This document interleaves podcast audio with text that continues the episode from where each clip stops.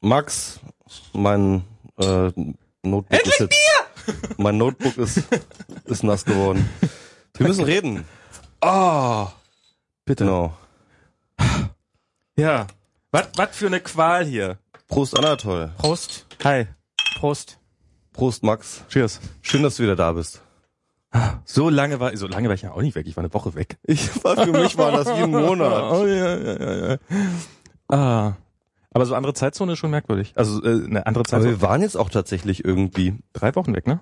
Ähm, Nee. ja, wir waren jetzt, nee, drei Wochen stimmt ja. Das eigentlich geht, Ja, geht noch. ne? geht. Etwas über drei Wochen. Nee, Genau. etwas über zwei Wochen, glaube ich. Nee, sogar. etwas über drei Wochen. Chat. Na egal. ähm, Okay, also, äh, wir haben, jetzt durften wir das Bier, das ist ja, das ist immer das Schlimme, wir haben eben gerade ewig lange mit den Vorbereitungen gebraucht, weil der Ja. dämliche Stream nicht wollte, jetzt Ja. will er immer noch nicht so richtig. Twitter war down, ich wollte ja eigentlich gerade live von der Twitter-Kalypse berichten, Ja. also es ist ja alles, Google Mail war heute auch irgendwie bei mir die ganze Zeit kaputt und äh, Internet ging überhaupt den ganzen Tag nicht und langsam habe ich das Gefühl, die Mayas hatten doch recht. Und, ich- und ich hatte Achselschweiß heute Du hast auch. Achselschweiß. Ja. da würde es mir eher Sorgen machen, wenn du mal keinen hast.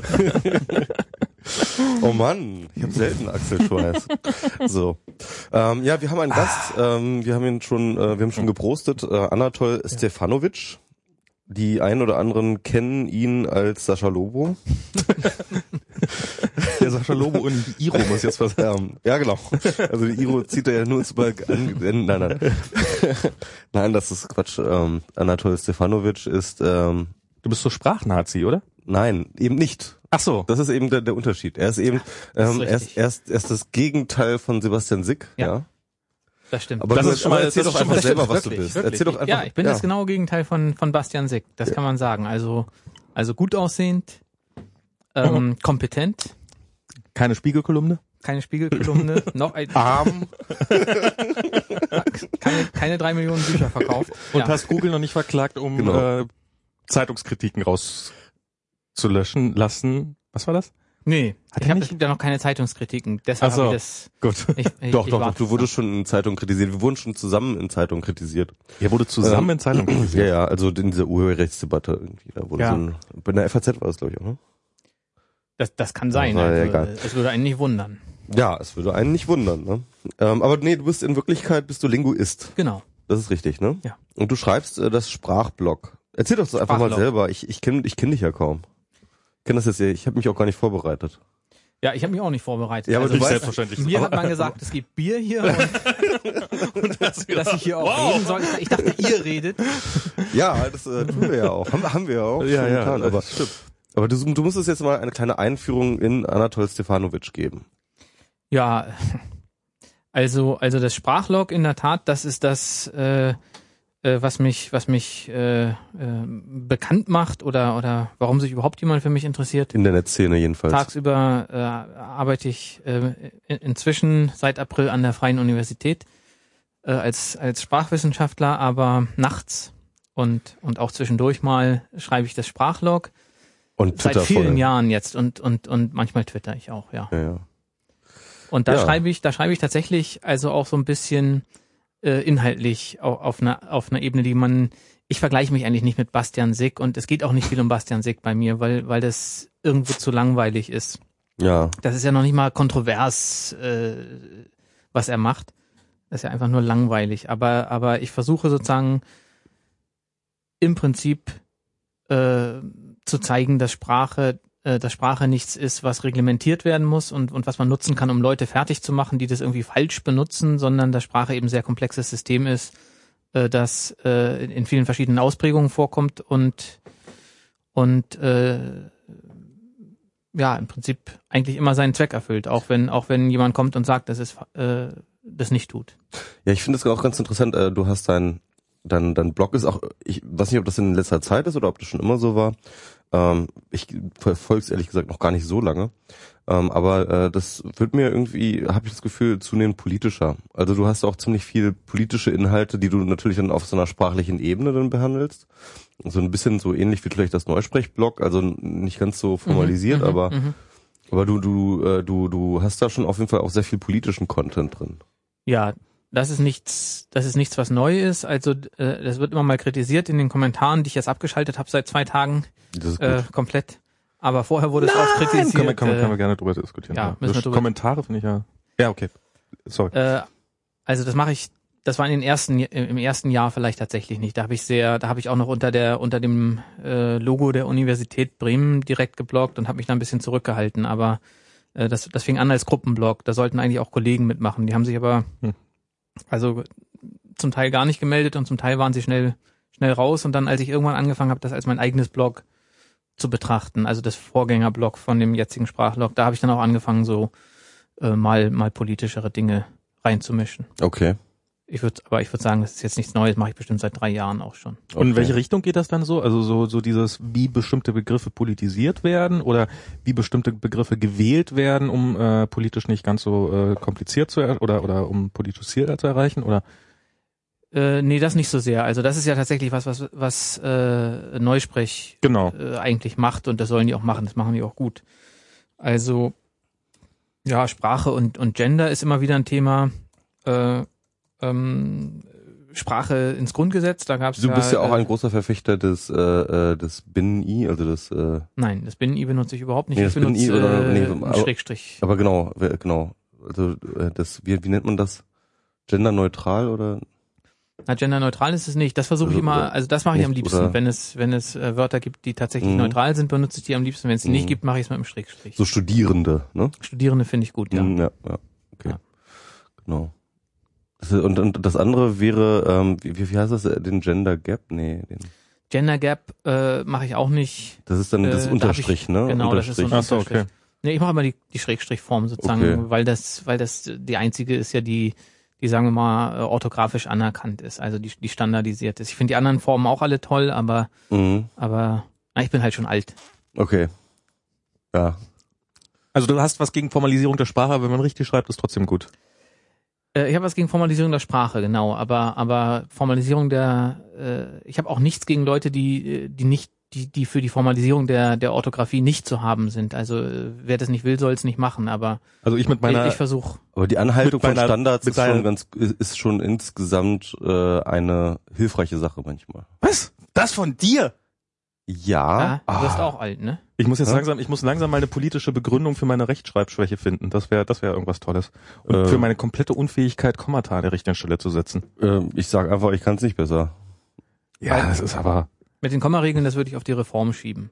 Sagen, ja, vorher kannte ich's, aber das, äh, also jetzt, wie das jetzt ist, das ist ja auch alles. Man macht ja tendenziell zu viele Kommas. Aber oder? ich finde, äh, war, war die Reform denn, war denn die Rechtschreibreform blöd oder so? Ich fand die ja eigentlich gar nicht so verkehrt. Ich fand sie ging nicht weit genug, aber ich ja, fand die war sehr halbherzig, die, die hat vielleicht ganz gut angefangen, die ist sehr schnell zerredet worden. Die ganze Rechtschreibkommission war völlig falsch besetzt, also, also Schriftsteller und solche Leute da reinzutun, die, die natürlich keine Ahnung haben und die dann nur gesagt haben, aber, Ich aber ich finde so schön, wie es es ist. genau. Ah, Das okay. ist ja viel ästhetischer und das Ah. ist dann, die äh, meisten ernstzunehmenden Sprachwissenschaftler sind da äh, sehr schnell ausgestiegen und die, die übrig geblieben sind, ein paar ernstzunehmende auch übrig geblieben, die waren am Schluss einfach Ja, äh, im Prinzip in der Minderheit, die sind oft überstimmt worden, die konnten ein paar gute Sachen durchsetzen, aber Aber was echt gut Die- geht, also einfach einen Text nehmen, den du geschrieben hast und dann ungefähr 10% der Kommentare wieder rausstreichen, wieder rausnehmen dann hast du ungefähr. Ich weiß nicht, ich habe ich hab bei mir Also so das ist Gefühl, als ob die wirklich nicht ganz komplett falsch sind. Also man, äh, man sollte es lieber weglassen im Zweifelsfall, ja. Auch man im Okay. Zweifelsfall weniger falsch und ein weggelassenes Komma ist irgendwie auch weniger peinlich als eins zu viel. Ja, genau, das ist nämlich der Na? Witz. Also ich, ich, irgendwie, das hat jetzt gerade Felix Neumann hat das letztens getwittert, aber nicht be, äh, nicht bezogen auf äh, die ähm, äh, ni- nicht nicht auf äh, Kommata, sondern auf Hs.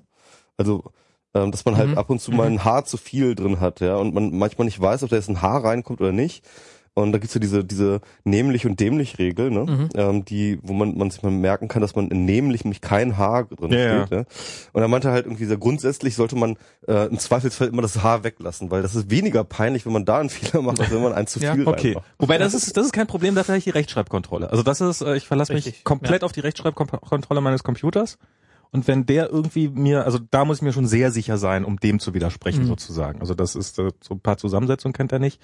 Aber ähm, so äh, Kommaregeln kann er einfach, kann er genauso wenig wie ich. Ja. Also, Die sind auch ist, das ist auch schwer. Aber hier, däm dämlich ist eine, also jetzt kannst du mir bestimmt ins Wort fallen, falls das nicht der Fall ist, aber ist einer der ist einer der krassesten Sexismen, die ich kenne in einer Sprache, weil dämlich, würde ich ja sagen, kommt damenhaft. Ist das so? Kommt das daher? Ja, guck mal nach. Ich meine, es gibt ja dieses herrlich und dämlich, ne? Genau, also so, so also als herrlich- Sexismus irgendwie eigentlich so so herrlich, äh, äh, so als positiv konnotiert, Ja, ja, ja, weil es vom Mann kommt und dämlich, weil es halt von der Frau kommt. Das war mal zumindest meine Idee, also dass, dass, dass das daher eventuell kommt. Vielleicht ja, liegt's aber das, das, das habe ich auch mal irgendwo gelesen, aber, aber jetzt nicht von jemand, der das, Serbokroatischen und heißt äh, Ich meine, die, die entscheidende Frage ist eigentlich gar nicht, ob das, ob das tatsächlich daher kommt. Wenn, wenn das daher kommt, heißt es ja nicht, also die, der Ursprung eines Wortes ist ja oft nicht mehr transparent und wenn er nicht transparent ist, braucht man sich auch, auch äh, sozusagen keinen Kopf darüber zu, zu machen. Äh, wenn, wenn also bestimmte Assoziationen im Prinzip nicht mehr ausgelöst werden, Ja. dann äh, kann man das Wort ja auch äh, bedenkenlos benutzen. Also ich würde niemand als äh, des Sexismus beschuldigen, der das Wort benutzt, um Himmels Willen. Das war jetzt, aber ich Äh, finde, richtig. also wenn das die Herkunft aber ist, dann finde ich das schon mal spannend. Ja, aber wenn es die Herkunft ist, klar, äh, das ist äh, das ist vielleicht spannend, aber die die entscheidende Frage ist, wird es so verstanden? Also äh, man, man, man bezeichnet ja Leute relativ äh, gedankenlos als Idiot, Ja. wenn man sie wenn man sie für dumm hält. Idiot Passiert äh, war natürlich, ja, das das kann ich mir jetzt gar nicht vorstellen, aber aber das ist das hieß ja auch mal sozusagen, das war ja mal ein Begriff, der für tatsächlich äh, irgendwo geistig äh, in Geistig ihren Behinderte. Fähigkeiten eingeschränkte Leute Ja. reserviert war. Wo man sicher sagen würde, naja, das kann man, sowas kann man nicht als Schimpfwort benutzen. Aber weil das, äh, weil das im Prinzip sich so losgelöst hat von der, äh, von seinem Ursprung, äh, braucht man sich zumindest an der Stelle äh, da vielleicht keine Sorgen zu machen. Während wenn man sowas sagen würde wie Spasti oder so, da ist relativ klar noch die, die Verbindung. Mhm. Äh, deshalb ist das automatisch irgendwo eine Beleidigung für Leute, die wirklich Spastiker sind. Und äh, das ist natürlich bei dämlich, äh, bei dämlich könnte es der umgekehrte Fall sein. Also tatsächlich nehme ich an, das kommt gar nicht von, von dem Wort Dame.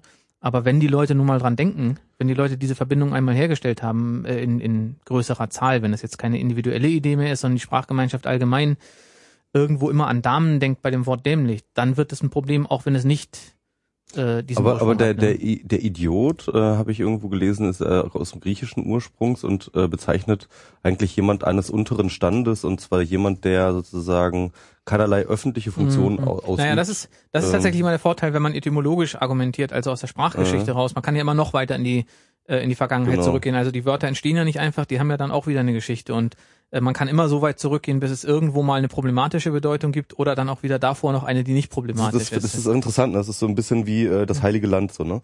Ähm, so, Ja. Wer hat, wer hat denn den, den Uranspruch auf dieses Land? Ähm, halt eine, eine, eine Quatschfrage, aber trotzdem ist es interessant, weil ich habe das dann irgendwann mal verwendet, weil ähm, es gibt dann, es hat tatsächlich dieses öffentliche und private, ne? Das äh, ja ein Bereich ist, mit dem ich mich ziemlich beschäftigt habe, hat natürlich mit damit, hat ziemlich viel mit dem Begriff oder der Idiot hat ziemlich viel mit diesem ähm, Komplex zu tun.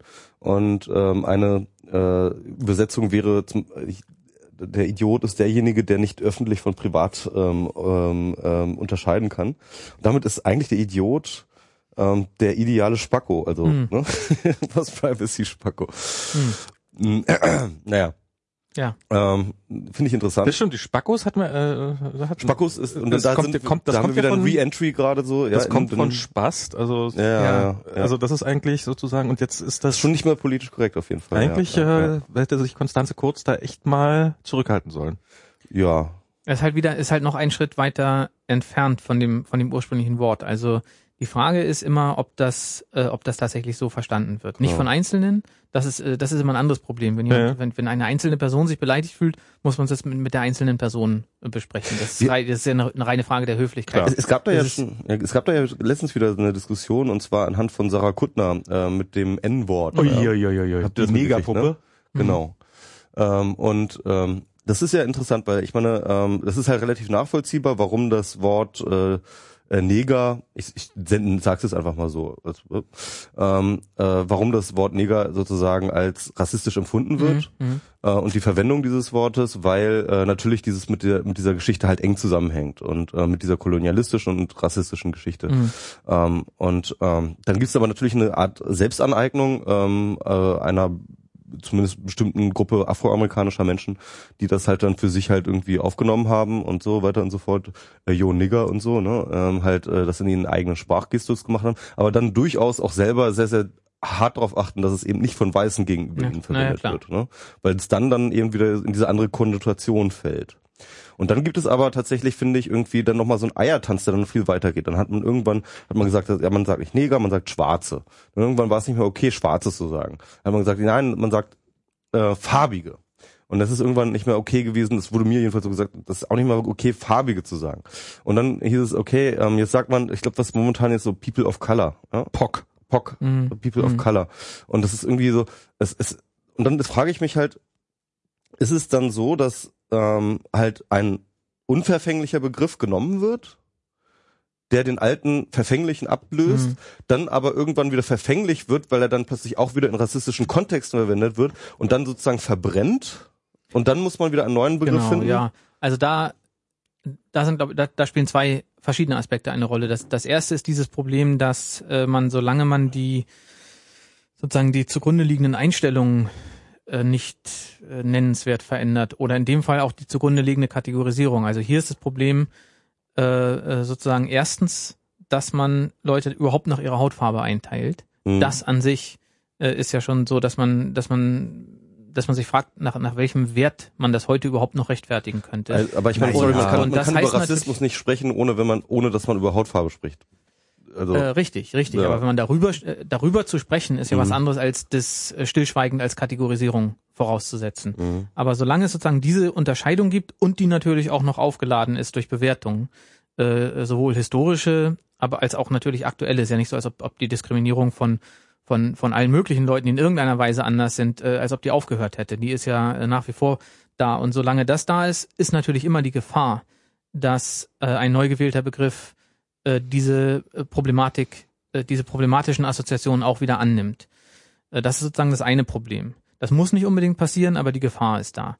Das zweite ist die Frage, wer den Begriff festlegt. Und das ist bei People of Color, äh, wenn ich das richtig sehe, so, das ist ja nicht so, dass man, die, die Sprachgemeinschaft als Ganzes gesagt hat, der Begriff farbiger oder schwarzer oder was auch immer, der ist nicht mehr akzeptabel, also suchen wir einen neuen, sondern das ist eine Selbstbezeichnung, die sich ein Teil der äh, Betroffenen die, oder Mhm. der, der, derjenigen, die mit diesem Begriff benannt werden oder sich jetzt eben selbst benennen, gewählt hat. Mhm. Und äh, also das, das sind sozusagen äh, äh, Aber, aber wie soll man zum Beispiel als Außenstehender das bewerten? Also das ist ja schwierig. Äh, anderes Beispiel ähm, fand ich das fand ich total abgefallen. Also Naja, um das Zigeuner. ganz kurz ne? zu beantworten, also- als Außenstehender sollte man natürlich zunächst gucken, äh, hat hier eine Gruppe von äh, Menschen einen Begriff für sich selbst gewählt mit einer gewissen, äh, also äh, auf eine gewisse repräsentative Art, dass man Mhm. sagt, das ist jetzt nicht nur eine kleine Gruppe, die da irgendwas pusht politisch, Mhm. sondern das Ja. ist eine, eine breitere Basis. Wenn die sich selbst so bezeichnen, sollte man natürlich versuchen, äh, wenn das so gewünscht wird, den Begriff auch zu verwenden.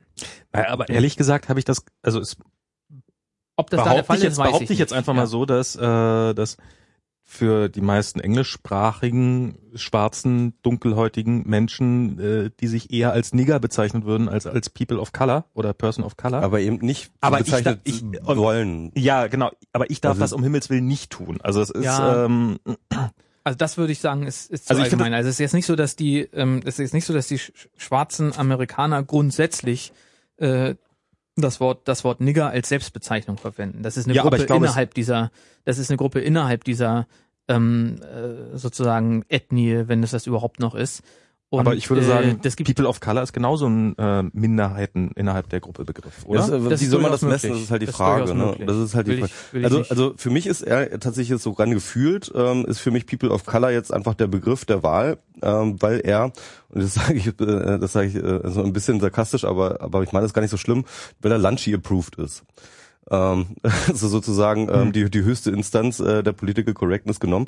Ähm, ähm, nee, aber was ich, äh, was ich zum Beispiel interessant fand, zum Beispiel, also was die Selbstbezeichnung angeht, ähm, es gab halt diesen Diskurs, ich, es wurde mir auch nach der Schule schon beigebracht, man sagt nicht mehr Zigeuner, man sagt ähm, ähm, Roma und Sinti. Ne? Da gab es einen Brandbrief von äh, vielen ähm, entsprechenden Angesprochenen, die gesagt haben, so, hört damit auf, uns Roma und Sinti zu nennen. Wir sind das nicht. Wir sind Zigeuner, das ist unsere Identität, so sehen wir uns selber. Und äh, äh, diese Roma und Sinti ist eigentlich eine Ethnie, zu, ethnische Zuschreibung und ähm, ähm, das ist nicht das, worüber mm, uns wir mm. definieren und wir sind total glücklich mit Zigeuner. Und ähm, da, ich frage mich halt auch ganz oft, inwiefern sozusagen eigentlich ähm, diese angebliche Selbstbeschreibung ähm, tatsächlich von außen auch aufgedrückt wird. So. Naja, also äh, bei, bei dem Fall mit den äh, Zigeunern äh, weiß ich das nicht genau. Äh, bei den bei den Eskimos ist es so, dass äh, da heißt es ja auch mal, man soll die nicht Eskimos nennen, äh, sondern man soll die äh, Inuit, Inuit nennen. Mhm.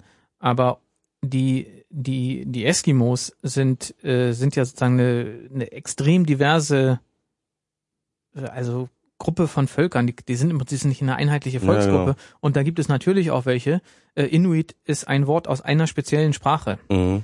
Äh, nämlich dem Inuktitut. Und die, die, viele Eskimos sprechen das nicht und die sagen, also das ist für uns genauso eine Fremdbezeichnung. Das ist einfach das Wort für Mensch, ja. das ein bestimmter Stamm für sich ja. benutzt hat. Ja. Und, und das jetzt sozusagen zum allgemeinen Begriff zu machen, ist inakzeptabel. Also die amerikanischen Eskimos mhm. in Alaska, die nennen sich selber Eskimos mhm. und sagen auch mit den mit den Inuit haben wir nichts zu tun. Das sind ja. sprechen eine andere Sprache, das sind nicht wir.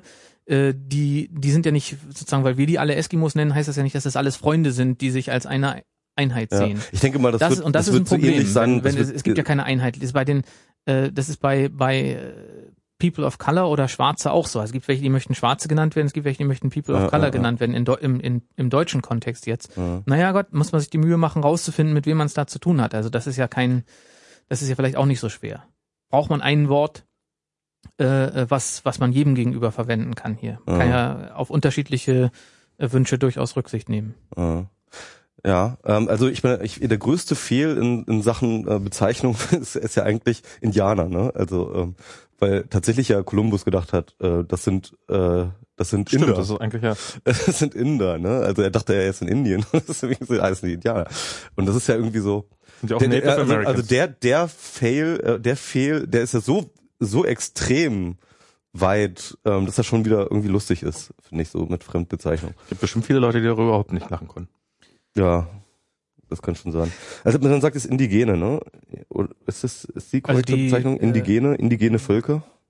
Na, indigene Völker ist ein, ein äh, allgemeiner Oberbegriff für jede Art von von sozusagen für die Völker, die Natives. irgendwo waren, als die Kolonialmächte angekommen sind. Ja. Also die Indigenen heißt ja eigentlich auch sowas wie eingeboren, äh, aber die waren natürlich auch oft, die sind halt oft nur ein bisschen früher da gewesen mhm. und haben, haben ihrerseits auch wieder die Leute, die da vorher gelebt haben, vertrieben, aber aber das ist so ein Oberbegriff. Also was, äh, ob es einen politisch korrekten äh, oder oder ob es Probleme gibt mit der Bezeichnung mhm. von äh, amerikanischen Ureingeborenen mhm. äh, in, in der deutschen Sprache, das könnte ich jetzt nicht sagen. Also ich, mhm. ich nehme an, das Problem taucht nicht häufig genug auf, dass man mit, dass man mit Indianern Deutsch spricht. Mhm. Im Englischen nennen die sich Native American. Ja, ja. Äh, was, was auch merkwürdig ist, denn, denn die, äh, wann die Leute, Native, die da geboren ja. werden, die sind ja alle Native American. ja, auf so eine Art, ja. Das stimmt, das ist, ähm, ja, das ist halt irgendwie, das Problem ist halt immer, ich, ich glaube, das, das generelle Problem ist halt immer, dass über eine Gruppe von Menschen reden. Ne? Und ähm, dann es ist, es ist vielleicht das schon der Fehler, dass naja, man sagt, dass, man, dass man überhaupt Leute ähm, äh, gruppieren will, die ja durchaus auch schon ähm, innerhalb einer Ethnie, wie eng man diesen Begriff ziehen will, halt auch total divers sind. Ja, und ähm, äh, und und ähm, ist vielleicht, das hattest du vorhin schon irgendwie so ein bisschen angedeutet, ähm, dass man, dass diese Kategorisierung an sich schon der Fehl ist, ja.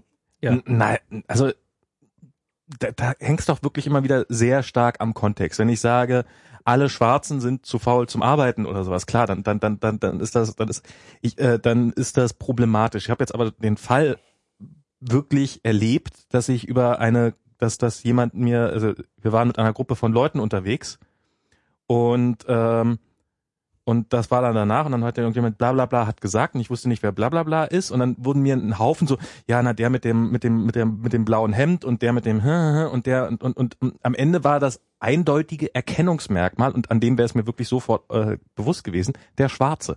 Das war dann aber so diese, diese, diese Angst davor da, diesen Begriff jetzt zu verwenden, beziehungsweise auch so eine Hautfarbe das Ganze zu reduzieren, wenn es nun mal in dem Fall einfach ein Telefon? Wieso klingelt denn das Telefon? Das ist Tim. Jetzt hat's aufgehört. Bestimmt. Nee, hat nicht ah. aufgehört. Ja, Ähm, die, es ist jetzt nicht für dich. Ist jetzt nicht für mich, genau. Und ähm, le- lenkt mich aber trotzdem ab. Ähm, und und das halt finde ich dann, ich meine, in, in so einem Kontext ist es doch okay, jemand als schwarz, also wenn da, wenn das ein eindeutiges Erkennungsmerkmal innerhalb von einer Gruppe ist und wir in Deutschland leben nun mal nicht so viele äh, dunkelhäutige Menschen und äh, sind nicht so wahnsinnig oft mit uns unterwegs und ähm, ich sag doch auch der Blonde oder der Dicke oder der äh, ähm, ja, was auch Naja, immer. also, also ähm, da sind hier spielen ja zwei hier spielen ja zwei Aspekte wieder eine Rolle. Also die die eine Frage ist, ob die Höflichkeit äh, das verbietet. Also ich, ich bin mir zum Beispiel nicht sicher, dass man in jedem Kontext äh, zum Beispiel äh, äh, unüberlegt sagen würde, der Dicke. Äh, man man hat ja auch so ein Gespür dafür, ob derjenige, um den das geht, äh, äh, wenn man ihn kennt, ja, ob der das, wie der das findet, so Ja. identifiziert zu werden. Klar. Und das kann hier natürlich auch eine Rolle spielen, denn die Hautfarbe ist eben nicht dasselbe wie die Haarfarbe. Hautfarbe ist eben äh, äh, historisch aufgeladen. Äh, das ist benutzt worden als Merkmal relativ beliebig, um, um sozusagen imaginäre Menschenrassen festzulegen. Und das Ja, hat klar. äh, das hat dazu geführt, dass äh, also sozusagen ganze ganze Kontinente als als äh, Selbstbedienungsladen betrachtet worden sind, wo man wo man Leute abtransportiert. Und zwar die Leute, die diese Hautfarbe haben. Hm. Äh, und äh, von daher äh, würde ich sagen, ich würde sagen, es ist nicht in jeder Situation ein Problem. Mhm. Das kommt, es kommt irgendwo auch auf die Person an, um die es da geht. Und man weiß ja, wenn man die Person kennt, wer, wie redet der selber über sich. Und äh, die andere Frage ist aber, ist es wirklich immer das offensichtlichste Merkmal? Also ich weiß noch, dass meine Tochter, äh, als sie in den Kindergarten gekommen ist, mir einmal erzählt hat, dass sie sich mit einem Mädchen dort verabreden will und meinte, das ist, äh, hat dann ihren Namen gesagt. Und ich meinte, ich weiß nicht, wer das ist. Mhm. Und dann hat sie mir alle möglichen Sachen aufgezählt. Äh, was für Schuhe die hat und was für einen Mantel, das weiß ich natürlich alles nicht. Also äh, die Kinder achten immer sehr stark auf ihre Kleidung gegenseitig, aber, aber für mich ist das alles eins gewesen. Und dann kam eben auch irgendwann raus, dass das einzige dunkelhäutige Mädchen im ganzen Kindergarten war.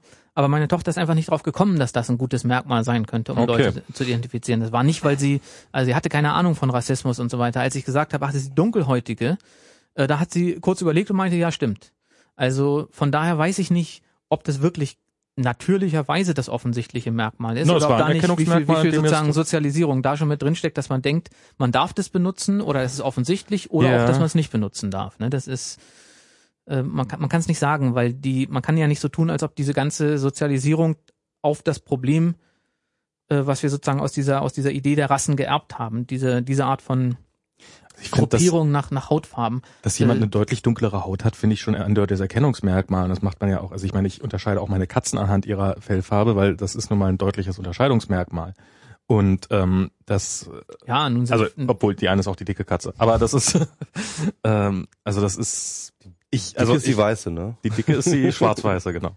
Ähm, bei Katze das ist alles. Also ich muss, also ich würde im Zweifelsfall nicht drauf kommen zu sagen, der Dicke, wenn ich, wenn ich ein, wenn da drei Dünne stehen und ein Dicker, würde ich das, äh, würde ich nicht unbedingt sagen, ne, das ist jetzt das. also ich würde sie jetzt äh, vielleicht auch nicht, hey du Dicker da, also klar, aber so, so im oder der, also Also über Dritten. Ist, ich würde vielleicht auch nicht wenn, da- wenn, da, wenn ich da, wenn ich eine Gruppe von Leuten, die mir jetzt alle nichts sagen, die ich alle nicht näher kennengelernt habe, von denen ich jetzt auch nicht weiß, ob, ob sie da, also ich meine, wenn ich weiß, in welchem äh, Kontext sie benannt werden wollen und so, das, dann weiß ich auch den Namen, dann ist, das- ist das nicht das Problem, sondern wenn ich über eine Gruppe von Leuten spreche und Mhm. ähm, da war nun mal einer auffällig äh, etwas kräftiger gebaut als die anderen, dann nenne ich den schon den Dicken. Also nicht, nicht, nicht in der Ansprache, sondern einfach im Gespräch mit Dritten, wenn ich jetzt weiß, dass ich den nie wiedersehe. hinter seinem Rücken. Ja, naja, was Oh. heißt, ja, Guck mal, hier ist äh, Steve Ballmer. Wer ist denn das nochmal? Das ist doch dieser Dicke. von Microsoft. Genau.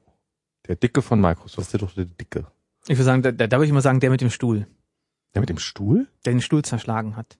Hat er einen Stuhl zerschlagen? Ach so, über den das, das stimmt. Es ist äh, der, der, der neigt dazu sehr durchzutippen. Also ich würde sagen tendenziell Developers, Developers, Developers. Aber äh, Ja. das ist so mein Steve Ballmer Erkennungsmerkmal. Und er hat mal ein iPhone zertreten. Er hat mal getan, als würde er Bei ein Steve iPhone Jobs sage ich immer der Tote. Ja, wobei. Das trifft äh, aber auch auf eine größere Menge von Leuten zu. ja, ja, doch, auf jeden Fall. Wir von Äh. Da wollte ich fragen mit Steve Jobs, weil, Ja? weil, äh, also, ist er jetzt wirklich tot? Also du warst ja da bei der, ist auch einer von, eins von unseren Themen. Äh, Das steht leider auf dem NDA. Kann ich nicht so sagen. Das leid. ist er mittlerweile beerdigt oder ist er dann noch ausgestellt? Ähm, Die, die einem Herren wollen darauf hinaus, dass äh, ich auf der Dab Dab DC war, so heißt das auf äh, Dab, dab, äh, wollen Sie nicht www? Das ist ja eins der wenigen äh, Akronyme, die oder überhaupt Worte in, im Englischen, die irgendwie im Deutschen ähm, äh, kürzer ausgesprochen werden. Wie, wie die Na, das C ist- statt WW. Ja, darum sagt auch niemand DC. W W. Das Okay, heißt, die Amerikaner, die haben so einen geilen Sprachpragmatismus, finde ich. das ist oder? entweder ist, doch Dab so, oder? DC oder falls man es nicht ganz so formell will, dann einfach nur Dab Dab.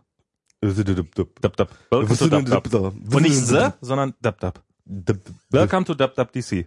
Das ist so, das ist so die offizielle Ansprache quasi gewesen. Okay. Es ist geil, irgendwie die Amerikaner halt tatsächlich irgendwie total pragmatisch ihre Sprache jedes Mal irgendwie mit dem Hackeball zerstümmern, zerstümmeln, einfach, naja, Das ist, das ist ein sehr, das ist ein sehr, sehr angenehmer Teil dieser Menschen, ja. Das ist, das stimmt. die haben da echt keinen Wobei, Respekt vor. wobei viele von ihnen sprechen die eigene Sprache auch so schlecht, dass es eigentlich, dass man nicht weiß, ob es Absicht oder ein Versehen ist. Halt. Ja, ich glaube, die haben echt sehr, sehr komplexe Parser eingebaut.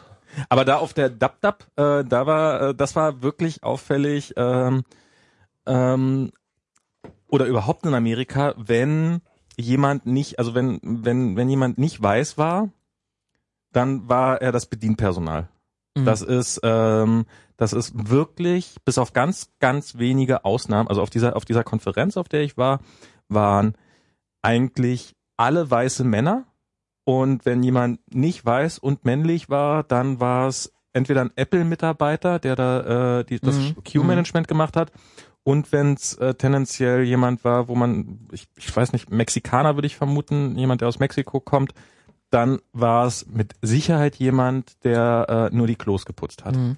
Und das war und das fand ich auffällig erschreckend Mhm. oder Das erschreckend ist, ist auffällig. tatsächlich in den USA definitiv so. Ja. Also es waren wenige Schwarze oder People of Color oder wie auch immer waren auf Mhm. der auf der Mhm. auf der äh, Konferenz, ähm, aber auch auffällig wenige. Also ich würde sagen unter einem Prozent. Mhm. Und ähm, Und Frauen? Frauen nicht ganz so wenige, aber auch sehr sehr wenige. Also es ist Also äh, alle Nerd-Klischees äh, erfüllt. Nee, dann auch irgendwie wieder überhaupt nicht, weil es war, sie waren nicht alle dunkel gekleidet und es waren, also es waren schon irgendwie. Das ist aber vielleicht ein Unterschied zwischen Ami-Nerds und äh, Europa-Nerds. Vielleicht, Ja, aber ich, Das könnte auch was mit, damit zu tun haben, dass es halt Apple ist, ne? ja, Ja. also da waren schon einige auch, die so den Eindruck machten, Familienväter mit Das Haus sind jetzt und nicht so. die und Hacker, das ist jetzt nicht die Das Hacker. sind keine das ist Hacker. das ist nicht, das ist nicht der CCC-Kongress. Das ist, das ist nicht der Kongress, in, in, auf vielen Ebenen nicht. Und ähm, das, das waren Leute, die 1500 Dollar für so ein dämliches Ticket ausgegeben haben. Also das Ja. ist, ähm, das ist nicht mehr der Nerd von nebenan. Ja. Und ähm, das ist, ähm, Du bist auch nicht mehr der Nerd vom Nebenan. ich bin auch nicht mehr der Nerd. Ich bin nicht mehr der Nerd von Erst nebenan. Prenzlauer Berg. Ich sag, das geht immer weiter, ja. Und irgendwann kommst du mit einem SUV ins Studio gefahren und so. Und zwar volle Karre rein und dabei noch fünf Pinguine überfahren. und mindestens. Babyrobben. Genau. ähm, ich habe meinen Abgasausstoß jetzt doch mal erhöhen können. Und hinten so ein Aufkleber, stirb Erde, stirb. Genau. Nach mir der Klimawandel. So. ähm, Klimawandel und Spaß daran. das ist, Mhm. genau, das wollte ich, ähm, ja, ja, das war so, das war das, also das war echt auffällig. Und es gibt vi- viele, viele Obdachlose in San Francisco. Sehr, Echt? sehr viele Obdachlose. Okay. Sehr, sehr viele. Und, und wirklich auch offensichtlich, also Leute, die die äh, Mülltonnen durchsuchen. Mhm. Und zwar nicht auf der Suche nach Dosen, wie hier es gelegentlich passiert, sondern offensichtlich wirklich auf der Suche nach Lebensmitteln. Mhm. Und ähm, auch mitten in der Innenstadt und Mhm. in, in Downtown. Und ich habe ähm, eine Frau gesehen, die hat ähm, Jeanshosen auf einem auf einen Mülleimer getan, auf, also der, aus, aus einem Papierkorb, der da irgendwie rumstand. Und dann kam ein anderer, ein, kam ein Mann an aus dem Nichts und nahm diese Jeans wieder weg. Und ich dachte, war das jetzt irgendwie ein Drogentransport oder sowas? Und äh, bis dann irgendwann mal drauf gekommen ist, hat wahrscheinlich die Frau hat wahrscheinlich die abgelegten Klamotten irgendwo hingepackt, damit die mitgenommen werden können von irgendwelchen Leuten. Und ähm, dann war das eben ein Obdachloser, der es direkt mitgenommen hat. Ja. Das war echt krass. Noch nicht mal. Altkleidersammlungen, sowas, ne? Das waren echt viele, viele Leute. Man ist auch ständig angequatscht worden. Man ist auch äh, tendenziell, äh, also hier ist es ja so, wenn man mal, ange das ist ja alles eher so, äh, wäre nett, wenn du mir was Mhm, geben mhm. würdest. Und das war wirklich schon eine gewisse Aggression, die da drin, also so wirklich so auf dich zukommen und dich auch durchaus nerven und nicht weggehen, bevor du nicht, äh, also man lernt dann damit irgendwann umzugehen und ich habe irgendwie äh, relativ betrunken nachts jemanden getroffen und der hat mich dann ähm, auf Deutsch angesprochen und hat mir dann so erzählt, dass er äh, hier in Deutschland stationiert war als Soldat und jetzt halt auf der Straße lebt.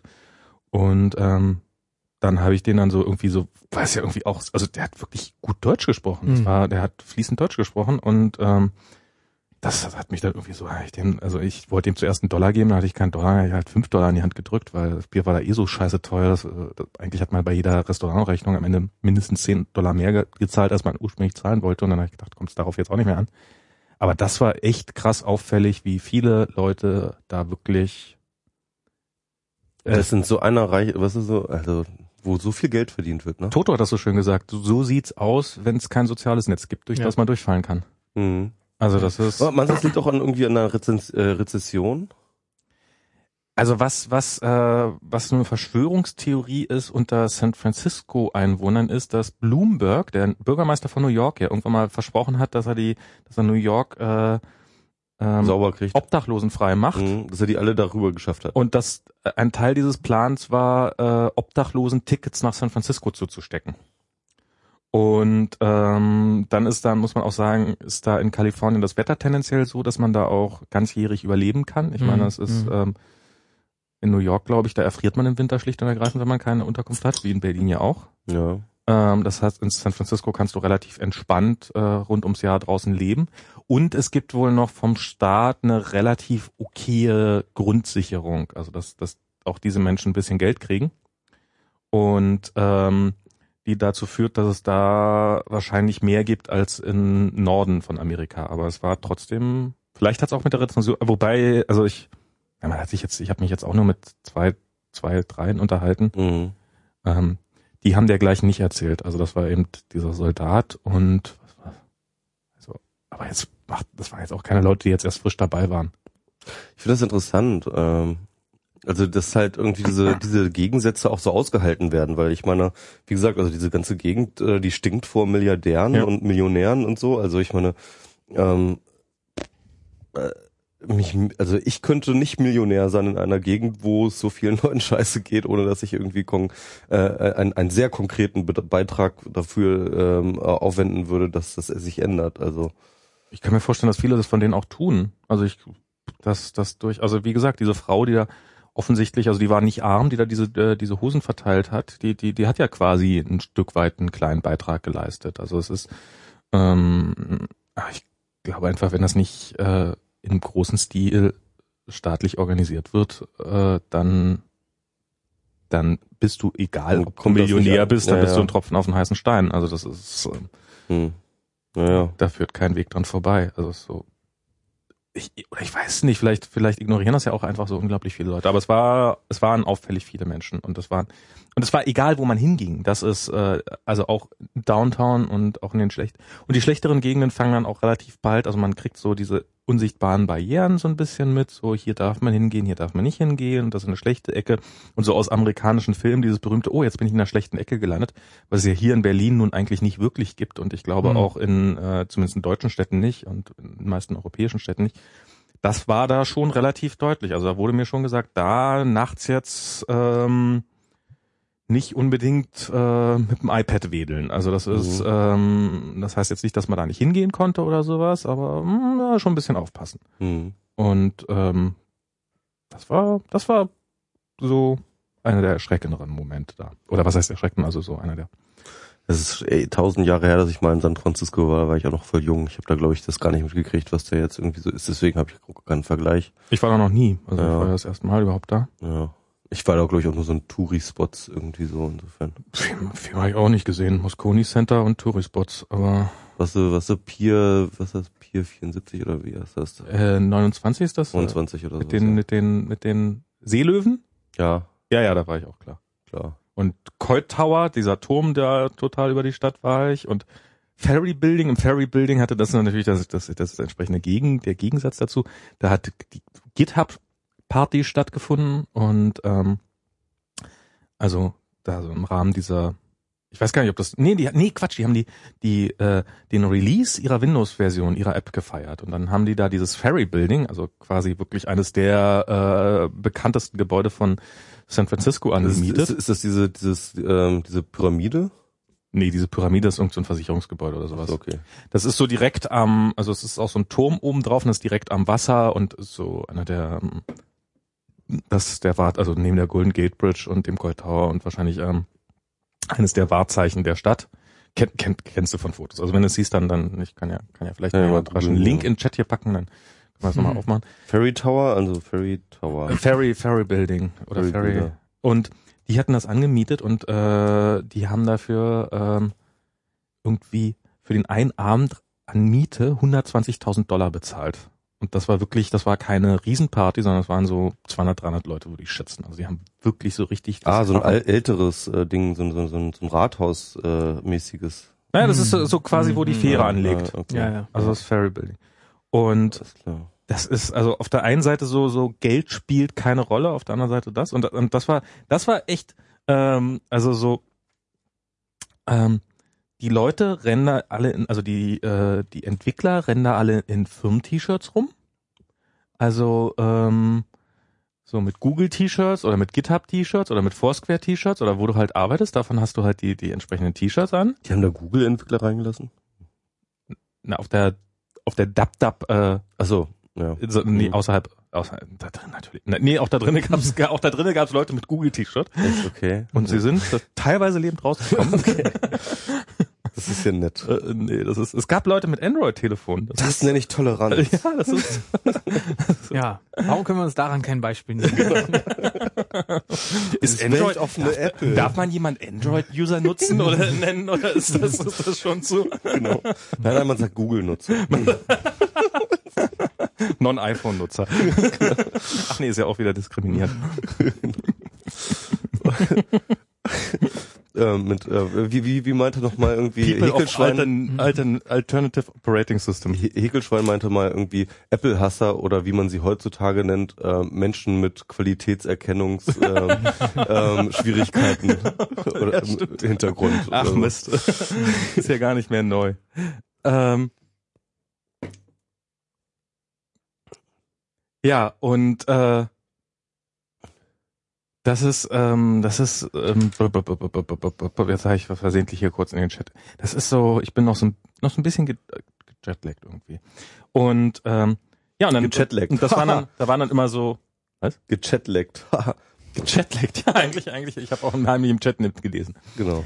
Ähm, und darum ja, und die sind dann alle da so ein bisschen, äh, also so rennen die da in ihren T-Shirts rum die ganze Zeit über, auf dieser GitHub-Party zum Beispiel und waren dann noch erstaunlich jung. Also ich meine, das sind dann so irgendwelche Google-Mitarbeiter und die sehen so aus, als ob sie Anfang 20 wären oder so. Mhm. Weil wahrscheinlich so eine Highschool, dann machst du ein bisschen College so noch zwei, drei Jahre hinten dran und dann wirst du in das Arbeitsleben gelassen und dann arbeiten die sich wahrscheinlich erstmal so die ersten Jahre einfach den Arsch ab für relativ kleines Geld. Danach sind die, äh, schätze ich mal, so durchaus wohlhabend.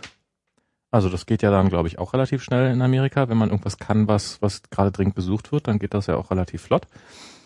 Und ähm, ich weiß nicht, ob das eine Unterstellung ist. Äh, also es ist eine Unterstellung. Ich weiß nicht, ob die berechtigt ist. Dann sind da auch so Mädchen, die, glaube ich, gerne äh, einen reichen Nerd hätten. Äh, Auf der, wie, äh, auf der Dub Dub. Nee, auf dieser GitHub-Party dann. Ah, okay. Also so jüngere. Ähm, oder vielleicht, vielleicht sieht man einfach als amerikanisches Mädchen mit Anfang 20 so aus. Also es war schon alles ein bisschen, also so würde man Die hier waren- in Berlin nicht rumrennen. Ach so, die waren so aufgetakelt. die waren so ein bisschen aufgetakelt. Ah, okay. Ja, aber das muss man sagen. Also, ähm, aber das ist ja da wohl auch ein bisschen du, du so. bist aus Berlin, ja. Das Ja. ist irgendwie die, die Stadt der schlecht angezogensten Menschen so, der okay. Welt. Ja. Und egal in welche andere Stadt du gehst, und das ist auch innerhalb von Deutschland so, die werden dir alle vorkommen, als ob sie dir was von dir wollen. Weil äh, es gibt dieses, mal, mal, wie, wie war das dieses ähm, ähm, das das das Berlin-Phänomen irgendwie irgendwo in Deutschland äh, underdressed einsteigen, in Berlin äh, overdressed aussteigen. Ah, okay. Ähm, Ja, das war San Francisco. Ich meine, da erwartet man doch alle nur als Hippies. Also ich meine, ist das denn auch, Ach so, aber das waren sie auch, das waren sie auch. Hippies waren sie auch alle. Also ge möchte gern Hippies. Alle, alle, überall nur Bioläden. Bei der Gitterparty gab's äh, Organic Wodka. Ah. Okay. Und, und, und wirklich überall Bioläden. Ich glaube, als junger Hipster muss man da auch rauchen. Also so in den echten Echt? Hipster. Ja, ja, das war. Ach, das Rauchen wird wieder innen, oder was? ich glaube schon. Ich dachte, darf man in San Francisco überhaupt noch rauchen? Ich meine, das ist halt irgendwie, ich dachte, die ganze, Ich also habe einen Kalifornien war ja, Skateboard fahrenden Hip Hipster beim Rauchen sehen. Kalifornien, das ist, das ist, das geht so Kalifornien überhaupt war, ja, war ja der Vorreiter in Sachen irgendwie Anti-Raucher etc. Also, äh, Ja, vielleicht genau darum. Vielleicht genau die hatten darum. ja schon in den 80er Jahren hatten die ja schon irgendwie. Irgendwas schon muss man noch tun, um sich abzusetzen. Ja, ja. Und, und jetzt ist so, so das Rollback irgendwie, jetzt ihr Rauchen geht wieder. Ich habe das Gefühl. Also es ist so, das Ja. sind das sind halt wirklich so ein paar, also so, wie gesagt, irgendein Hm. ein Typ, also in der in der ich weiß nicht, wie der Stadtbezirk da heißt, also so eine Ecke von äh, San Francisco, die auch ganz hip ist, wo die überall die die diese Luxus-Kaffeegeschäfte, also diese ähm, wie heißt das gleich, wenn man so Kaffee auf Kaffee steht? Ähm, ähm, koffeinsüchtig. Nein, dieses dieses so, wie man so auf guten Kaffee und nur den besten Kaffee. Also das das gibt's da auch nicht so. Also Fairtrade, nee, was so. nee, es gibt es gibt na, hier ähm, jetzt komme ich nicht auf den Begriff. Also so Kaffee viel. Ja, so quasi der Zustand von Kaffee 4. Das gibt's so, da gibt's so, ein- da gibt's so einen richtigen Begriff für. Ja, kenne ich nicht. Nee. Würde Und mich ja also auch nicht weiterbringen. Übrigens, äh, Service Street, äh, Tschechien gegen Portugal immer noch 0 zu 0. ich glaube, die Hörer wissen sogar im Zweifelsfall schon, wie es Oder ausgegangen ist das Tschechien oder ist das Tschechoslowakei oder? Tschechien. Tschechien, ne? Tschechien ist das. Tschechoslowakei ist vorbei. Ich weiß es nicht. Ja, stimmt, Doch, doch. klar. Ja, Das- natürlich, ja, klar. Ja, ich, ja, ich Tschechei Ich- darf man nicht ich habe mich schon sagen. wieder im Jahrhundert geirrt. Ähm, Tschechei ist noch davor. ja. Das, das habe ich irgendwann gelernt, das darf man nicht sagen. Das hat mir meine Oma noch gesagt, die in der Ecke gewohnt hat und ähm, darum habe ich das nie in Frage gestellt. Aber keine Ahnung warum. Mhm. Du, was mir übrigens ähm, nochmal um diese, ähm, ich finde das ganz interessant. Ich habe mich in letzter Zeit viel mit diesen ähm, dieser komischen Ethnie Süddeutschen beschäftigt. Ähm, und ich finde das interessant, weil äh, sobald man sich irgendwie so mit Süddeutschland irgendwie so ein bisschen beschäftigt, dann merkt man, wie wie unfassbar krasse Abgrenzungsbedürfnisse die haben so voneinander. Ne? Also ähm, es geht halt irgendwie von irgendwie 100 Kilometer weiter hast du irgendwie eine Landschaft, die total sich gegenüber der, ne der Nachbarlandschaft total abgrenzen will. Und ähm, jetzt erzählte irgendwie in München ist das teilweise so, dass das dann von Haus zu Haus so geht. So, ja. Dass die, ähm, kein also ich meine, ich meine, ich meine äh, äh, äh, äh, beispielsweise, war, wir machen jetzt ja irgendwie eine Twitter-Lesung Ende des Monats, am 28. machen wir jetzt in äh, Mannheim, ne? Und ähm, dann habe ich dann mit dieser ähm, Frau da telefoniert, die das organisiert, in der etc. Ja, und dann ähm, können sie dann auch irgendwie Sachen aus der Region machen so. Und dann meinte ich so, ja, ja klar, wir machen dann irgendwas mit irgendwie Berlin und Schwaben und so. Schwaben? Okay. wir sind hier in Baden. Und das ist ganz, ganz, ganz, ganz schwierig, ja. Also Schwaben und Baden, also das darf man nicht verwechseln, da kriegt man auf die Fresse so, ja.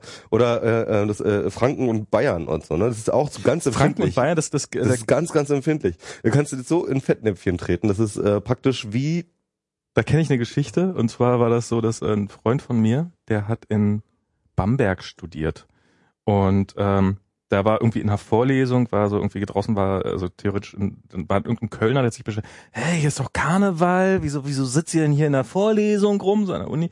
Äh, Und dann so, ja, wir interessieren uns ja nicht für Karneval. Und dann so, ja, aber ihr seid doch, das hört man auch immer, dass ihr immer so viel Spaß habt und so lustig drauf seid, ihr Bayern.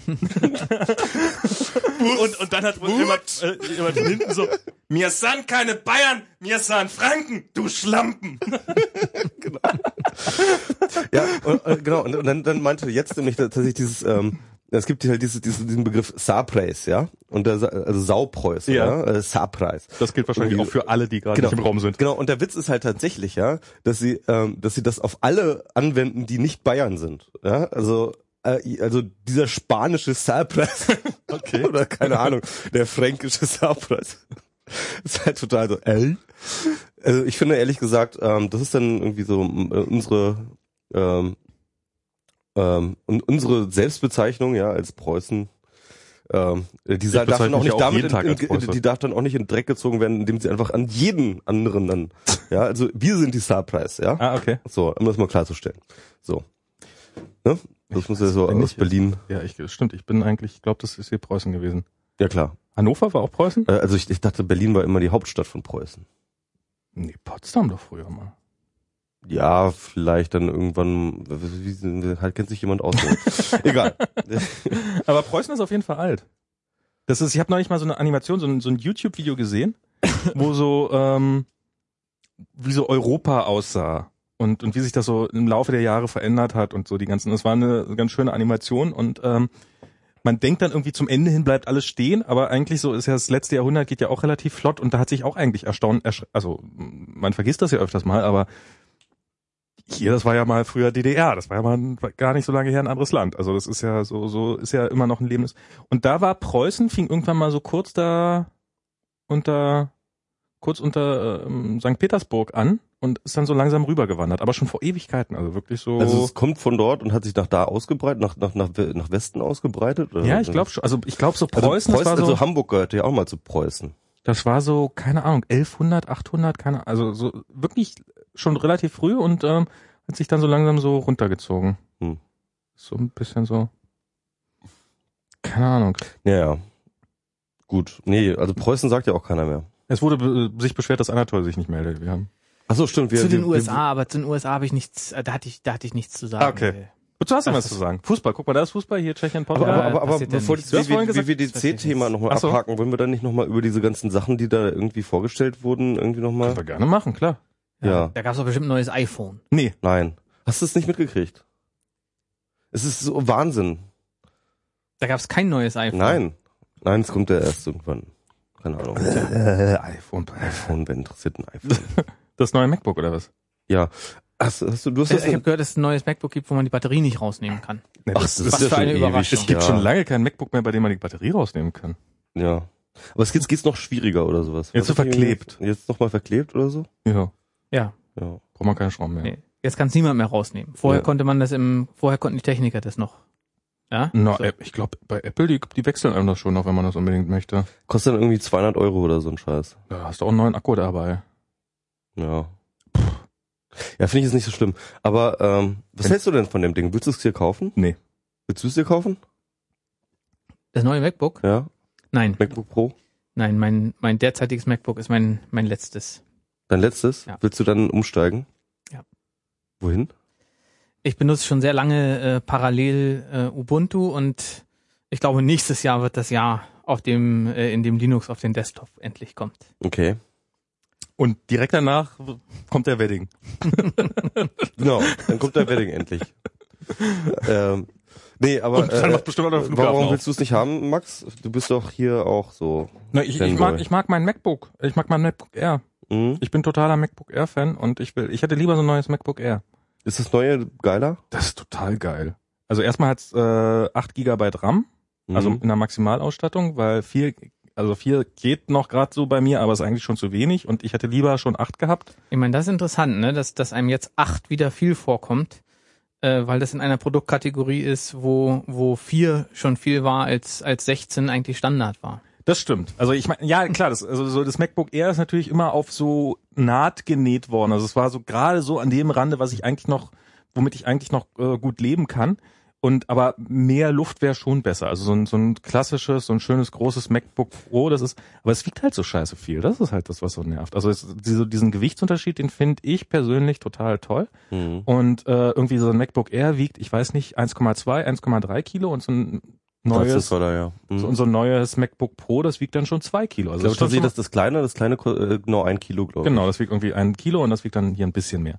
Und ähm, so und Retina, das ist geil, das sieht toll aus, das ist oh, wow, ja, ja, aber aber auf der anderen Seite hat der hat das Ding überall Lüft. Also es ist irgendwie ist es mir, ich hätte lieber doch ein bisschen was kleineres und leichteres, ist ich. mir Mhm.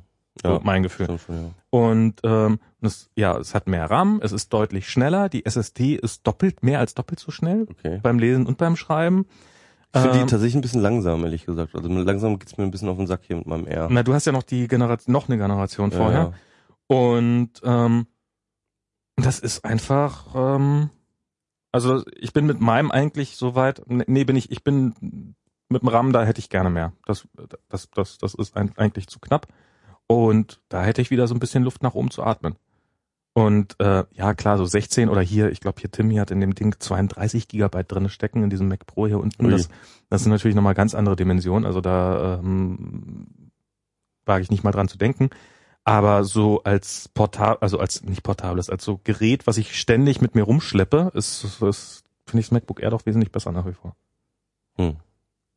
Aber Sehr ist ein schöner, ist ein schöner Rechner. Also dieses MacBook Pro ist toll. Das ist ähm, sieht sehr schick aus. Ist wie gesagt Retina-Display. Man startet drauf und denkt sich, okay, ab sofort ist der Rest verpixelt, weil du guckst da. Also es ist ist, ist man, Aber, aber ich habe gehört, dass äh, die ganzen Programme sind ja alle noch nicht drauf eingestellt und äh, äh, Apple behilft sich jetzt daran, dass er hier halt die normalen Standardprogramme einfach irgendwie auf die doppelte Pixelzahl hoch äh, na, wie beim iPhone auch klar. Genau.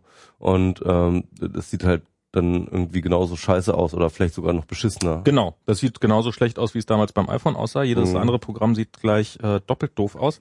Aber die mitgelieferten Sachen, also so die die Menüleiste oben, die passt schon und die ganzen Fenster passen und also es ist ja auch immer schon viel da, was dann auch gleich gut Map, okay. Map hat sich ja eins geholt, ne? Hat er sich äh, direkt eins Ja, ja. mitgebracht. Ja. Ja. Herzlichen Glückwunsch. Das ist ähm, also ist definitiv ein toller Rechner und hier mit SSD und sau schnell und Grafik und weiß der Teufel was und du kannst drei externe Displays anschließen davon so, ein- so ein Oshis und so. Also es ist das ist äh, schon groß Okay. Und toll und äh, alles ganz schick. Aber Ich habe eh kein Geld. Naja. ja, mal gucken. Wenn jetzt, wenn sich meine App vernünftig verkauft, dann Ah, ja, stimmt, das kannst du ja gleich das vielleicht als. Ach nee, jetzt müssen wir mal wieder ein Thema, ein anderes Thema. Das, Genau. machen, das machen wir aber noch. Warte mal, das schreibe ich mir mit rein ähm, in die Themenliste. Aber jetzt machen wir mal auf jeden Fall WWDC jetzt mal zu. Ähm, BWDC ist zu. Gut. also wenn du noch was hast. Nö. iPhone 5 hatten wir schon. Genau, dann, dann Apple ähm, TV hatten wir auch schon. Ach, ist ja nichts Neues dabei. reden wir doch mal über das Leistungsschutzrecht. Hm. Hm. Ich habe ja ähm, in, Vor das war meine Vorbereitung auf die Sendung, dass ich mal per Twitter rumgefragt hat, ob jemand mal einen Artikel findet, der was Positives zum Leistungsschutzrecht zu sagen hat. Ja, kannst du einfach das Blog von Christoph Käse Ja, einfach Christoph mal. Käse hat da jede Menge Texte, die die- Hier Presseschauder, die. höchsten. Schau da, ja, ja. Aber selbst der hat ja ähm, eigentlich, also ähm, Niggemeier hat, glaube ich, so einen Artikel darüber geschrieben. Und genau den Eindruck hatte ich vorher auch schon, dass der gerade am Zurückrudern ist. Und zwar hat er geschrieben, wie er findet, dass man ein Leistungsschutzrecht anwenden sollte. Und man sollte es nicht nutzen, um äh, Aber, aber er hat implizit, äh, nicht explizit zu naja, aber er, er schreibt, äh, das Leistungsschutzrecht sollte nicht so angewendet werden, dass es die, äh, dass es die Meinungsfreiheit einschränkt. Ja, das also das hat- ist, ein, ja. das ist doch ein Zugeständnis seinerseits, dass es, dass es die Möglichkeit bietet, die Meinungsfreiheit Ja, einzuschränken. genau. Das hat, das, er hat ja vorher gesagt, ähm, er hat ja vorher gesagt so, nee, das ist ja gar nicht möglich und das ist ja alles Ja. irgendwie etc. Das ist alles super schon von äh. und dann ist ja tatsächlich dieser, das muss man vielleicht nochmal erzählen, ist halt tatsächlich dieser Gesetzesentwurf ähm, in der momentanen Referentenfassung ja. geleakt worden und ist halt aufgetaucht und daran entzündet sich gerade die Debatte. Keine Ahnung, wie weit das jetzt ge gediegen ist, so, ne, in wie, Ja, welcher das ist der offizielle Verhandlungsphase. gerade. Das ist so der Ja, Stand der das, Dinge. ist, das ist wahrscheinlich der Stand der Dinge, obwohl wissen wir auch nicht, vielleicht sind, gibt es schon auch Ist einen das nicht, weiteren. es ist doch, ist doch jetzt weitgehend, also ich meine, es hat Leuthauser Schnarrenberger jetzt auch so verteidigt, dass diesen Leistungsschutzrechtentwurf, Mhm. das ist ja, das ist ja schon so, hat ja schon offizielle, Offizialitätsstatus. Nehmen wir das einfach mal so an, nehmen wir das mal so an, dass es mal der momentane Entwurf ist. Ähm, jedenfalls, äh, äh, das ist die Geschichte und daran entzündet sich das. Und eigentlich steht da auch nichts Überraschendes drin. Also alles, was wir befürchtet haben, Ja. ne, Es ist das Worst Case bestätigt Szenario. sich. Ja. Ja. bestätigt sich eigentlich. Ähm, und ähm, ja, das äh, äh, Interessante ist ja, ähm, dass der äh, Christoph Käse, nachdem dieser Leistungsschutzrechtsentwurf auch aufgegangen ist, und das ist, glaube ich, das, worauf Stefan Niggemeier dann auch abzielt, Genau. dass er dann halt plötzlich sagt so, ja, ähm, das muss man jetzt noch erläutern, wie das auch angewandt wird. Das steht dann eben nicht in dem Entwurf Nee, nee. drin. Das ist die Interpretation von Christoph Käse und äh, eine Empfehlung, wie er glaubt oder oder wie er auch hofft oder Nee, oder, er oder hat- wie er wie er behauptet, dass es angewendet werden würde. Äh, nee, er hat auch so eine Selbstverpflichtung sozusagen. Das, das war so eine, also wenn, wenn ich das jetzt hier, ähm, das, das war meine Interpretation sozusagen, ein Appell an die Verlage, doch bitte ähm, sich an diese, an, an seinen äh, Verhaltenskodex zu halten. Was natürlich ein stillschweigendes Eingest also wenn es ein Gesetz gibt, was dieses Verhalten, was er da nicht äh, möchte, äh, nicht ermöglicht hätte, dann wäre, ähm, dann, dann, dann bräuchte er diesen Artikel nicht zu schreiben. Wenn da drin steht, äh, dämliche Abmahnungen sind verboten und Einschränkung der Meinungsfreiheit ist auch nicht drin. Ja, ja, klar. Also er gibt damit implizit zu, dass auf jeden Genau. Fall diese Möglichkeit äh, gesetzlich besteht. Also auch er stellt sich nicht hin und sagt, hurra, das ist ja endlich mal das, was wir gebraucht haben und die, und die Meinungsfreiheit ist überhaupt nicht gefährdet und es wird keine Abmahnung geben, sondern er sagt, äh, wir brauchen so einen Verhaltenskodex, damit es nicht zu Massenabmahnung kommt. Du musst Also ich du habe das eher so genau. verstanden, dass er gesagt hat, es ist doch selbstverständlich, dass die Verlage das so nicht machen werden. Ach so. Und und äh, naja, das muss irgendwie jeder für sich selbst entscheiden, ob ob man ob man Gesetzesentwürfe gutheißen kann, bei denen man dann von der vom Wohlwollen des Springer Verlags äh, abhängt. Beziehungsweise Das ist, äh, vom, vom impliziten Unterstellen des Wohlwollens des Springer Verlags für sich selber und für die gesamte Branche. Ja. Durch einen Lobbyisten. Genau. Ähm, Im Endeffekt, im Endeffekt äh, liegt es ja auch tatsächlich dann nicht irgendwie an den Verlagen selbst, wie das interpretiert wird, sondern im, im Zweifelsfall von einem Gericht. Ja. Klar. Und das ist dann einfach, äh, das sieht man dann, wie es, ge- ne? also wie Gerichte dann halt teilweise, ähm, die sind ja Gericht, also Richter und Gerichte sind ja grundsätzlich immer total Fans vom Internet und entscheiden ja immer Ja, ja. tendenziell Und eher immer für die Meinung, Meinungsfreiheit. immer für die Meinungsfreiheit. Immer. Haben wir auch ganz oft erlebt. Der Hamburger Pressekammer und äh, nie. Münchner und so. Das ist praktisch, ne? Und äh, deswegen sehe ich da auch überhaupt kein Problem drin. Das wird, das wird total einfach, einfach werden. Aber es ist, ich, wie gesagt, also ich finde es, äh, also jetzt fern von irgendwelcher, selbst Christoph Käse setzt sich nicht hin und schreit Hurra, Hurra, das ist der Gesetzentwurf, auf den ich gehofft habe, sondern selbst bei ihm habe ich das Gefühl, dass er sagt, ja, wenn die Verlage sich nur gut genug verhalten, dann ähm, wird das schon alles ja, wobei, ganz okay werden. Wobei er hat, er hat, also er hat ja nicht, er hat ja nicht gefordert, dass der Gesetzesentwurf konkretisiert wird oder dass den Verlagen äh, diese Rechte oder diese Möglichkeiten vielleicht durch den Gesetzesentwurf selbst genommen werden. Also man, man hat schon den Eindruck, das passt ihm eigentlich ganz gut, dass die Verlage dann entscheiden, wie das äh, interpretiert wird und die Verlage, okay, ja. ja, dass die Also Verlage er hat er ist, sozusagen er ist nicht die- wirklich offiziell zurückgerudert. Das ist eine, das ist, ähm, er ist zurückgerudert implizit und das hat äh, äh, Stefan Niggemeier sehr gut rausgearbeitet. Ja. Aber er äh, verteidigt den Gesetzesentwurf as it is. Ja, also wenn er tatsächlich dafür wäre, dass, äh, dass, dass, dass das Gesetzesentwurf äh, Blogger schonen würde etc., dann würde er jetzt an Ja. dieser Stelle eine Kritik üben Ja, und okay. sagen, nein, der Gesetzesentwurf muss das ganz klar machen und da muss es ganz äh, etc. Ja, okay, das, das, das stimmt. Also er- Aber man muss halt einfach, ich meine, Christoph Lebe, äh, Christoph Käse ist einer von diesen Lobbyisten von der krassesten Sorte, ja, weil es gibt, glaube ich, nicht einen Menschen, der aus reinem Menschenverstand heraus wirklich glauben würde, dass diese Idee des, äh, äh, des, des äh, Leistungsschutzrechtes auch in dieser Fassung vor allem ähm, irgendeinen Nutzen für die Gesellschaft hat, ja, irgendein das ist eine, eine und, und, aber das und, ist doch und, Aufgabe und, und eines muss- Lobbyisten, man muss so zu tun, genau, als ob. Genau, genau. Und das ist genau der Punkt. Und äh, das kann nur echt eine verdammt große Menge. Ich habe das öffentlich auf Twitter gefragt. Sagen Sie mal, Herr Christoph Käse, wie viel Geld muss man eigentlich dafür, kriegt man eigentlich dafür, dass man so einen Quatsch in der Öffentlichkeit verteidigt? Also, ähm, das muss man echt, das muss man sich, das muss man sich echt auf der Zunge zergehen lassen. Das ist absurder Schwachsinn, ja. Also, ähm, also bei vielen Gesetzesvorhaben von Politikern kann man eventuell noch irgendwie eine gute Absicht irgendwo erkennen, ja, vielleicht Auf irgendwo ein. Denkfehler Ja. irgendwie, wo man sagt, okay, d- ähm, da sehen die, da haben die vielleicht ein- eine Sache noch nicht verstanden und glauben, dass sie tatsächlich etwas Gutes tun. Ja. Aber das kann man beim, Gesetz, beim Nein, man gibt es keine Möglichkeit, diese Interpretation zuzulassen. Ich meine, selbst bei den Netzsperren hätte man ja gedacht, ja, ich verstehe schon, was die wollen. Die, also man, man will irgendwie äh, äh, diese, die, diese bösen Webseiten sperren. Ja, Genau. die verstehen einfach nicht, dass das nicht geht, beziehungsweise dass die Kollateralschäden äh, nicht nicht in Kauf zu nehmen sind. Aber beim beim Leistungsschutzrecht, man versteht überhaupt nicht, nach welcher Logik das irgendjemandem was nutzen soll. Und es gibt ja auch kaum einen Politiker, die, der tatsächlich ähm, das Leistungsschutzrecht so richtig verteidigt, oder? Ich meine, Na, Leuthauser Schnarrenberger hängt jetzt so ein bisschen in der Situation. Ja, Das- muss muss jetzt. Aber, aber, aber was sagt sie? Ich sagt sie so,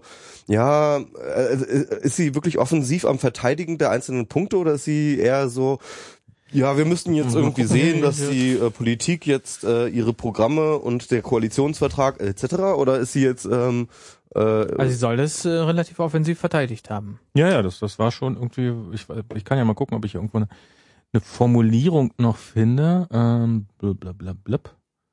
Ähm, Ich meine, das Interessante am Leistungsschutzrecht ist, dass das nur dann Sinn ergibt, wenn die Verlage gleichzeitig planen, Google zu verpflichten, äh, äh, sie weiterhin in, in seinem Suchindex aufzuführen. Na, das Denn- werden sie natürlich als nächstes ja, aktivieren das wollen. muss, das muss. Anders, anders hat das keine Logik. Man sagt nicht, äh, ich verbiete den Leuten, die mir meinen Traffic bringen, auf mich zu verlinken.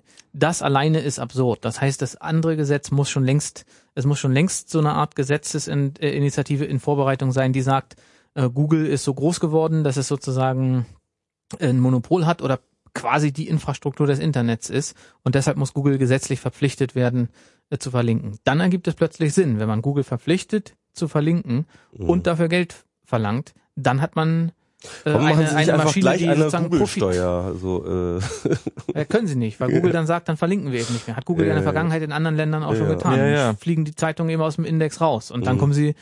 äh, Das heißt, das, das ist doch die eigentlich interessante Frage. Das muss doch schon längst in Vorbereitung sein. hm.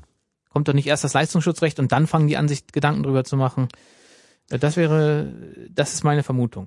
Das, ähm, also ich, ich behaupte einfach mal, dass es, also ich, ich weiß nicht, ob da wirklich wahnsinnig viel äh, lang, also ich habe ja mittlerweile das Gefühl, wenn Verleger äh, langfristig planen könnten, dann wären sie keine Verleger mehr. Das ist, das, ich habe das Gefühl, das ist so eher aus dem Bauch heraus Handlung. Das ist, man, man konnte es ja schon in anderen Ländern sehen, wie das Leistungsschutzrecht gegen die Wand gefahren ist.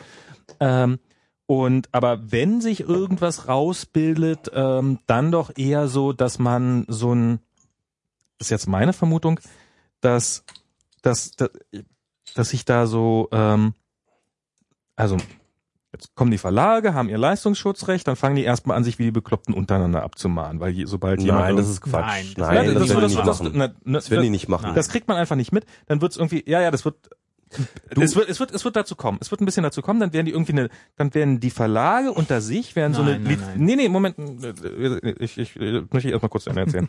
ähm, dann setzen die sich quasi untereinander hin und gründen so eine Lizenzierungs, bla, bla, bla. So ein, so ein wir machen Fair Use und dafür, dass ich dich zensieren, äh, lizenz, äh, zensieren darf, dass ich dich zitieren darf, darfst du mich zitieren und wir machen da und dann Eine. Verwertungsgesellschaft. Nö, eigentlich im Wesentlichen so ein Gentleman's Agreement. Äh, Also das denke ich auch, aber ich denke, das werden die sofort tun. Ja, Na, das, vielleicht ist, das machen ist sie es schon auch klar. sofort. Das ist schon aber klar. auf jeden Fall ist es so, dass, äh, dass es natürlich, dass du einen Zirkel hast von Privilegierten, die nach Belieben jeden zitieren dürfen, weil sie einfach eine entsprechend große Rechtsabteilung haben. Und äh, dann hast du diese, dann hast du diese und, und damit hast du eigentlich einen Schutzwall geschaffen gegen jeden Angriff von außen. Ja. Mhm. So wie bei, Und- äh, ja, ja, so wie bei Patenten. Das, Ja, aber, aber diese, aber ohne die erste Phase. Also du musst halt, wenn du dir den Redaktionsalltag anschaust, die äh, kopieren und äh, äh, klauen wie die Raben untereinander, ohne Scheiß, diese ganzen Verlage, ohne abzusprechen. Und ähm, weil es einfach im weil es im weil es einfach tatsächlich ähm, Branchenstandard ist und branchenüblich ist, rümpft man vielleicht hier und da die Nase und macht mal einen Telefonanruf, aber da, da wird nicht die Rechtsabteilung deswegen angerufen. Ja, meine Heute schon nicht. Und zwar bei ganz sogar bei Urheberrechtsverletzungen. Vielleicht, äh, also, aber auf jeden Fall, also so, so diese, m, will ich mich jetzt nicht drüber streiten, kann, kann durchaus sein, dass ihr da recht habt. Ähm, ähm, ich will nicht sagen, dass Eine ich, Krähe hängt, hä- hackt der anderen kein Auge aus. ja, so ein bisschen natürlich schon in der Richtung, aber das ist so einfach, das ist dann der Schutzwall, den man um sich selber errichtet hat und den, ähm, da können wir, da kann uns keiner was. Und dann ist es auch okay. Ich meine, wenn für alle der Traffic um ein Drittel sinkt, weil man nicht mehr über Google verlinkt wird, dann ähm, ist das ja auch wieder okay. Dann, dann sinken, also irgendwo, irgendwo muss es ja hin, die, dieser ganze Traffic. Der wird ja nicht komplett auf Blogs landen oder sowas. Dann werden die, oder vielleicht ist das ja auch die Hoffnung, dass die Leute nicht mehr zu Google gehen, sondern dass sie dann direkt zu Welt.de und Zeit.de gehen und ähm, um da ja, ja, zu das kommen. ist immer wieder die Hoffnung gewesen. Das war die Idee, dass sie ver- äh, dass Verlage versucht haben, Deep Linking zu verbieten, dass sie sagten, ihr dürft nicht auf die Artikel verlinken, ihr dürft immer nur auf unserer Hauptseite verlinken. Ja, ja. Immer wieder die Idee, dass die Leute da hingehen äh, und sich von da aus irgendwie dann durchklicken, als ob es eine Zeitung ist, die man Na, ist, aufschlägt. das ist ja als Verlag die einzige Chance, die du eigentlich hast, weil wenn du anfängst, das ist ja, das, das fällt mir jetzt bei, ähm, ich lese ja Spiegel Online nicht mehr. Ich lese nur noch die Kolumne von Sascha Lobo. Die habe ich mir irgendwie im Feedreader abonniert und die erscheint da auch regelmäßig in meinem Feedreader drinne. Und darüber hinaus nehme ich Spiegel Online quasi nicht mehr wahr. Und ähm, und wenn dann jetzt noch, und das ist jetzt sozusagen, da braucht man ein gewisses technisches Verständnis, äh, um das äh, sich hinbasteln zu können. Aber nun gab es ja, da, da haben die Verlage ja auch ganz pissig reagiert, als dann plötzlich irgendwie eine Webseite ankommt und ähm, einfach nur anfängt, auf die Artikel von einzelnen Autoren zu verlinken, egal wo die schreiben. Und wenn ich mir plötzlich Da gab's sozusagen jetzt auch Ag- Aggregatoren, die das gemacht haben. Genau, und die dann sofort vom Markt geklagt worden Ja, sind. ja. Und wenn ich jetzt nicht mehr die Süddeutsche oder den Spiegel als Marke abonniere, sondern äh, mir den Niggemeier oder den Lobo abonniere, sondern die Autoren und die plötzlich eine unglaubliche Macht gewinnen. Ich glaube, das ist der eigentliche Konflikt, der Mhm. da existiert. Mhm. Ähm, dann, dann ist das ja für die Marke Süddeutsche oder Spiegel Online äh, eine Katastrophe eigentlich, dass so, dass ich mir rauspicke, wen ich da will und Ja, nicht mehr. Ich lese da nicht mehr einen Tagesspiegel. Ich meine, passiert natürlich auch sowieso schon, aber ich lese den Tagesspiegel wegen dem Martenstein oder Mhm. wegen die Zeit wegen dem. Aber wenn ich das dann gar nicht den ganzen Dreck drumherum gar nicht mehr mitkriegen brauche, dann ist das ja ein echtes Problem. Ja, das ist halt das gleiche wie mit den, damals äh, mit der Entbundlung des Albums in äh, einzelne Tracks halt, ja. Und äh, das war für die Musikindustrie auch eine harte Nummer, dass sie, die sie lernen musste irgendwie, ähm, halt diese Idee irgendwie zwei, drei gute Tracks irgendwie und den Rest irgendwie mit irgendwie ähm, äh, auffüllen und das Ganze dann als Album für teuer Geld verkaufen, funktioniert dann nicht mehr, ne? Ja, wobei. Ja, aber ich ja. denke, die, die, die, das stimmt tatsächlich, weil man zunächst ja sagen könnte, ist ja egal, woher der Traffic kommt. Äh, wenn der auf die Seite kommt, kann man auf der Seite Werbung verkaufen. Ja.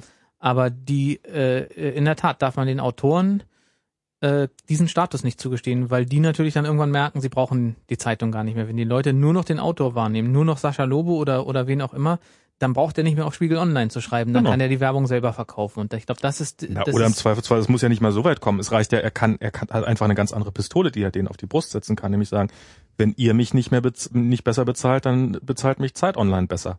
Und das ja, ist das ja dann nur noch. er, das dürfte er ja auch so haben, die Pistole. Also Ja, aber die wird kräftiger einfach. Die, die wird, ähm, also das, wenn der, dann wird sozusagen der, der Verlag nur noch zum, zum Reinen. Also bisher ist ja, ich gehe zu dem Verlag oder ich gehe zu der genau, Zeitpunkt. ich gehe zu der Zeitung, genau. Und wenn die, Renommee Zeitung nur noch ein, wenn die Zeitung nur noch eine Plattform ist für Autoren, in der Tat, das darf nicht Genau. passieren. Und das, das äh, zeigt sozusagen auch diesen ganzen Grundkonflikt, der in der ganzen Sache und, und auch bei ACTA äh, und der ganzen Diskussion genauso das Problem war, dass für, für die Verlage gibt es eigentlich keinen größeren Feind als die Urheber selbst. Das sind gar nicht Genau. die, das sind gar nicht die Kunden äh, oder die potenziellen äh, Content-Diebe oder wie auch immer, sondern das sind die Urheber. Wenn die wenn die merken, äh, wenn die eine Marke werden und wenn die vor allen Dingen merken, dass sie eine Marke sind, dann brauchen die keinen Verlag mehr, weil der Verlag nur noch die die Webseite zur Verfügung stellt. Wisst ihr, wo ich so ein, äh, wo ich so einen Konflikt vielleicht auch irgendwann, äh, wo wir den auch nochmal so sehen werden? Bei Fußballspielern? Nein. Ähm, das, das ist auch interessant. Nein, ähm, äh, bei äh, Parteien, ja. Äh, Parteien versus Einzelpolitiker. Also wenn halt tatsächlich jemand schafft, irgendwie in einer Volkspartei wie der SPD oder so etwas, ja, tatsächlich durch äh, entsprechende Social Media Präsenz und so weiter und so fort, halt sich schafft, eine eigene Fanbase aufzubauen, die ähm, ihn autonom macht in gewissen Mhm, Hinsicht, ja, mhm. also so eine eigene Popularität und eigene Fanbase Ja. und dann, also zumindest natürlich erstmal irgendwie in seinem Stadtteil. Und so ein bisschen ist das der Ströbe Ströbele, ja. Also der ist ja tatsächlich, ähm, ähm, der, der, der ist ja nicht auf, der kommt ja nie über die Li- Liste rein von den Grünen, sondern tatsächlich immer über seinen Direktmandat. Ja. Das ist, glaube ich, einer der ganz wenigen und einer der ersten vor allem, die von den Grünen, die überhaupt über ein Direktmandat glaube, der ist. erste und einzige sogar. ist. Wahrscheinlich ist vielleicht sogar schon noch der einzige, Ja. Nee, obwohl, glaube ich, inzwischen müssten sie mehr in, direkt inzwischen, haben. inzwischen ist das, glaube ich, schon. Stimmt, mittlerweile könnten irgendwie Mittlerweile ist das, Freiburg glaub ich, und- ja, ja. ja. Aber, Also aber er war der erste auf jeden Fall. Er war der erste und vor allem auch ähm, schon ziemlich lange und äh, hat halt irgendwie sozusagen halt seine sein Kreuzberg und hat da irgendwie so seine Community und sein Netzwerk so und die äh, spülen ihn halt einfach äh, jedes äh, jedes Mal wieder rein. Ne? Und deswegen kann er auch total autonom gegenüber seiner eigenen Partei agieren. Mhm. Und das ist halt irgendwie interessant. Und dann ähm, er verliert tatsächlich irgendwie die Partei ne? Ja. ähm, auch eine ganze Menge Ja, das Kontrolle ist eine sehr auch. interessante Idee. Das ist, Also wenn, wenn diese sozusagen Ströbele mit seinem, der ja sozusagen an seinen Wahlbezirk gebunden ist, aber Mhm. wenn das durch Social Media sozusagen so wird, dass man plötzlich seine Wähler überall hat als einzelner Politiker Naja. und sagen kann, ja Gott, wenn, wenn ihr hier nicht, wenn ihr mir diesen Listenplatz nicht gebt oder, oder dieses von meinen Projekten nicht durchsetzt, genau. dann gehe ich zu einer anderen Partei und nehme meine Wähler mit, das wäre ja, ja, natürlich nicht eben, ja. Dann Also- kaufe ich meinen Teppich woanders. genau, genau. Dann importiere ich meinen Teppich jetzt woanders.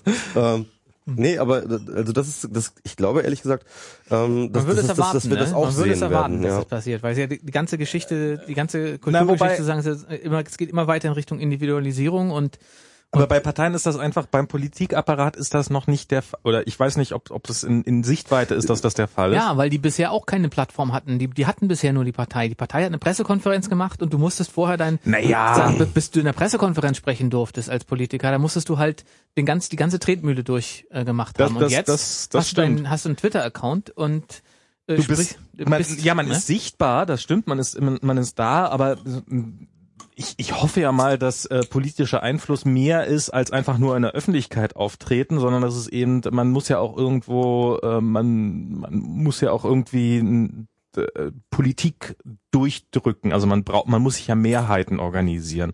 Und ich sehe das in den Parlamenten oder in ähnlichen Institutionen, dass da Mehrheiten nach wie vor die Parteien organisiert werden. Und ich sehe nicht, dass da irgendwelche Einzelkämpfer auch nur einen Hauch einer Chance hätten, ähm, auf absehbare Zeit das auf äh, eigene Faust durchzudrücken. Und ich finde, ich finde das Parteienkonstrukt ja ehrlich gesagt gar nicht so schlecht. Also es ist, äh, ich, also ja, man kann da eine Menge, sehr, sehr vieles Schlechtes dran finden. Aber es, ich krieg's ja so ein bisschen mit im, ähm, also meine Freundin arbeitet bei einer Bundestagsabgeordneten und die ist von den Grünen und die sind nun mal die kleinste Fraktion im Bundestag und das führt schon dadurch, dass die einzelnen Abgeordneten und deren Mitarbeiter gerade auch ein extremes Arbeitspensum haben, weil du musst ja in jeder, in Mhm. jedem Mhm. äh, Ausschuss auch vertreten sein und je kleiner die Fraktion ist, desto mehr Stress ist es für den Einzelnen. Und ähm, für die CDU ist das überhaupt kein Problem. Haben viele sind überhaupt keinen Ausschuss drin oder ja eben irgendwie so ein bisschen. Und da kann das ein durchaus bequemer Job sein. Aber und wenn du da ein Einzelkämpfer bist, dir überhaupt den Überblick zu verschaffen, was da abläuft, ist, glaube ich, schier unmöglich, weil es einfach viel zu viel ist. Und ähm, ich sage nicht, dass es nicht möglich ist, dafür entsprechende Werkzeuge zu schaffen, mit denen das dann doch wieder geht, dass man da auch einzelne, als Einzelner agieren kann. Aber im Augenblick sehe ich die nicht. Ja, also ich meine, du wirst natürlich äh, trotzdem weiterhin in den äh, Parteistrukturen eingebunden sein.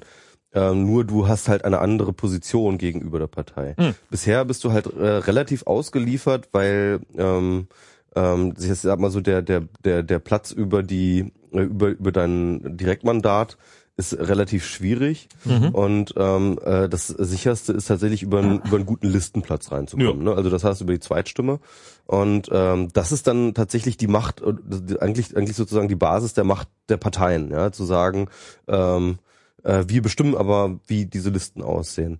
Und wenn du da nicht spurst, dann äh, verschwindest du halt wieder von den Listen. Mhm. Und das ist halt und das ist halt ein unglaublicher Konformitätsdruck, der auf dir lastet als äh, als äh, Parteimitglied, das irgendwie äh, in den Bundestag will. Ähm, dann kannst du nicht zu weit ausscheren, sonst bist du halt ganz schnell runter von der Liste oder halt auf einem schlechten Listenplatz und dann ähm, ist das halt äh, gegessen mit deiner politischen Karriere. Ne? Aber wenn Ströbele jetzt, nehmen wir mal an, der wäre jetzt nicht mehr bei den Grünen, Mhm.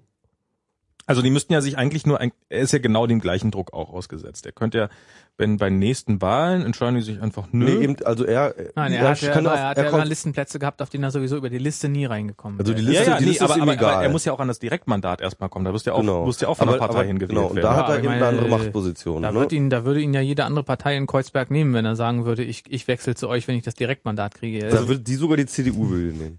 Wenn mir der, sicher. also ich würde sagen, CDU plötzlich die Chance hätte, Also in gerade die Kreuzberg das Berliner CDU, zu kriegen. gerade die ihr? Berliner CDU würde ihn nehmen. Da bin ich mir also die, sicher. die SPD ist doch, äh, Quatsch, die Grünen sind doch sowieso extrem stark. Also auch mit ihrer Zweitstimme. Ist ja nicht so, dass das jetzt Ja, klar, Ströbele aber- unglaublich viele Punkte aber hat. es und ist jetzt nicht so, dass jetzt irgendwie ein zusätzlicher äh, Abgeordneter jetzt irgendwie ähm, äh, äh, jetzt irgendwie doof wäre. Nee, nee, das, das meine ich nicht, aber ich glaube, wenn die, wenn die ihren, wenn die ihren grünen, wenn da nicht mehr Ströbele direkt antreten würden, dann würde der und, sondern jemand anders, wenn die jemand anders auf den Direktposten Posten setzen bei den Grünen, dann äh, würde der vermutlich kein Direktmandat kriegen, aber die Grünen würden, wären trotzdem noch unglaublich stark Ja, klar. und, und hätten, Natürlich. und dann würde, wobei, wer sollte dann? Ich meine, da, da gibt's ja, äh, wen, wen gibt's da noch in Kreuzberg? Da gibt's ja noch die SPD, also das, Das ist doch unser unser beim Freund letzten Mal Böning. äh, Ron der- Böning, ähm, der aber jetzt ja, was nicht, ist, ob der noch das nächste Mal noch antritt, der Genau, ist ja der jetzt ist der ja jetzt- Staatskanzleichef. Ähm, da tritt vielleicht jemand anders an und darüber hinaus, ähm, naja, hier Linkspartei, die, die hätten noch, glaube ich, eine realistische Chance. Meinst Da du in Kreuzberg? Obwohl Ja, Friedrichshain, Kreuzberg- Kreuzberg ist das. Also Also in Friedrichshain. Friedrichshain gibt's ja auch keine äh, keine Indigenen mehr. Ja, aber mit Ströbele könnten sie es schaffen. Mit Ja, ja. Ströbele für die Linken. Also mit Ströbele für die Linken, okay, ja stimmt, das stimmt, ja. Wisst ihr, dass äh, Also wie gesagt, Ströbele einer der größten Profiteure des Urheberrechts ist? Inwiefern? Der ist, ähm, kennt ihr diesen dieses berühmte äh, von, ich weiß jetzt nicht, oh Gott, jetzt wenn, wenn ich Fußballfan wenn jetzt irgendjemand Fußball hört, äh, mag von euch, dann Ist ich weiß nicht mehr, welches Profiteur Jahr- vom Urheberrecht das neue Kriegsgewinnler? Äh, na egal. Ja, der hat, ähm, der hat ähm, ähm, dieses berühmte aus, das Spiel ist aus, Deutschland ist Weltmeister. Jedes Mal, wenn das irgendwo gespielt wird, Mhm. verdient Ströbele Geld daran, weil das Mhm. war sein Großonkel oder sowas, der das abgespielt hat. Äh, der, der, der, der Reporter war bei Mhm. diesem Fußballspiel, wo Deutschland in Bern Weltmeister geworden er ist. ist der Erbe. Und er ist der Erbe davon und er kriegt und das erst, das ist Und der ist immer noch nicht 70 Jahre tot. nö, Oh, natürlich nicht. kann der Und- mal endlich ein bisschen schneller gestorben sein? Kann er- Wir müssen, wir müssen eine Open Source Variante von diesem, von diesem Zitat schaffen. Genau. Ja, das ist, äh, das ist äh, Ströbele verdient. Vorbei, vorbei, das Spiel ist vorbei. genau. Deutschland hat die Meisterschaft gewonnen. Da. Deutschland ist äh, ganz weit vorne. Genau. Deutschland ist praktisch der Gewinner.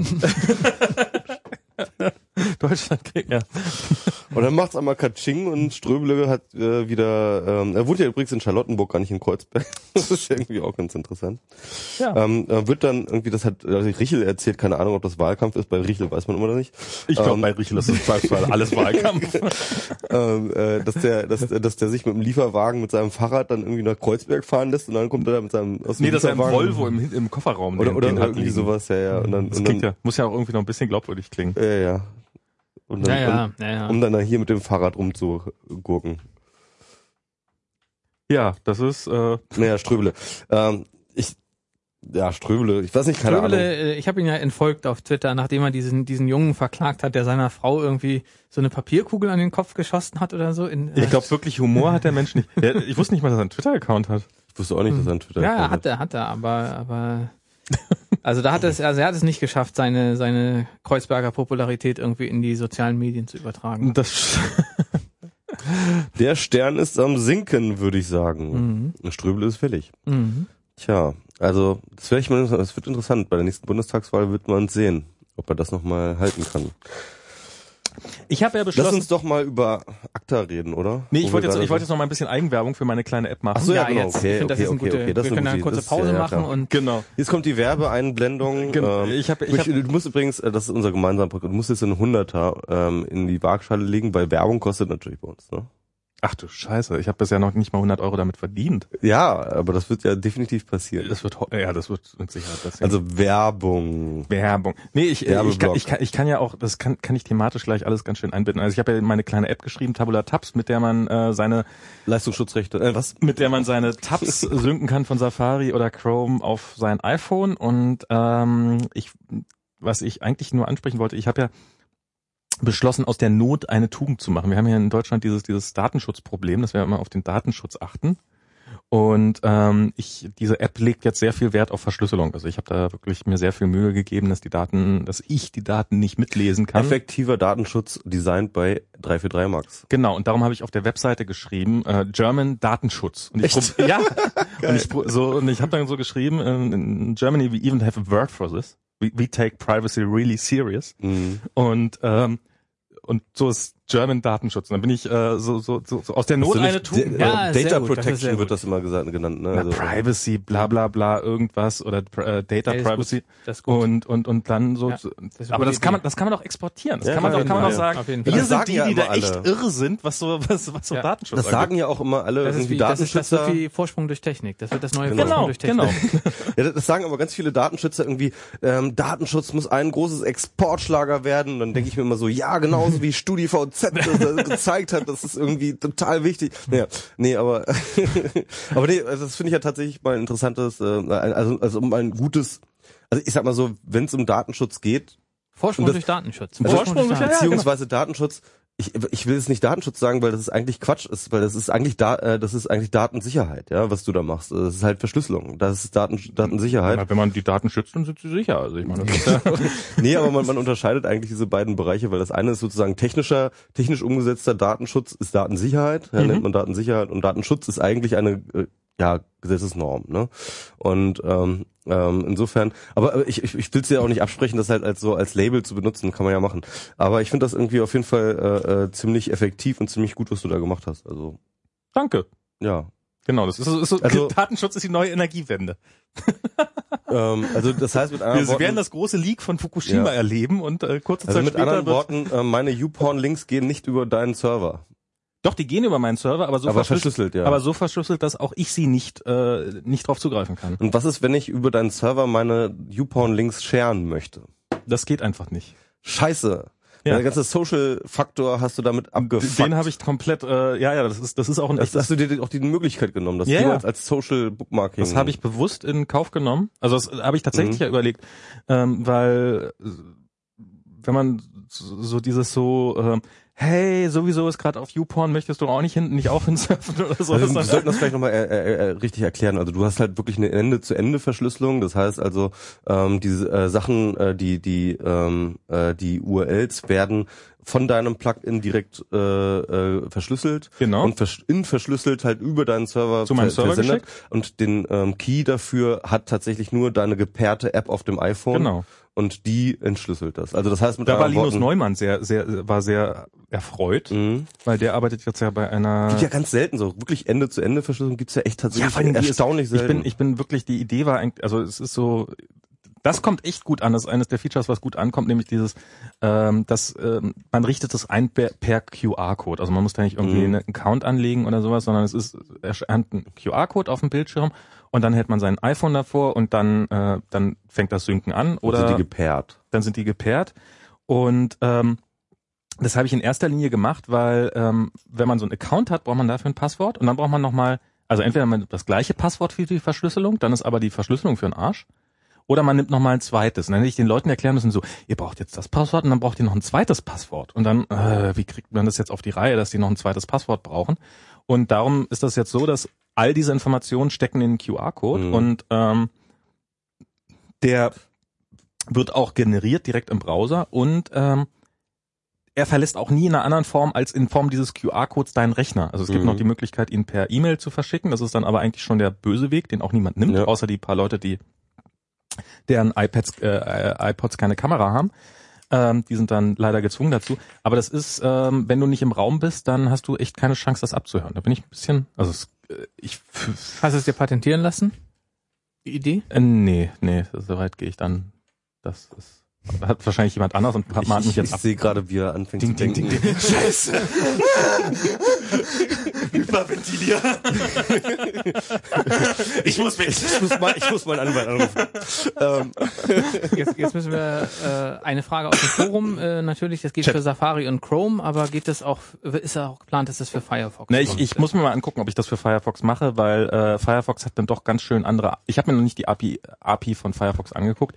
Die ist doch ganz schön anders und äh, darum habe ich Firefox erstmal außen vor gelassen, weil es gibt ja für Firefox gibt's ja auch dieses Firefox Home oder sowas. Da gibt's schon so eine iPhone-App direkt von Mozilla. Ja, ja, ja. Die ist auch nicht mehr ganz äh, taufrisch, aber die kann das prinzipiell auch. Das, Und das das können ja auch viele, also Chrome kann das ja tatsächlich mit einer Android-App zusammen. mit Chrome auf für Android. Genau, und kann das halt auch. Und es kann äh, demnächst ja auch tatsächlich der Mhm. Safari und das ist ein bisschen scheiße für dich natürlich. Nö, ist es überhaupt nicht. Nein, ein bisschen.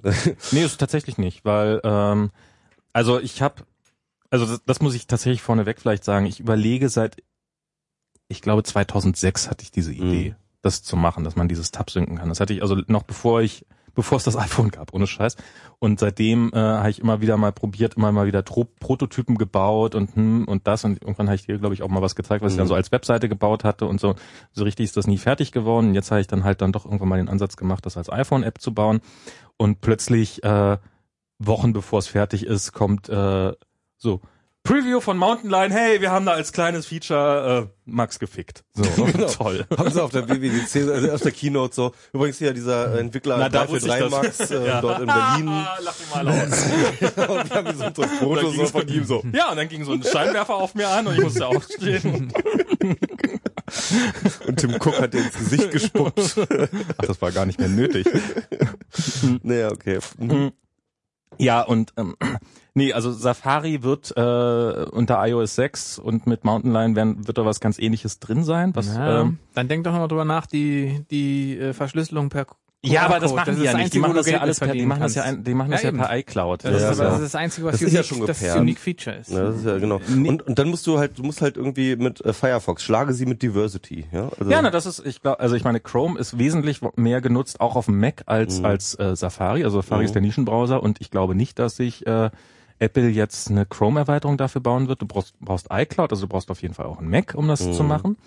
Und dann, ähm, also ich glaube, für viele User wird es so reichen, wie Safari das macht, aber ich, was ich natürlich als nächstes zum Beispiel machen will, ist, dass man, wenn man so einen Tab dann, also ich habe es mir gedacht, als so die ganzen Artikel, die man noch ungelesen rumliegen hat. Also da, ich habe immer viele Artikel im Chrome offen, die ich gerne noch lesen wollte. Und wenn Mhm. ich dann unterwegs bin, dann ähm, dann habe ich die URL nicht dabei, wenn ich mal die Gelegenheit habe, das zu lesen. Und dann wäre es natürlich auch praktisch, wenn man, nachdem man diesen Artikel gelesen hat, man ihn sagen kann, okay, und jetzt das Fenster wieder zumachen oder den Tab zumachen Mhm. und dass, wenn man sich das nächste Mal an seinen Rechner setzt, dass dann der Tab auch sofort zu ist. ja. Und, Aber wie, ist das? und, ich, und das, das will ich Mhm. dann, das, das sind so Features, die ich alle noch einbauen will. Und das äh, wird Apple nicht tun.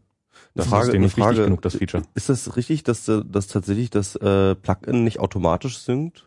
Das sind, sind im Auto, Augenblick nicht mehr automatisch. Das war in der nämlich Beta-Version. einer Beta, ich habe die Beta-Version gehabt Genau. da hat das immer automatisch Genau, gesynkt. da hat das immer automatisch gesynkt. Das habe ich erstmal abgeschaltet, weil das bei mir ganz ordentlich viel Traffic verursachen würde.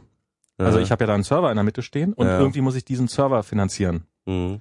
Und ähm, darum wird das mit dem Synken in irgendeiner Form werde ich mir das bezahlen lassen müssen, weil ansonsten äh, zahle ich da nur drauf und das ist nicht in der Sache. Aber sorry, du kriegst halt Geld für die App. Naja, ich Das weiß, das Geschäftsmodell. Also ich, ich muss, nee, Da musst du den App-Preis anders kalkulieren. da muss ich den App-Preis vielleicht anders kalkulieren oder ich sage einfach, ich nehme eine monatliche Summe dafür. Du bezahlst Als In-App 80 Cent Purchase, oder? Als äh, In-App Subscription Aha. und dass ich dann sage, okay, dann kostet dich das im Jahr drei Euro, meinen Service zu nutzen und dafür hast du es dann auch immer alles synchronisiert. Und ich weiß, wovon Aber dann baue ich mir einfach eine äh, äh, Chrome-App, die deine Chrome, äh, dann dein Chrome-Plugin äh, auslöst. So, so, so was automatisch reinklickt. Also, also ein Plugin, das dein Plugin. das ähm, kannst du, das kannst du natürlich tun. Das ja. stimmt. Ähm, also ich hoffe, dass Haha, ich habe äh, 343 mal gehackt. so. Ähm, nee. Ähm, äh, ja, also da- ich, ich weiß nicht, ich, okay, musst du wissen, keine Ahnung, ich glaube, das ist bestimmt berechnet. Ähm, Nö, aber berechnet da gesagt, bisher noch nichts, aber ehrlich ich möchte, gesagt, äh, ehrlich gesagt äh, halte ich Das- das, für einen, einen, einen nicht so guten Move. Aber gut, es ist, also es ist viel Traffic, der da entsteht, weil es das muss glaube so, ich dir, das glaube ich dir. Aber, aber, das muss man, aber das muss man bereit sein, erst einmal einzukalkulieren als Risiko, damit die Leute erstmal ein gutes User Experience haben. Naja, also in erster Linie ist das ja schon so gedacht, dass, ähm, also ich probiere den Leuten eine gute User Experience zu liefern. Allerdings muss ich das Ganze auch für mich finanzieren. Das ist so Genau. das Ziel daran. Und wenn man jetzt drei Euro im Jahr dafür ausgibt, oder ich äh, es ist jetzt noch keine Zahl, sondern es ist jetzt einfach nur mal, um eine Hausnummer zu nennen, also wenn man eine kleine Summe im Jahr dafür ausgeht, um das nutzen zu können, äh, finde ich das, ähm, finde ich das okay. Tja. Und ähm, vielleicht geht's günstiger, vielleicht kriege ich das auch noch günstiger hin, aber Ja. im Augenblick sehe ich keine Möglichkeit dazu. Hm. Und wenn ich die nicht sehe, dann, dann ist das, also entweder ich zahle drauf bei, was ich, warum sollte ich das tun? Ja klar. Oder ich, oder, oder ich nehme Geld dafür. Und ähm, ich glaube, wer, wer das nutzen möchte, der ist auch bereit dafür, äh, eine wirklich kleine Summe im Jahr dafür auszugeben. Ja, Mhm. nur die Leute haben halt schon Geld ausgegeben und das ist halt die Sache. Also Ja, sie haben aber Ähm. Geld ausgegeben für das Feature, was ich jetzt gerade beworben habe. Und es steht explizit auf der Webseite drauf, with just one click äh, sind alle deine Tabs irgendwo. Ich verspreche niemand, dass ich irgendwas live mache. ich will jetzt nicht, ich will nicht die Legitimität deines äh, Geschäftsmodells absprechen. Ich frage mich nur, ob das so sinnig ist. Aber das ist, das ist eine andere Sache. Also ich muss ganz ehrlich sagen, ich habe jetzt, ähm, ich war jetzt lange Beta-Tester von dieser App und ähm, es ist tatsächlich anders, als ich gedacht habe, ähm, ähm, dass ich tatsächlich ähm, diese diese App tatsächlich benutze. Und das ist halt wirklich ganz, ganz selten, dass ich tatsächlich eine App mir runterlade, auf, auch kaufe vom iTunes Store oder wie auch immer, ähm, die ich dann tatsächlich, äh, die ich dann tatsächlich benutze. Also die, die ich dann tatsächlich, wo ich in eine Situation gerate, ähm, dass ich denke, alles klar, jetzt hilft mir diese App weiter. Ja, also ganz oft denke ich mir, dass, dass ich in solche Situationen kommen Ja. würde, kauf mir die App und dann passiert es aber nicht. Genau. Und bei der war es aber tatsächlich von Anfang an so, dass ich halt irgendwie ähm, warte mal, wo was war da nochmal dieser Text? Den hatte ich doch noch in dem Browser-Tab offen irgendwie auf meinem Rechner. Ach da, ich habe ja diese Tabula-Tabs und dann ähm, halt immer einfach aufgemacht und dann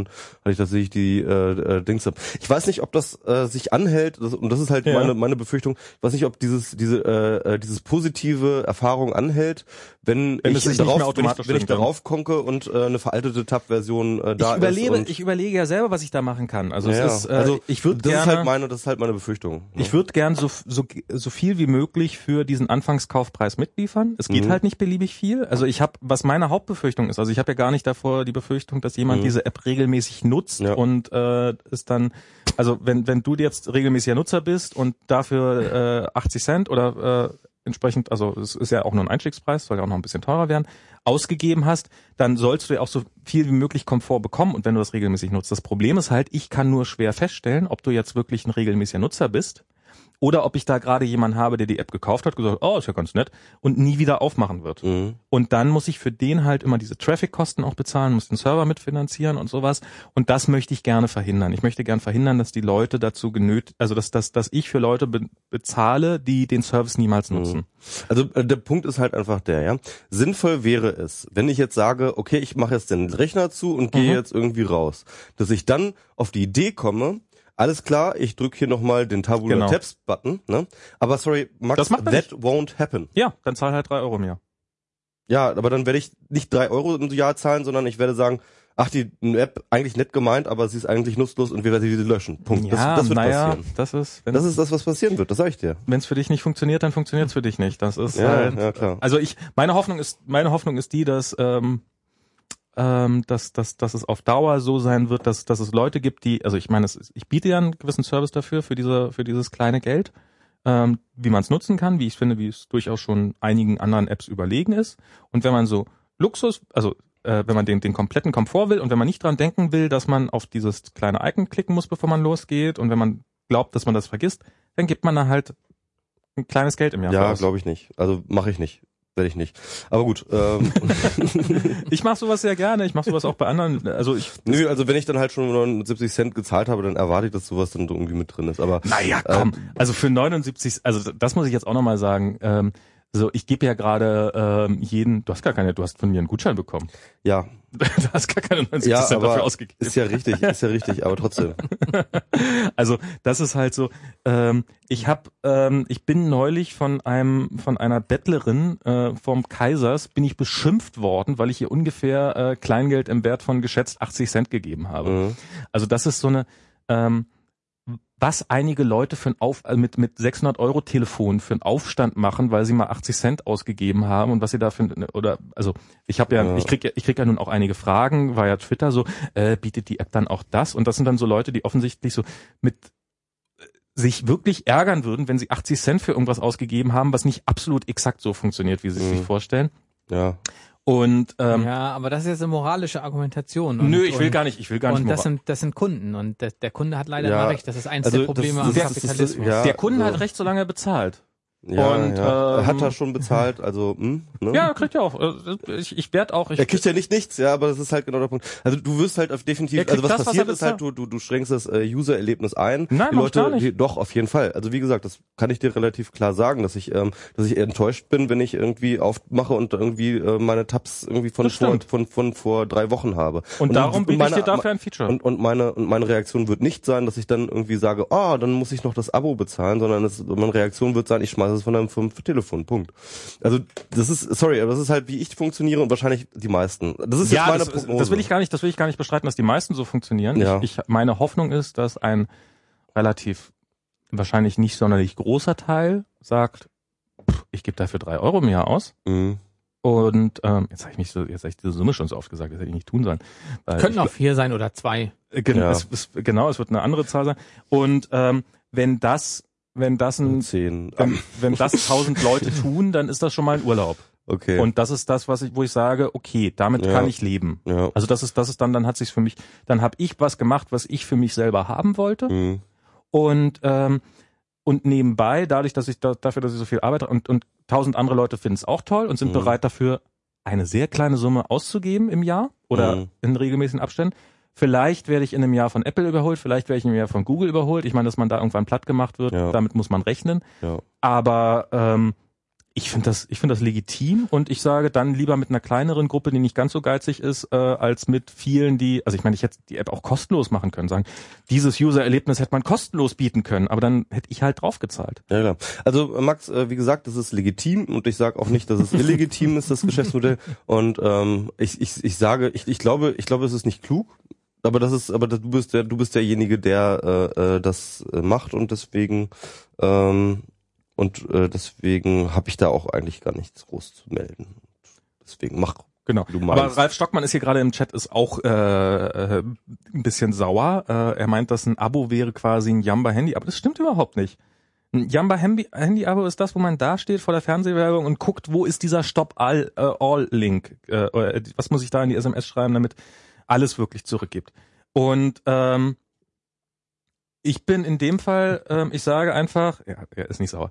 Ich sage hier, gib einmalig Summe X aus, dann hast du für einen Zeitraum dann und dann hast du das. Danach habe ich sowieso, also es, es gibt keine, muss man auch sagen, das ist, ähm, es gibt auf dem iPhone gibt es zwei Arten von Abos. Es gibt nämlich die Renewables, Mhm. die, äh, die Auto-Renewables. Das sind die, die sich, du schließt einmal ein Abo ab und solange du es nicht explizit kündigst, verlängert es sich.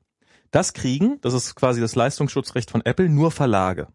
Du Mhm. mussten Verlags, also du mussten äh, sich regelmäßig aktualisierenden Content bieten auf redaktioneller Basis, um das anbieten zu dürfen. Ähm, alles, was ich machen darf, ist sagen, guck mal hier, äh, kauf das jetzt, gib dafür in drei Monate, äh, gib dafür aus für einen Zeitraum X und ähm, wenn danach der User nicht wieder ankommt und sagt, du, ich mach das jetzt nochmal, dann ist er, dann ist er raus.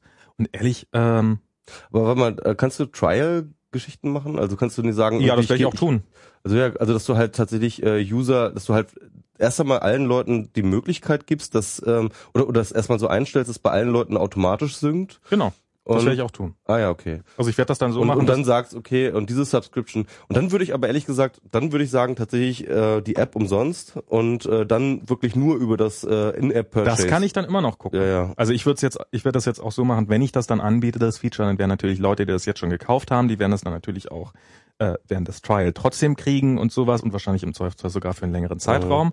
Also ich probiere schon die Early Adapter, die das jetzt schon gekauft haben, zu belohnen. Weil, weil es geht erst einmal tatsächlich, ich meine, du musst halt erst einmal bei dem User, das ist das, was ich, was ich Ja, jetzt mein, klar, mein Argument, du musst erst mal bei dem User Nein. dieses Gefühl geben, so, ah, das ist ja tatsächlich eine nützliche Anwendung. Genau. Und dies hast du nur, und das glaube ich wirklich, du hast nur diese, diese Erfahrung, oh, das ist eine nützliche Anwendung, wenn es sich automatisch Ja, okay. Das, das, äh, das habe ich tatsächlich vor, das so zu machen, dass es eine kostenlose Probezeit gibt, in der man das dann, oder was heißt kostenlose, die man mit dem App mitgekauft hat. Mhm. Vielleicht sogar irgendwann mal so weit zu gehen, aber da- das ist, das ist alles ferne Theorie. Also erstmal, Ja, ja, ja. erstmal muss ich hinkriegen, dass die ganzen Bugs in Safari weg sind und dass äh, ich habe äh, ein paar Crash Reports bekommen von Leuten, bei denen es nicht funktioniert. Mhm. Das ist so jetzt erstmal die erste Baustelle. Dann iPad-Unterstützung ist dann so die nächste Baustelle. Also ich habe tausende Ideen, was man Ja, damit klar. machen kann. Und dieses Autosyncing ist definitiv eine ganz, ganz wichtige, weil das Mhm. ist das, was ich auch, wo, was ich auch finde, dann ist es auch wirklich sinnvoll. Mhm. Aber mit dem Geschäftsmodell, was ich im Augenblick habe, befürchte ich, dass ich da im Laufe der Zeit draufzahlen würde oder dass so wenig bei rumkommt, dass es sich nicht lohnt. Mhm. Und darum überlege ich mir ein Geschäftsmodell, mit dem, mit dem es funktionieren kann. Und ich finde die Argumentation zu sagen, okay, ich zahle da regelmäßig für, damit da jemand davon leben kann, finde ich jetzt. Nee, ist grundsätzlich nichts an, auszusetzen, ne? Also ähm, will ich jetzt auch nicht sagen, aber ähm, ja, gut. Ähm, ich, ich hatte wirklich nicht an dem Geschäftsmodell ähm, regelmäßig was zu zahlen, sondern tatsächlich an, oh, äh, es gibt kein Autosync. Ja. Ich überlege ich Ja. überleg mir, wie ich das hinkriegen kann, dass das, äh, dass man das ähm, Aber jetzt äh, jetzt haben wir jetzt auch genug Genau. Werbung gemacht, auch wenn es jetzt nicht nur Werbung war, Ja, das sondern war, auch Kritik. Toll.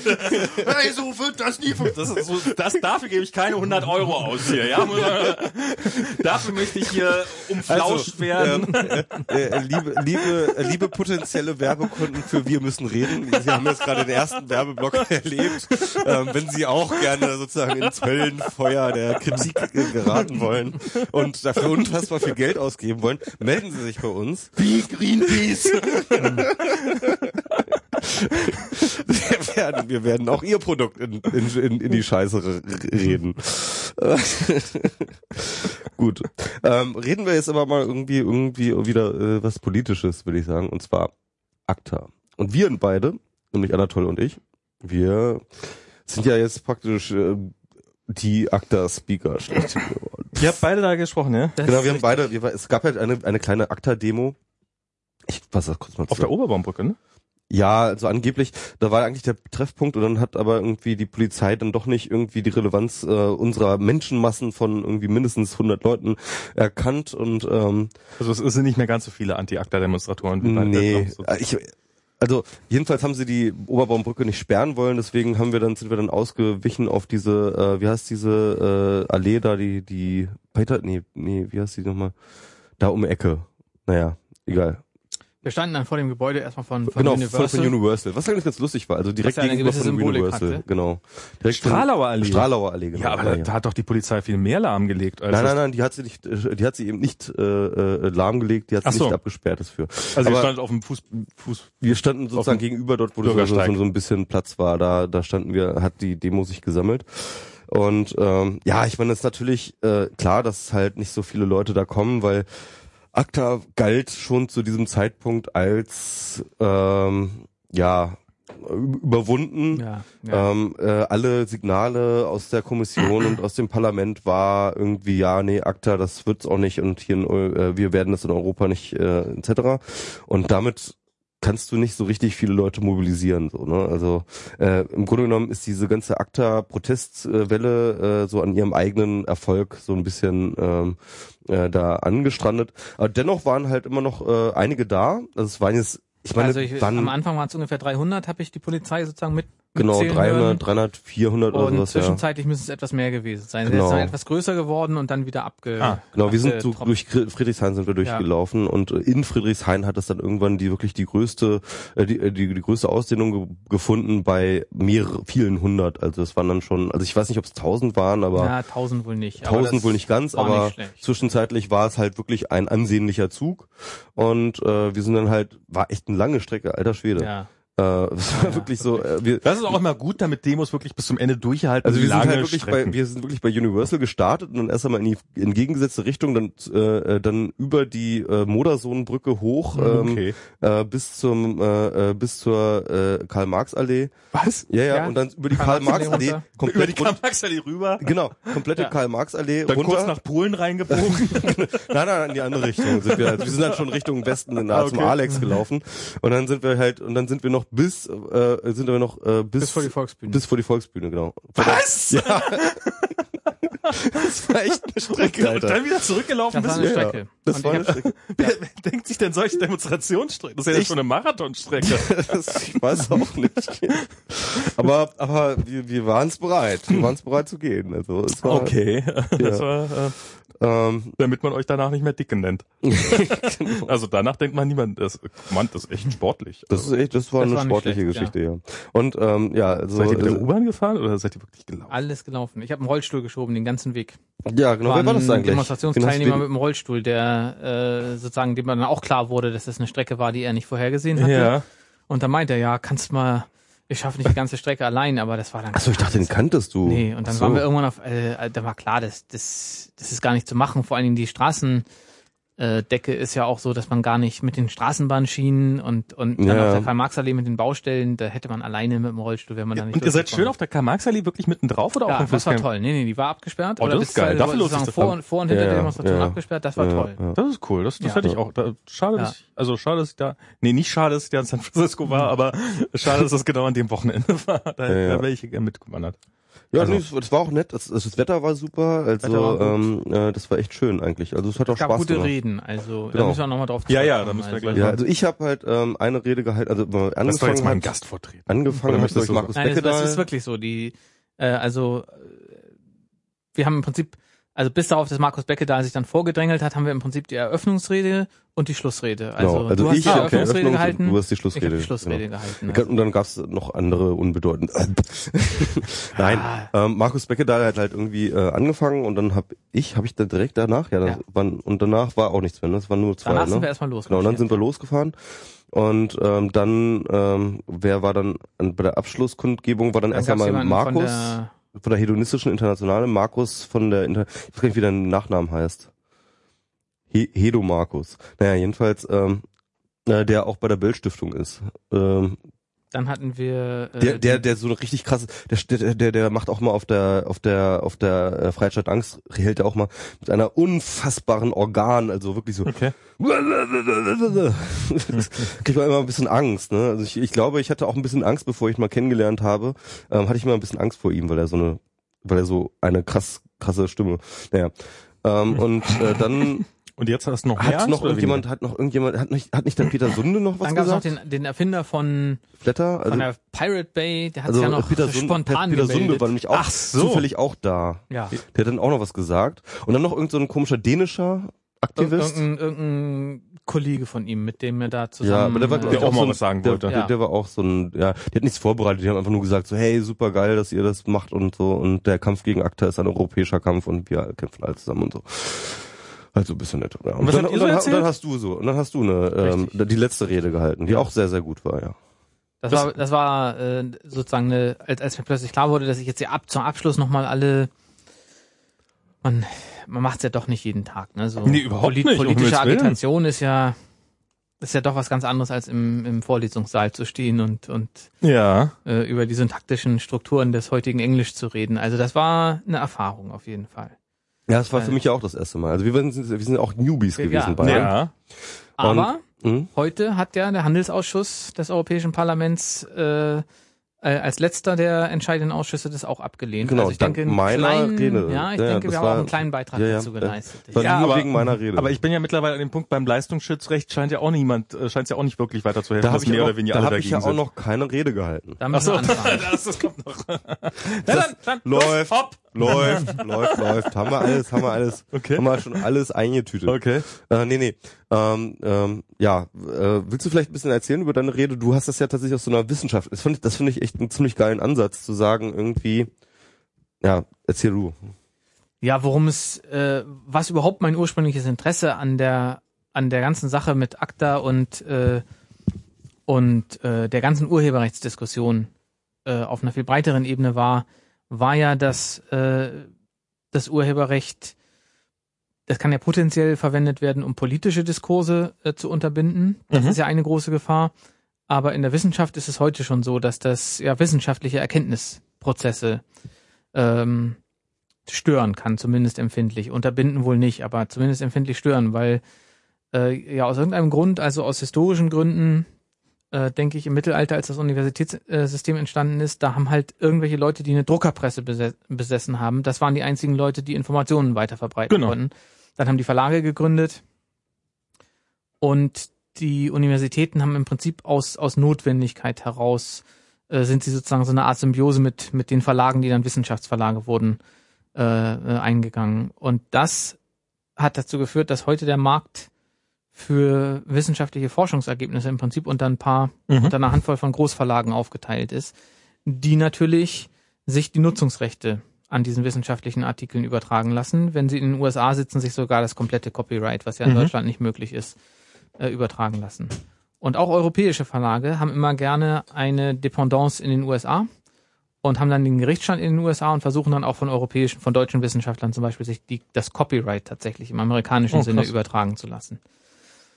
Und äh, das führt natürlich potenziell dazu, dass die Verlage darüber entscheiden, wie diese Forschungsergebnisse weitergegeben werden können, wie die ausgetauscht werden können, Ja. wie darauf aufgebaut werden kann. Beim Leistungsschutzrecht, denke ich, wird man auch wieder darüber reden müssen. Das Zitat ist ja sozusagen ein, ein Kernwerkzeug des wissenschaftlichen Arbeitens.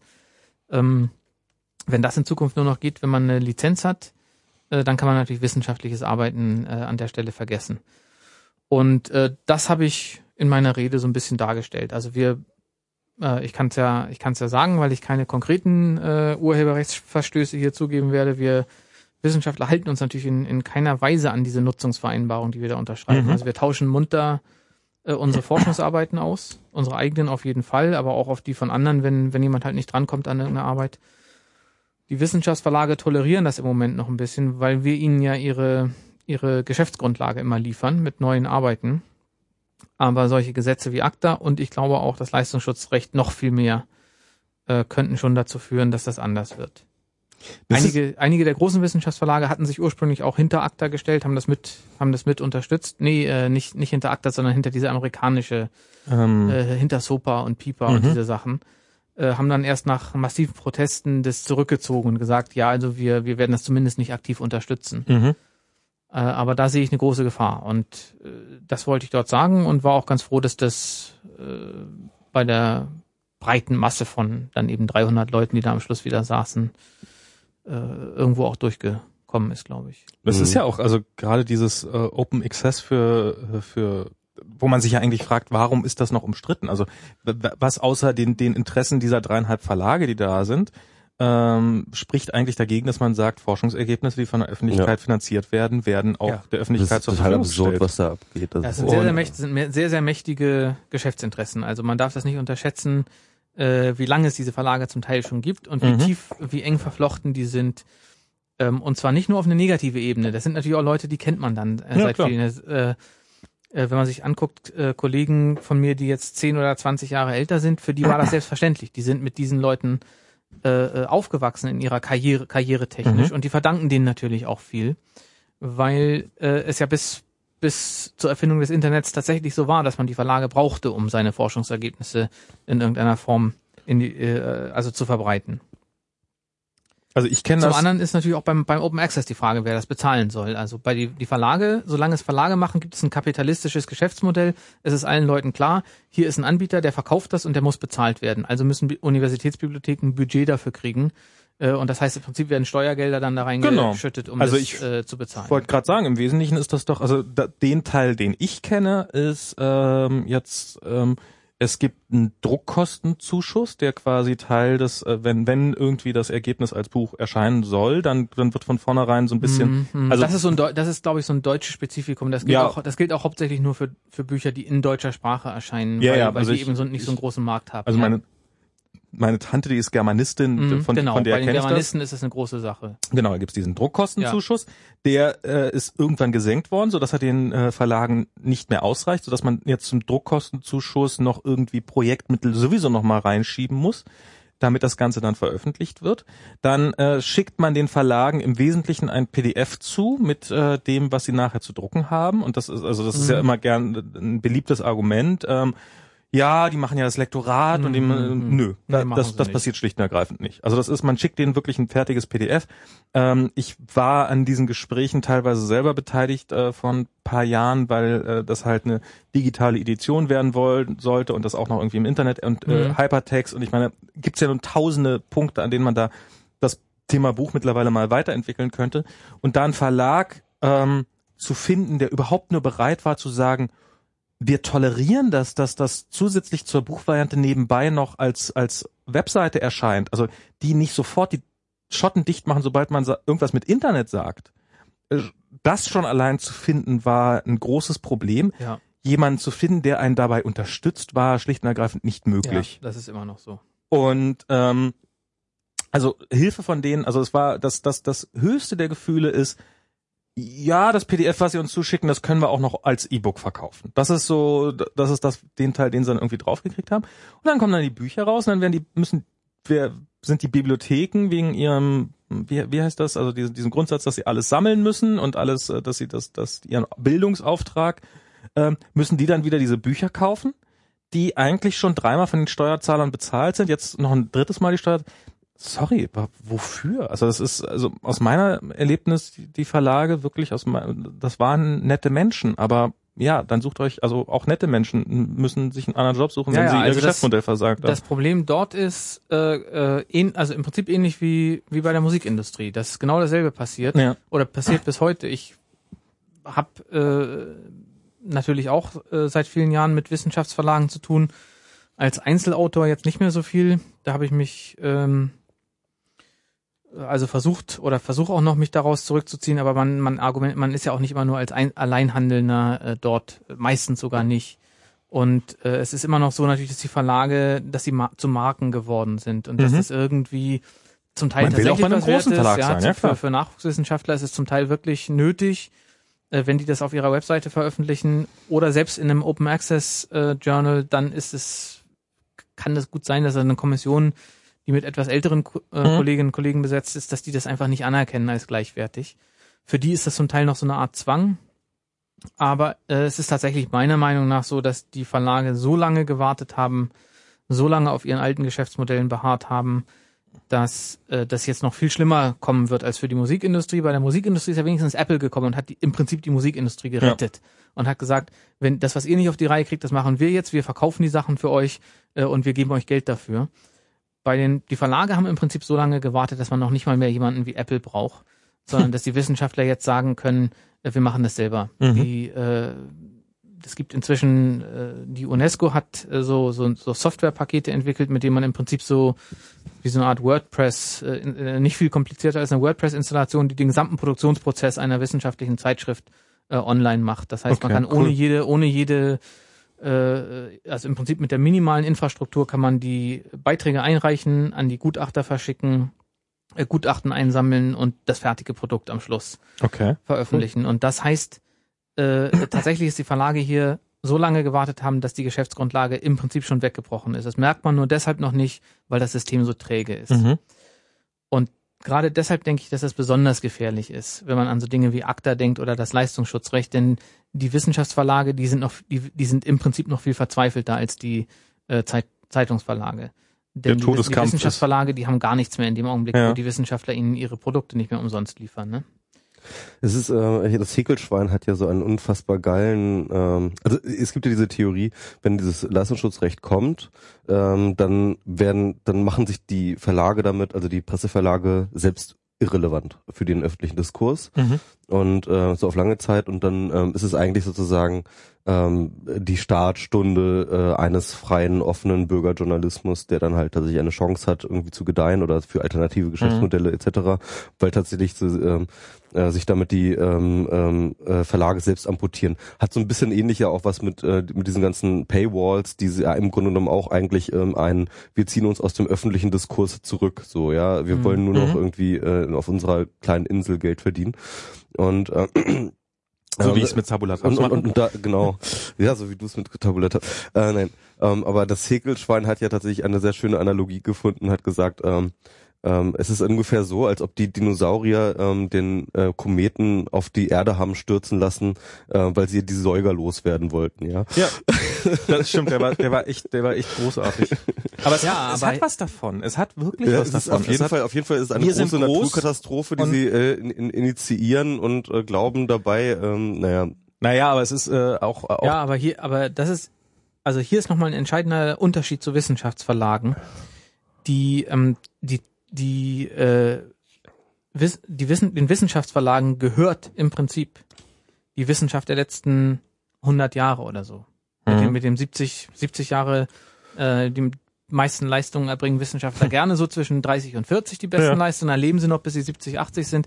Das heißt, die letzten 100 Jahre der Wissenschaft, die gehören äh, Diesen die Verlagen. gehören äh, diesen Verlagen und die werden denen auch noch eine, eine ganze Zeit gehören. Das wird dann sozusagen Stück für Stück natürlich immer die Mhm. älteste, die ältesten und irrelevantesten Ergebnisse. enteignen. Die werden immer frei. Vielleicht Aber die wirklich wichtigen, äh, also das, was in den letzten zehn Jahren veröffentlicht worden ist, das ist für die nächsten 100 Jahre in deren Hand. Mhm. Wenn ein Leistungsschutzrecht kommt und man diese Dinge nicht mehr zitieren darf, ohne Lizenzen äh, zu erwerben, dann wird das nämlich das neue Geschäftsmodell der Wissenschaftsverlage. Das Wissen, was sie bereits haben, werden die so teuer wie möglich verkaufen. Und das würde die Wissenschaft wirklich empfindlich stören. Alter da, Schwede, da das ist es im Journalismus krass. ein ganz anderes Pro äh, ist Ja, das Problem ja. lange nicht so groß. Vor allem da ist die Zitation auch gerade von irgendwie Standardwerken, die teilweise 50 Jahre alt sind, irgendwie total normal halt, ja, in der Wissenschaft. Also Jetzt wird Ja. natürlich gerne gesagt, das Zitatrecht ist ja davon überhaupt nicht betroffen.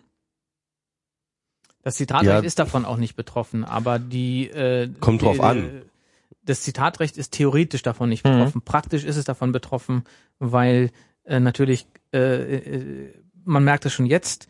Äh, da, das sind leider Dinge, äh, da kann ich zum Teil äh, nicht öffentlich drüber reden, aber so viel kann ich sagen. Äh, und die deutschen Universitäten vermeiden jede Art von gerichtlicher Auseinandersetzung äh, die, äh, wie der Teufel das Weihwasser, weil die überhaupt kein Geld haben, um Mhm. auch nur in die erste Instanz zu gehen. Das heißt, im Zweifelsfall sind deutsche Universitäten sehr viel schneller, genauso schnell bereit wie der, wie das sozusagen äh, hier wie die äh, Content-Diebe, die in den Tauschbörsen sich ihre ihre Songs und Filme besorgen, im Zweifelsfall lieber zu, äh, die Abmahngebühren zu bezahlen, äh, als sich auf eine gerichtliche Auseinandersetzung einzulassen. Und deshalb ist das Ganze mit dem Zitatrecht äh, reine, Marco, äh, reine, reine Theorie. In dem Augenblick, wo Mhm. eine Rechtsanwaltskanzlei kommt und sagt, äh, das dürft, das durftet ihr nicht, ihr hattet keine Lizenz, da wird die Uni sagen, und zwar wird das nicht die Uni zahlen. Die Uni wird zum, zu dem einzelnen äh, Wissenschaftler, zur einzelnen Wissenschaftlerin gehen und sagen, äh, das zahlst du bitte sofort. Äh, wir stehen hier überhaupt nicht hinter dir. Wir sagen dir nur, du zahlst das. Die Rechtsstelle der Universität hat damit nichts zu tun. Wenn du, wenn du eine gerichtliche Auseinandersetzung suchst, kannst du die selber suchen. Ähm, Und das heißt, das heißt, es ist nicht mehr dieses Risiko äh, äh, wird man einfach nicht eingehen im Zweifelsfall. also, Also hab- wird ich, das Zitieren sozusagen, Man wird Zitate vermeiden, wo wo man kann. also das, geht- was Wissenschaft also, eigentlich du meinst so ausmacht. wie, und wie es geht- Gutenberg dann auch. Und es geht ja nicht nur um Zitate, es geht ja nicht nur um Zitate, es geht ja nicht nur darum, dass, dass man Textpassagen zitiert. Ja. Es geht ja um den Bezug auf Daten vor Ja, allem. klar. Und diese Daten gehören, äh, diese Daten gehören häufig auch den Wissenschaftsverlagen. Aber ich habe jetzt noch mal eine konkre konkrete äh, äh, Frage, weil ähm, Naja, äh, aber ich die wollt- Frage ich ist halt die Presse. nee, nee, sorry, ich, ich bin gerade noch dran. Ach so. Ähm, die Presseverlage, ähm, äh, äh, es ist ja ein, ein Lassenschutz für, für Recht für Presseverlage und ich weiß nicht, wie eng das definiert ist. Ich bin jetzt nicht drin in, in dem Gesetzestext, wie der jetzt vorliegt, aber ähm, ich weiß nicht, ob da tatsächlich die Wissenschaftsverlage drunter fallen oder ob sie tatsächlich nur Newsverlage meinen, also tatsächlich Tageszeitungen, Zeitschriften Also, und sowas halt. Also, Ähm, die, so wie das definiert ist, die sind ja so, das sind ja so Sachen definiert wie, das muss, es muss irgendwas regelmäßig erscheinen zu bestimmten Zeiten, mhm. periodisch und so weiter. Also da hast du sowas ich wie würde Science sagen, und sowas, zumindest ne, ja. äh, Wissenschaftszeitschriften Ja. werden äh, potenziell drunter fallen. Davon abgesehen, äh, dass man sich immer vorstellen kann, also in dem Augenblick, wo die Presseverlage ein Leistungsschutzrecht haben, werden sicher andere Verlage nicht sagen, ja, wir wollen keins. Also die äh, Das wird nicht, nur nicht so viel Krach machen, wenn sie das dann kriegen. ja. Hm. Ja, okay. Gut. Ja, Aber das ist, ist tatsächlich ein, ein interessanter Punkt, weil der wisst, also das ist ja eines der wesentlichen Merkmale von Wissenschaft, dass man äh, Quellen nennen kann und dass man, dass, dass man Bezug hat und Ja. dass man nicht im luftleeren Raum argumentiert. Ja. Und wenn man äh, sozusagen die äh, einen Teil der Wissenschaftler dazu zwingt, im luftleeren Raum zu argumentieren, weil es ansonsten zu teuer wird, dann dann dann hast du Wissenschaft äh, an sich kaputt gemacht. eigentlich kaputt gemacht. Und Und ich finde das interessant, weil das Internet erst ja tatsächlich aus so einer wissenschaftlichen Denke heraus entstanden. Ja, also es waren ja tatsächlich Wissenschaftler, die das gemacht haben und die ähm, in Sachen äh, freien äh, Datenaustausch halt auch sozusagen Darum in, ging's ja. In, ja, darum ging's ja. Ne? Also, Ja, und jetzt meine, kommt- okay, es gab halt diese militärische, äh, ähm, äh, Mili es war ja natürlich ein militärisches Forschungsprojekt, aber es wurde schon damals als ein akademisches äh, äh, Projekt betrieben. Aber das WWW war ein rein akademisches Projekt. war- Das WWW schon, ja klar. Genau. Das, das WWW schon. Hyperlinks aber, aber, aber das Internet das selbst ja nicht. Also, aber auf jeden Fall, ähm, äh, man merkt halt dem, dem, ähm, ähm, dem Internet definitiv die DNA des ähm, wissenschaftlich denkenden Menschen an und diese Ja. DNA des wissenschaftlich menschlichen Denken ist halt so viel Informations- und so freien Informationsaustausch wie möglich, ja. Und das führt übrigens auch dazu, die, ähm, die Tatsache, dass in der Wissenschaft äh, das, ähm, das Internet oder das WWW konkret im Prinzip schon viel länger genutzt wird als in der breiten Öffentlichkeit. Äh, das führt dazu, dass viele von meinen Kolleginnen und Kollegen das sehr, sehr lange nicht gemerkt haben, äh, was dort passiert ähm, mit, mit den Versuchen, diesen freien Informationsaustausch zu kanalisieren Mhm.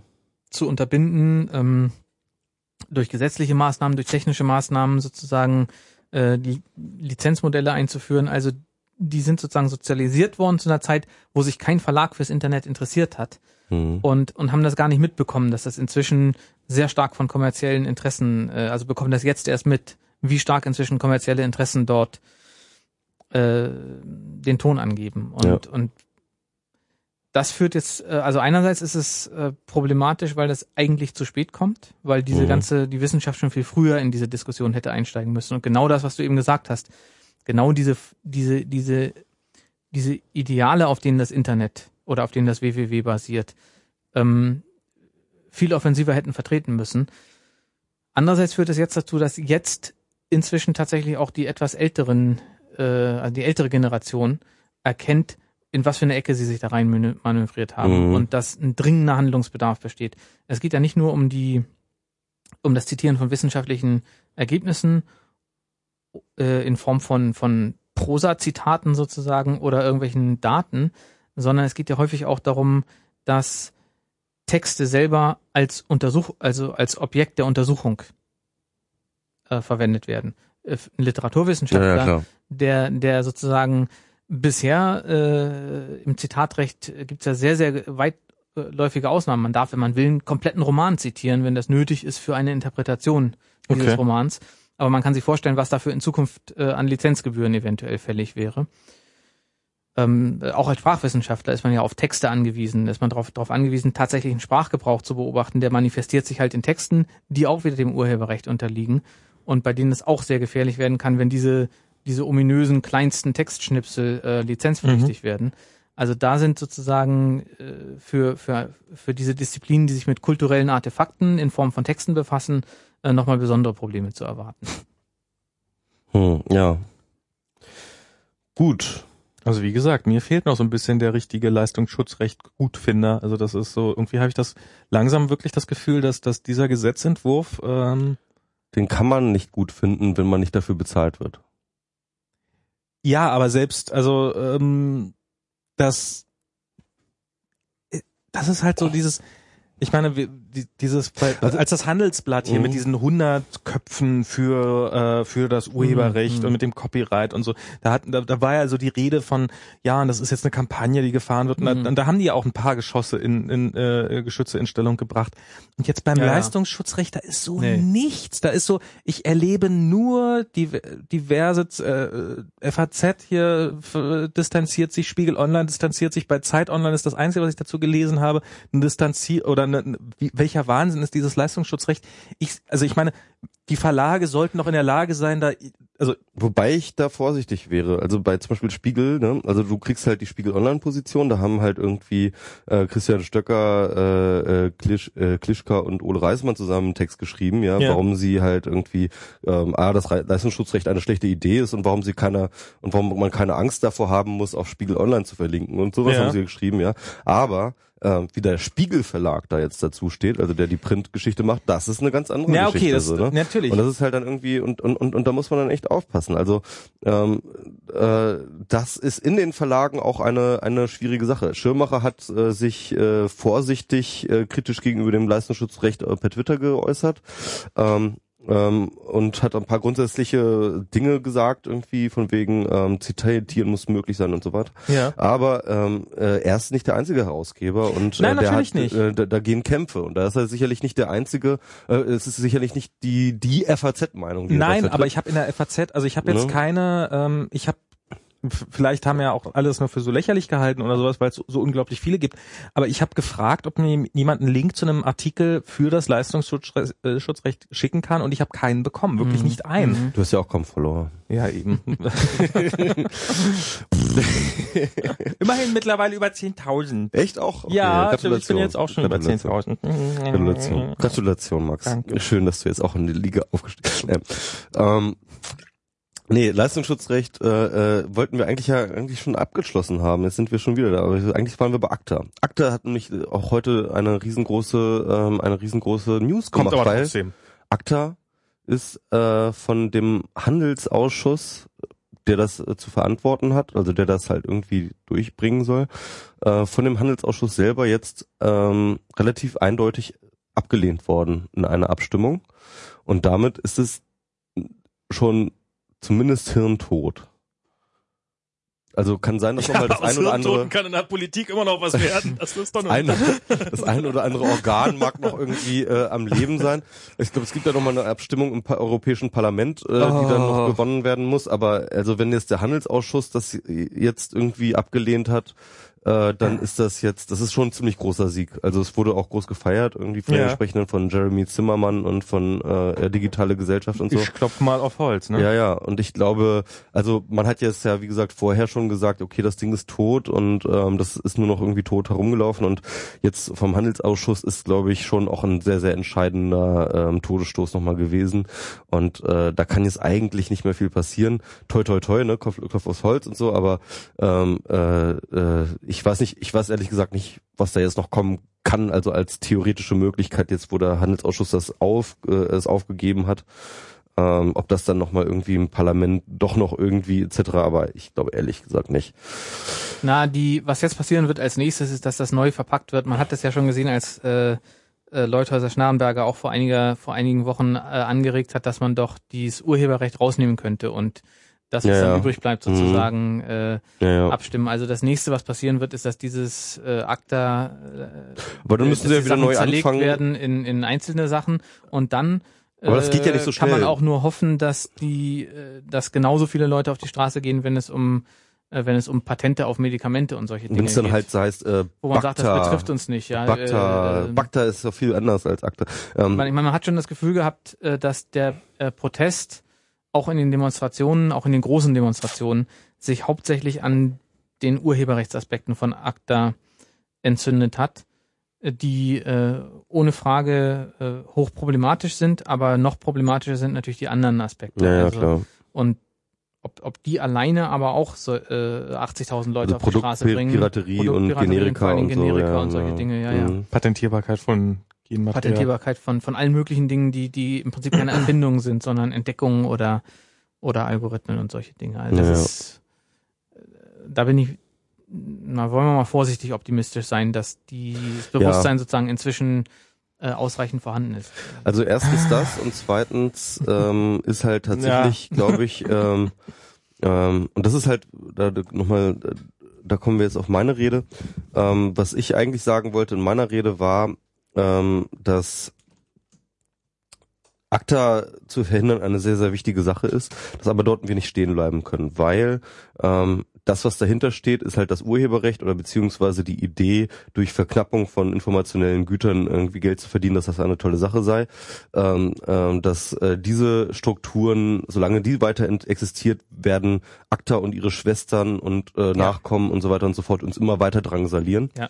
Und äh, dass wir halt tatsächlich aufgefordert sind, ähm, wenn ACTA, wenn wir ACTA verhindert haben, tatsächlich äh, die aktuelle Gesetzeslage zu verändern, dass wir halt zu sagen, hey, passt mal auf, wir müssen wieder äh, über Urheberrecht reden, wir müssen ähm, das Urheberrecht wieder auf den auf den Verhandlungstisch legen und zwar so, wie wir es auch momentan in den Gesetzen stehen haben und nicht nur neue Gesetze Ja. abwehren, sondern tatsächlich zu sagen, wir brauchen äh, wir, wir brauchen einen Neustart, wir müssen wir müssen diese Dinge neu verhandeln Ja. und der Witz ist halt tatsächlich, ich glaube, dass wir auch relativ nah daran sind. Wir haben jetzt, ähm, ich, ich finde ja, also ich, ich meine, seit ich im Internet aktiv bin, ähm, gibt es eine Urheberrechtsdiskussion. Die ist halt nicht neu, die äh, gibt es schon seit immer. Irgendwie einer der frühen Protagonisten, die sich dort eingemischt haben, war zum Beispiel der Volker Grasmuck, den kriegt man ja heutzutage also nur noch am Rande mit. Aber ähm, das war zum Beispiel einer der ganz frühen. Ähm, also beziehungsweise der war auch schon von 2004 oder 2003 oder so hat er da irgendwie angefangen zu publizieren über das Thema.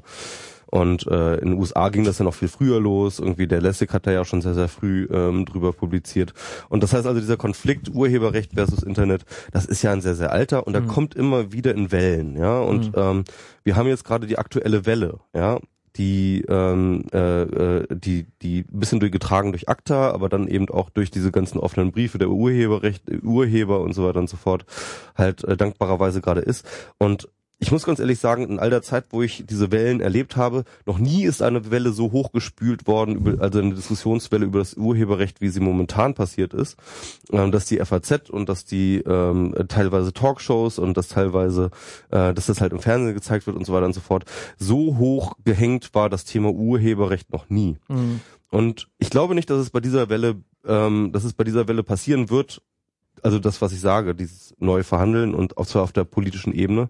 Dafür muss es nämlich noch mal ganz oben passieren. Aber ich bin mir sicher, ich glaube, bei der nächsten Welle, die nächste Welle, in ein oder zwei, drei Jahren, wenn das nächste Mal die große Welle Diskussion über das Urheberrecht kommt, dann landet das auf dem Tisch des jeweiligen Kanzlers, der Kanzlerin, ähm, und dann ähm, wird das Urheberrecht als solches nochmal neu verhandelt.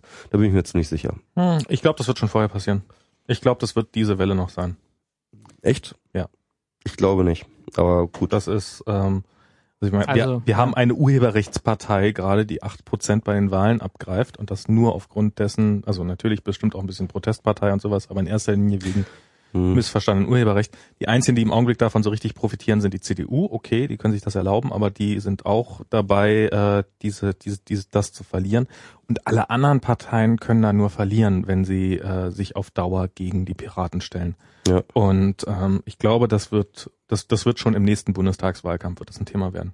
Jay Benno, ähm, Tschechien ist übrigens gerade ausgeschieden. Ne? äh, oh, äh, tschüss Tschechien, Tschüss. Tschä- Winke, winke. Winke, winke. Können, ähm, können, können, wenn Sie direkt in die Kabine gehen, können Sie uns zuhören. Genau, ihr habt Ja, eh das- das tolles sie. Bier, ihr habt eh tolles Bier, ihr könnt euch jetzt schön einen reinsoffen. Ähm, also, ähm, der, der, äh, der Witz ist halt ähm, bei dem oh, was, jetzt bin ich ein bisschen rausgekommen. Oh, äh, äh, du hattest, was hattest du vorher gesagt? Wegen äh, du, du meintest, dass, dass die Welle, dass die nächste Welle das sein wird. Ich Genau. sage, das ist, äh, das wird noch sehr bald ein Thema werden. Das. Nee, ich glaube ehrlich gesagt, wir sind gerade schon wieder dabei, dass die, Elle, die Welle veräppt, also Hm. dass die Diskussion veräppt. Und Naja. ähm, genauso äh, tatenlos und genauso etc. Also da- das Ergebnis dieser dieser Welle wird gewesen sein, dass ACTA verhindert wurde. Ja, Punkt. das fürchte ich auch. Also das Problem ist, das Problem ist ja auch, wie man aus der Verhinderung von so Sachen wie ACTA äh, äh, und, und aus diesem ständigen Reagieren auf immer Mhm. verrücktere, Ja. also im Prinzip haben wir jetzt schon, die, das nächste Problem ist jetzt das Leistungsschutzrecht. Jetzt muss, jetzt ist, geht die ganze Energie darauf, das Leistungsschutzrecht zu verhindern, das, das verrückt ist, das Mhm. eigentlich keiner haben will, aber das erstmal, wenn nichts weiter unternommen wird, trotzdem kommen wird, einfach Mhm. sozusagen aus so einer Art Koaliz Koalitionsräson, weil die Koalition sich einmal darauf eingelassen hat und keine Schwäche zeigen will. Also wird jetzt die ganze Energie da reingehen. Das wird wieder ähm, das Verzögern, dass mal in so einer Art agierenden Modus umgeschaltet wird. Dass man sagt, also wir wollen nicht immer nur noch schlimmere Dinge verhindern, sondern wir wollen uns mal angucken, was an dem Status quo schon nicht gut ist und was da verändert werden muss. Und das sehe ich irgendwie nicht. Ich sehe, dass das immer wieder in die, in die Zukunft verschoben wird durch äh, und man, man hat manchmal schon fast den Verdacht, dass sowas wie das Leistungsschutzrecht, das so verrückt ist, dass das eigentlich nur dazu da ist, um abzulenken und um, um sozusagen die, die Kritik auf sich zu ziehen, damit an den zugrunde liegenden Problemen nichts äh, geändert wird. Das Weiß ich nicht. Aber, aber was ich ganz interessant fand, ist halt, dass ich, also nochmal um, um diese äh, Frage der Neuverhandlung des Urheberrechts äh, zu, äh, anzusprechen, weil ich habe jetzt auf dem Hedonistenkongress, das wollte ich eigentlich auch nochmal erzählen, Wo, ähm, da wo du mit meinem Zelt warst. mit deinem Zelt und deiner Isomatte, ne, ähm, auf der ich ganz viel Sex, nein, ähm, Mit wem? ähm, nein, habe ich nicht. Das war, das war alles ganz brav. ähm, und sind ja Hedonisten. sind die Hedonisten erst so, what could possibly go wrong? ähm, äh, nee, also ähm, Immerhin habe ich was zurückgekriegt. Ich habe sie noch nicht angeguckt, aber Ähm, äh, nee, also da habe ich auf jeden Fall äh, Jay Benno getroffen, also Jörg Blumentritt heißt er, glaube ich, okay. ähm, der äh, so ein Münchner ist, äh, eigentlich so ein Unternehmer, der aber bei den Piraten ist, der irgendwie auch auf so eine witzige Art da gar nicht so richtig hinpasst auf dieses, diese, diesen Hedonistenkongress, aber auf eine andere Art dann doch wieder wieder doch. Und den ich übrigens sehr nett finde und hiermit grüßen möchte, weil er unseren Podcast bestimmt nicht hört, aber egal. Ähm, jedenfalls, äh, der hatte eine sehr, sehr schöne Theorie und zwar äh, meinte er die CSU Ja. die CSU ähm, ähm, war, war seine steile These, wird das Urheberrecht fallen lassen. Weil A, ähm, die CSU gerade mit dem Rücken zur Wand steht. Mhm. Ähm, und zwar, sie haben klar, sie haben diesen, ähm, äh, diesen un, ungebrochenen Volksparteistatus, haben sie jetzt gerade verloren. Ähm, und sie kriegen tatsächlich, äh, wenn jetzt die Piraten tatsächlich reinkommen in Bayern, ne, kriegen die tatsächlich ganz, ganz dann, wird es bei ihnen auch knapp, sehr, sehr knapp. Seehofer hat ja und schon zwar öffentlich- folgendes, und zwar folgendes, Ja. knapp bei der 5%-Hürde des Bundestages. Ach so, nein, no, oh. Doch, doch, doch, doch. Ja, nee, nee, nee. Und dann- nee, und da dann- vergisst man, da vergisst man was anderes. Äh, Und zwar die, ja, fünf Die, Prozent. die 5%-Hürde, sie könnte sein, dass sie an der 5%-Hürde starten und, und dann, Ja, und dann das ist aber kein Problem. Dann verlieren sie ihren Fraktionsstatus. Nee, den verlieren sie nicht. Weil, ähm, wenn Kommt du, immer noch direkte Mandate, wenn klar? du drei Direktmandate hast, Ja. kriegst du den Fraktionsstatus wieder. Ach so, ja, okay. Ja, die werden sie wahrscheinlich hinkriegen, ne? Diese, Die kriegen äh, sie problemlos hin. Ja, aber ähm, äh, trotzdem, diese 5%-Hürde ist, glaube ich, sehr, sehr empfindlich für sie. Naja, aber Seehofer hat ja schon irgendwie jetzt neulich, das habe ich gelesen, gesagt, dass er im Zweifelsfall auch in der Opposition bleiben, also in der Opposition in Bayern bleiben würde. Ähm, also das Wort Opposition für einen CSU-Vorsitzenden, Das ist schon hart, ja. war ja, Das, das, das musste er erst, erst nachschlagen, ne? das ist ja so, das war doch, das stand, und dann stand im bayerischen Duden gleich SPD. Ja, aber aber der Punkt ist halt, also die Piratenbedrohung für die CSU ist definitiv äh, da und in Wirklichkeit ähm, haben die da keine Aktien drin. Die haben keine wirklichen Aktien drin. Ähm, ihre ähm, ähm, ihre Klientel sind andere Leute. Mhm. Und äh, äh, das ist halt diese Kalkulation. Und dann hast du halt äh, auch noch irgendwie so relativ progressiv denkende Menschen drin, wie äh, zum Beispiel diese, wie heißt diese äh, Frau da, Bär? äh, die, die die Bär, ne? Ist die Bär? Ist die Bär? Ist die Angela Dorothee. Nee, Dor Dorothee Bär, ja genau. Ja, irgendwie sowas. Ähm, die ja durchaus äh, da immer durch, durchaus so eine netzpolitische Linie fährt und so weiter und so fort. Und er hat dann, ich, ist immer noch eine sehr, sehr steile These. Ich weiß auch nicht, ob ich ihr, ihr zustimmen würde.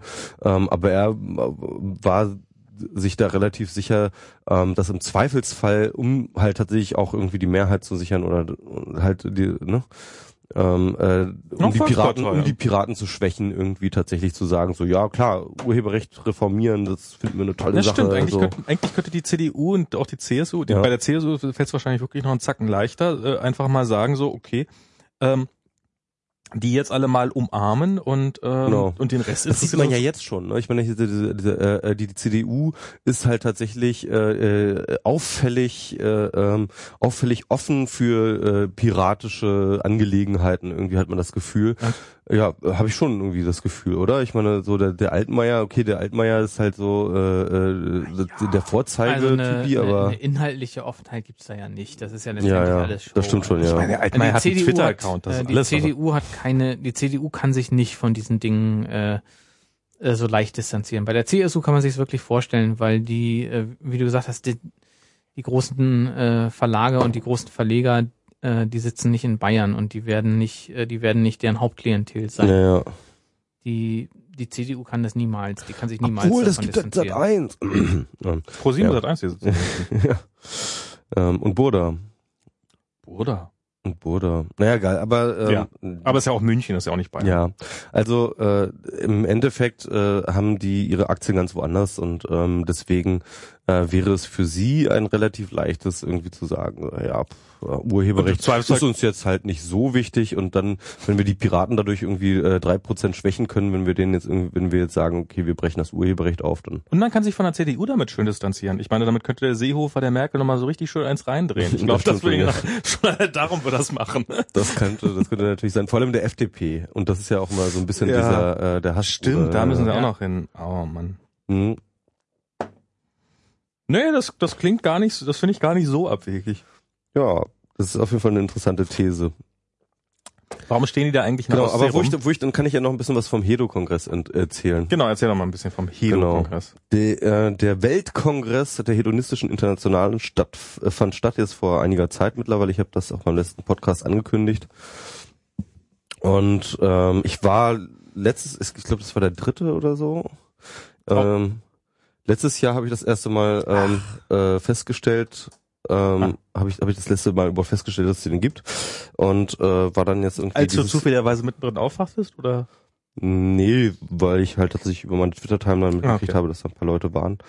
Und ähm, ja, irgendwie und ja, diesmal wollte ich mir das mal anschauen Mhm. und bin dann halt dahin gefahren, irgendwie auch so mit diese, diesem äh, ähm, ähm, Bess, Bessliner Bus, das ist so ein ähm, Festivalbus, der tatsächlich auch irgendwie so, so ähm, da halt so eine Linie, so so ein Shuttle halt hingemacht äh, gemacht hat. War echt ganz cool. Ich habe da ein Zelt mitge- mitgenommen und so weiter und so fort, weil man zählt dort dort. Man ist, wir waren tatsächlich in, richtig in der Walachei, irgendwo ziemlich genau in der Mitte zwischen Hamburg und Berlin. Du hast ein paar Ähm, hübsche Instagram-Fotos gemacht. genau. Und da gibt es halt tatsächlich ähm, Mecklenburg-Vorpommern nennt man das. ich glaube ja, Das äh, zwischen ja, ja. Hamburg und Berlin. Also, also es ist- war, es war, es war, glaube ich, eine alte Urlaubssiedlung von der DDR, halt so eine richtige Urlaubssiedlung. Ah, okay, so, Aber so. eine total, aber mit, aber völlig verfallen, ja. Also Okay. richtig, richtig, also seitdem auch Bungalows nicht mehr, ja genau, so, so, so Okay. völlig verfallene Bungalows. Wir haben natürlich nicht in den Bung- Bungalows geschlafen, sondern wir haben irgendwie so ein bisschen außerhalb gab es dann so ein paar Zeltplätze. Sanitären Anlagen beschränkten sich auf äh, Dixie-Klos. Ähm, es war äh, irgendwie auch recht abenteuerlich, weil es tatsächlich eine total, wie gesagt, völlig verlassene und äh, vergammelte Siedlung war und alles zugewuchert war bis zum Ende.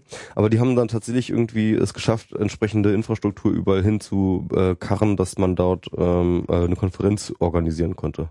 Und das Witzige war, es war ja nicht nur eine Konferenz, es war halt gleichzeitig so eine Art Festival. Es war, es war halt wirklich irgendwie so in gleichen Teilen eine Konferenz wie eine Party. Und das damit Meine quasi Schwiegermutter hat mich gerade auf Facebook als Freund hinzugefügt. Das ist nicht so schlimm wie die Mutter. Ja, ja, ich habe auch sicherheitshalber mal zugestimmt. Ja. Aber es ist das. trotzdem, es ist trotzdem Es eigenes könnte, im Leben. Es könnte schlechte, es könnte schlechte Stimmung geben, wenn du die ablehnst. ähm, ähm, jedenfalls ähm, äh, war das echt irgendwie auch ein, ein sehr schönes Gelände irgendwie mit einem sehr sehr geilen See und äh, einem schönen Gebäude und dort äh, war dann dieser Kongress und ja, und da waren dann tatsächlich auch Aktivisten aus der ganzen Welt dort, ähm, die dort ihre Vorträge gehalten haben. Und das waren alles Aktivisten, also so ähm, Leute, die politisch Aktionen machen. Und äh, zwar eben auch durchaus in so einer creative manner, ja, also halt äh, nicht irgendwie nur äh, wir organisieren Demos und so und Sitzblockaden oder so, sondern halt wirklich äh, wir machen irgendwie kreative Aktionen, wir hacken Medien, wir machen dies und jenes so, ne? Und ähm, halt so wie die Hedus, Hedonist, äh, hedonistische Internationale selber drauf ist. Und das war echt auch interessant zu hören. Also es waren halt zum Beispiel die äh, Pussy Riots waren da und ähm, es war halt irgendwie so eine Aktivistengruppe aus äh, England war da, die machen jetzt irgendwie zu ähm, äh, zu London machen die eine ziemlich geile Aktion, ähm, die ähm, äh, zu, zu, äh, zu den Olympischen Spielen. Und zwar treten sie dort als die Official Protesters auf. Weil, ne, also du hast ja irgendwie dieses extreme Durchsetzung der äh, äh, äh, der der Markenrechte bei Olympia, Mhm. ganz heftig, ne? Und ähm, alles muss official, alles muss offi- official sein und ansonsten wird das äh, gnadenlos weggeknackt, ne? Irgendwie.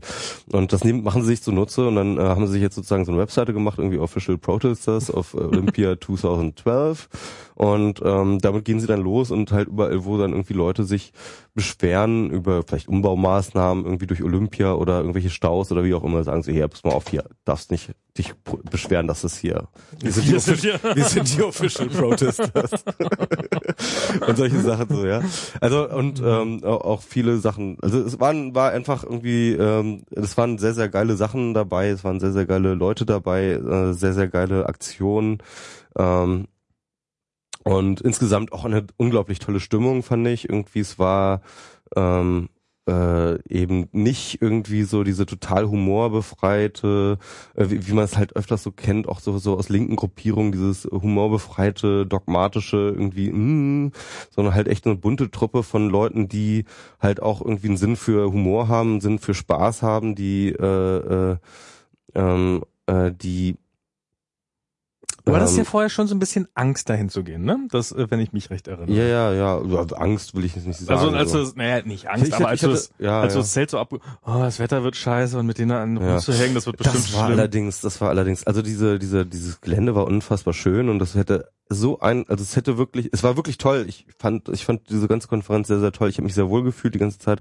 Aber es wäre so viel geiler gewesen, wenn es nur fünf Grad wärmer gewesen wäre. Es war eine, Also wenn es knapp über Null gewesen wäre, oder wie? es war unfassbar kalt. Also es war irgendwie, ich weiß nicht, irgendwie nachts teilweise so unter 10 Grad oder so. Und ähm, äh, das halt so mit Zelten. Ich bin danach auch sofort krank geworden. Ja. Und ähm, äh, also es waren, also wenn es ein bisschen wärmer gewesen wäre, dann wäre es echt eine unfassbar schöne Sache gewesen. Ähm, so war es halt trotzdem noch gut, ne? aber es war wirklich Eine fassbar schöne Sache. es war eine fassbar schöne Sache. Ähm, eine schöne Anekdote war tatsächlich, ähm, die, äh, das ist wohl eine Tradition, glaube ich, habe ich Es mir gab sagen lassen. Schwein. Ja, genau. Ein, ein Spanferkel. Okay. mh, Also wirklich ein ganzes Schwein, das sie dann Mhm. irgendwie über den Grill äh, zubereitet haben. Ähm, äh, das ist natürlich ein bisschen, äh, das ist natürlich diffizil in der linken Szene. Tatsächlich haben sich auch ein paar Leute gefunden, die dann äh, versucht haben, mit einer Sitzblockade die Einfuhr des Schweines zu verhindern. also so, so militante Veganer oder wie man sie nennt, äh, Salatisten, ja. Ähm, und ähm, ähm, haben dann versucht, dieses äh, Schwein zu, und das wurde dann halt so, so ein Ideologiekampf, so ein bisschen, also nicht wirklich, also das Stein- Schwein kam dann durch und es wurde dann auch gebraten und ähm, es war dann auch keiner. es Lebte wurde, es denn noch, als es kam? Nee, nee, das war Dann war, der, da war die Sitzblockade ja schon von vornherein relativ Ja, ja, klar. relativ wenig zielführend, Ja, ja. außer man hat jetzt jemand dabei für Wiederbelebungsmaßnahmen. Naja, die Brennstäbe bei den Kastortransporten sind auch schon abgebrannt. Also insofern, äh, Stimmt. Das stimmt. Ja, und, und, ob das, vielleicht mal und, sagen. ob das, und ob das Schwein jetzt in meinem Bauch geentlagert wird. Ne? Du hast wenigstens eine, Ich habe ein Endlager, ich habe ein Endlager, ich habe ein Endlager. gib mir noch ein Stück Endlager. ähm, ja, ähm, war auch lecker auf jeden Fall. Hat irgendwie dann doch echt viel zu lange gedauert, das zuzubereiten. Ich war dann ein paar Mal dort und äh, so ganz ah, geil. Ich, äh, und ähm, dann war es immer doch nicht fertig und hat es irgendwie, ich glaube, sechs Stunden oder so musste es garen irgendwie. Dann, Das war eine ganze Weile, dann, ne? Ja, dann waren wir irgendwie erst um zwan, um um um um halb el, halb elf oder so waren dann die ersten Stücke, die verteilt wurden oder sowas. Und ähm, naja, aber war sehr lecker und war gut. Ähm, ich habe da Bilder von gepostet, die nicht bei jedem gut ankamen. Wie? Ähm, zum Beispiel bei anderen äh, äh, ähm, ungenannten äh, Veganern, ähm, die dann tatsächlich dann das tatsächlich die, die ganze Laune, äh, den ganzen Tag verdorben hat, äh, laut Twitter-Berichten. Naja, aber geil. Aber da können wir auch mal sagen, hier der, der äh, Twitter-Gründer, wie heißt er gleich? Ed irgendwas? Nee, äh, Eve? Nein. Äh, Eve, äh, F, ja. Eve? Ähm, F, F, glaube der ich. hat doch jetzt in so eine EV. veganisch, äh, veganes Fleischfirma investiert. Eine vegane Fleischfirma? Ja, die machen, also die so Fleischimitatzeug machen, das äh, fantastisch echt wirkt und äh, äh, auch Mhm. überzeugte äh, Fleischesser dazu bringt, äh, zu sagen, ja, das ist, äh, das kommt durchaus hin. Kann Aha. ja dann beim nächsten Mal das Spanferkel sponsoren. Ähm, Mark Zuckerberg ähm, ist ja so eine Art äh, Vegetarier geworden, aber nur mit so einer Art. Er meint halt irgendwie, er isst kein Fleisch mehr, das er nicht selbst getötet hat. Aber das hat er auch nur für eine Jagd gemacht, oder? Ich weiß es nicht. Also ich, äh, er hat jetzt das als so sein, jetzt seinen Lebensstil so ausgegeben. Also ich weiß nicht, ob das immer noch so ist und ob er jetzt entweder irgendwie jeden Tag irgendwie Also sagen wir mit mal so- Hackebeil irgendwie zum Hühnerstall geht oder ob er ähm, oder oder oder ob er tatsächlich einfach kein Fleisch mehr isst. Er Ich hat ja einmal einen Bison erlegt. Ich glaube, das sollte für ein paar Jahre reichen. Ja, das ist Tiefkühltruhe und Das dann hängt, ist gut. das ne? hängt jetzt auch bei Facebook im, also der Kopf von dem Bison hängt bei Facebook auch in Ui. einem der Meetingräume. Das ist ja geil. na, er, er ist halt noch sehr jung, also von daher muss man ihm diese, diese, dieses alberne, etwas alberne Macho-Gehabe vielleicht ja. verzeihen. Also, Also also ich ich hätte- Schlimmeres, muss man Also ich sagen. habe ich hab noch irgendwann bei Formspring geschrieben, dass ich durchaus, ich bin ein sehr, sehr groß, ich bin ein fleischliebender Mensch und ich würde tatsächlich mit meinen eigenen Händen eine Kuh erdrosseln, um sie zu essen. Ähm, äh, zur Not, wenn ich müsste. Also hätte ich auch kein Problem mit. Ähm, würde ich jetzt nicht, äh, ja, ja, doch, durchaus. Also ich würde für Fleisch töten, das würde ich tun, ja. Was machst du denn dann, wenn du die erdrosselt hast? Essen. Da, da hast du eine tote Kuh auf der Wiese liegen. Ja, Du bist ja noch relativ weit entfernt von ja, dem. ja, das ist, dann, dann werde ich mit der, werde ich mit der Kotland, Kotelettstanze, werde ich da rangehen und dann zack, bums. kommt das da schön paniert raus. Genau. Ich weiß nicht, keine Ahnung. Nein, es, es Das geht muss man auch noch kochen. Ich meine, das Umbringen ist das eine, du musst es auch noch kochen. Ja, ja, ja, ist ja recht. Das ist der Teil, an dem ich scheitern würde. Aber ich überlege gerade, ob ich schon mal was gegessen habe, was ich selbst getötet habe. Ich glaube, ich habe tatsächlich schon mal Fisch gefangen, also so geangelt und dann Fisch ge- gefangen und Ich dann hab- tatsächlich das. Das das ist eine gegessen. Geschichte von, die haben wir noch nicht getroffen. Weißt du noch, als wir da im, im, im Tilsiter waren? Tilsiter, was war das? Wir waren im Tilsiter. Wir haben irgendwann mal, äh, nachdem wir uns auf Twitter verkracht haben, haben wir uns äh, in, in einer Kneipe getroffen. Ah ja, ja, ja. hm, Im Tilsiter. Und hm. da saßen so Leute am Tisch. ja. Und Alte diese Kollegen von dir. alte Schulfreunde von mir. Und die haben früher eine WG gehabt. Und in dieser WG haben sie irgendwann mal beschlossen, okay, wir müssen ein Tier auch mal selber schlachten, was wir danach essen werden. Mhm. und sind in eine Tierhandlung gegangen und haben sich ein Kaninchen gekauft. Und ähm, hatten dann dieses Kaninchen zu Hause. Ähm, ich, ich verbrate jetzt gerade eine meiner besten Partygeschichten überhaupt, aber Okay. das ist Nö, okay. das ist okay. Also, ja, ja, kann man also einen höheren Höhepunkt als irgendwie Anatol Stefanovic dabei zu haben, Genau, kann das ist- eigentlich nicht geben. Also ist das jetzt auch der richtige Nein, das ist, Situation. ist ich, und dann haben die ähm, dann kam dann auch irgendwie eine, eine, eine Klassenkameradin vorbei, die, oh, ein Kaninchen, wie süß. Und dann haben die dieses Kaninchen, und irgendwann war sie wieder weg, haben das Kaninchen in die Badewanne gesetzt und irgendjemand musste jetzt dieses Kaninchen umbringen. Und dann hat sich irgendjemand erbarmt und hat das Kaninchen genommen und hat dem irgendwie die Kehle durchgeschlitzt und das hat aber nicht funktioniert. Ja. Und das Kaninchen lebte noch und hat sich aus der Hand befreit und ist in die Badewanne gefallen und ist dann in dieser Badewanne Oh. so immer die, die, die, den Rand von der Badewanne hochgerannt, so, so in totaler Panik, hat dabei natürlich eine furchtbare Blutspur hinterlassen. Also, war wirklich ein Desaster ohne Ende. Und dann war das traumatisiert alle bald sofort Veganer. Und dann war das Kaninchen irgendwann irgendwann tot. Dann, äh, dann rief besagte Schulfreundin, Oh äh, Mann, Klassenkameradin an, so ob es dem Kaninchen auch noch gut geht. Und wirklich dieser eine Typ mit wohl blutig, also wirklich so, so Handschuh an und es tropft das Blut runter im Telefonhörer. Dem geht's gut, dem Kaninchen. also, und dann haben Oh. da dieses Kaninchen zubereitet. Und das war natürlich so ein Kaninchen aus der Tierhandlung, da ist nicht viel dran. Das ist, das war einfach unglaublich wenig, dann konnten sie es alle nicht essen. Ja, mich, äh, also Oh Mann, oh kann man Mieter. diese, diese, diese sind jetzt so, so Zierkaninchen oder sowas. Ja. Kann man die überhaupt essen oder? Ich, ich glaube, wenn man unbedingt will, dann kann man das, aber es ist weder ein großes Du kannst Vergnügen. alles essen. Hier, probier mal mit Glas. geht. Geht, muss nur hart zubeißen. Ich muss aufs Klo. Ja, das war so die Kaninchengeschichte. Ah, Ja, mach doch mal Schufa. Schufa? Oh Gott, was sagen jetzt? Ach, Schufa, Schufa. mit mit der mit der dass die jetzt Schufa Facebook auswerten Facebook. wollen. Ja. Fandst du das schlimm?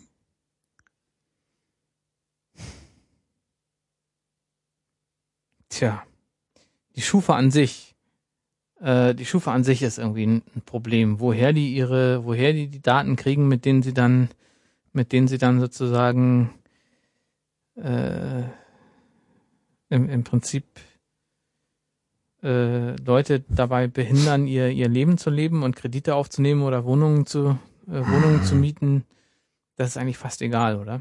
Man, Also würde, ich- man ich würde sich fast wünschen, dass die Daten aus Facebook äh, äh, ziehen. Äh, so gut kann es ja gar nicht funktionieren und dann, äh, wenn, wenn dadurch mehr Kredite ausfallen oder mehr oder mehr mehr Hausbesitzer ihre Miete nicht mehr kriegen, äh, dann bin ich eigentlich schon fast dafür. Also nicht, ich- ich- nicht ich- weil ich dagegen bin, dass Vermieter ihre äh, Ach, Miete kriegen. ach so, äh, ach so, ach so. Aber wenn, Herr wenn sie Vermieter, dann falls Sie gerade zuhören. ja, hm, hm. Ja, aber das ist doch, ist doch schon, äh, Schufa ist doch schon so ein, so ein Werkzeug der, äh, der Tyrannei, so ein bisschen. Ich, ich finde ja, ich finde ja, äh, die Schufa ist ein, hat ein, also diese Kreditauskunft hat ein durchaus demokratisierendes Element. Also ich meine, wie hat man früher ein Nee, Kredit, die hat, kein, die hat kein demokratisierendes. Element. Nee. Nee. Die, die, die, das Problem ist, es wird überhaupt nicht offengelegt, wonach die Ja. äh, derzeit ihre, ihre Bewertungen machen. Also ich habe noch nie, äh, ich habe noch nie einen äh, Kredit nicht zurückbezahlt. Äh, ich habe überhaupt nur einmal äh, äh, was auf Kredit gekauft. Ich habe einen Schufa, äh, so, ein- so ein Schufa-Punktwert von 99,8 oder so, das Höchste, also was man überhaupt kriegen gut. kann. Ja. Das, ähm, ich Hast du ihn wirklich oder hast du, hast du, ja, ist das deine. Vermutung? Okay. Nee, habe ich wirklich. Und ich kenne andere Leute, die haben auch kein, haben auch nie einen Kredit nicht zurückgezahlt. Äh, die haben, die haben einfach äh, deutlich weniger, also vier, fünf Punkte weniger. Ja. Zum Teil, weil sie woanders wohnen, in Mhm. einem anderen Stadtteil. Äh, zum Teil, weil sie, also, äh, was weiß ich, man weiß es ja nicht, weil sie Frauen sind und keine Männer.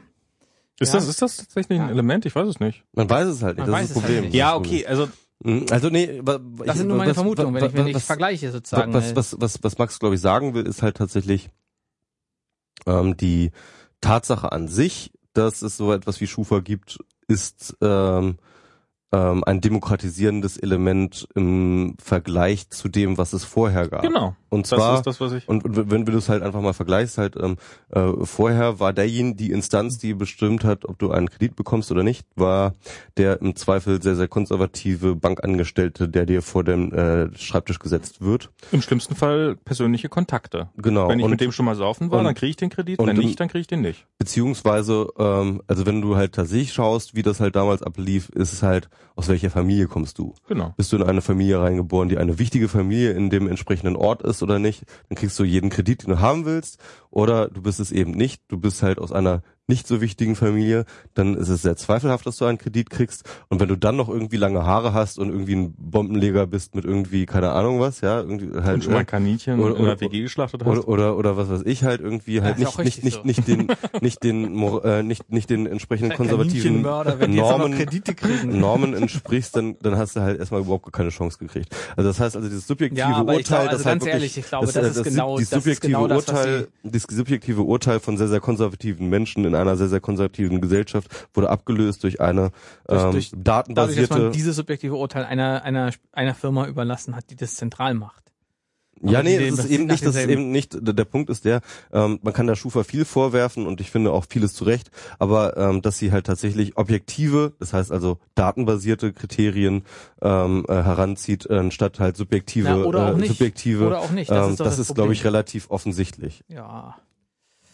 Naja, ich meine, sie haben kein Interesse dran. Sie, sie wollen ihren, ähm, also ne, ne, sie haben ein Interesse dran, objektive Daten zu verkaufen, weil ähm, oder oder oder belastbare Daten, weil sie sie sind ihrem Kunden gegenüber sind sie im Endeffekt nichts weiter schuldig als die Aussage, wird diese Person in der Lage sein, diesen Kredit zurückzuzahlen oder nicht.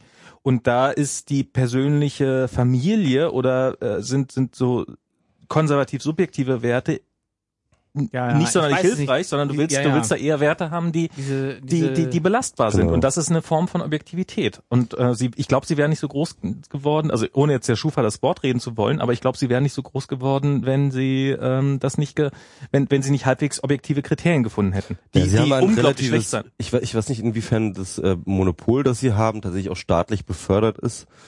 Ähm, Nee, es gibt auch Alternativen. Es, also es gibt auch Kreditreformen, mit denen kenne ich mich zum Beispiel relativ gut aus.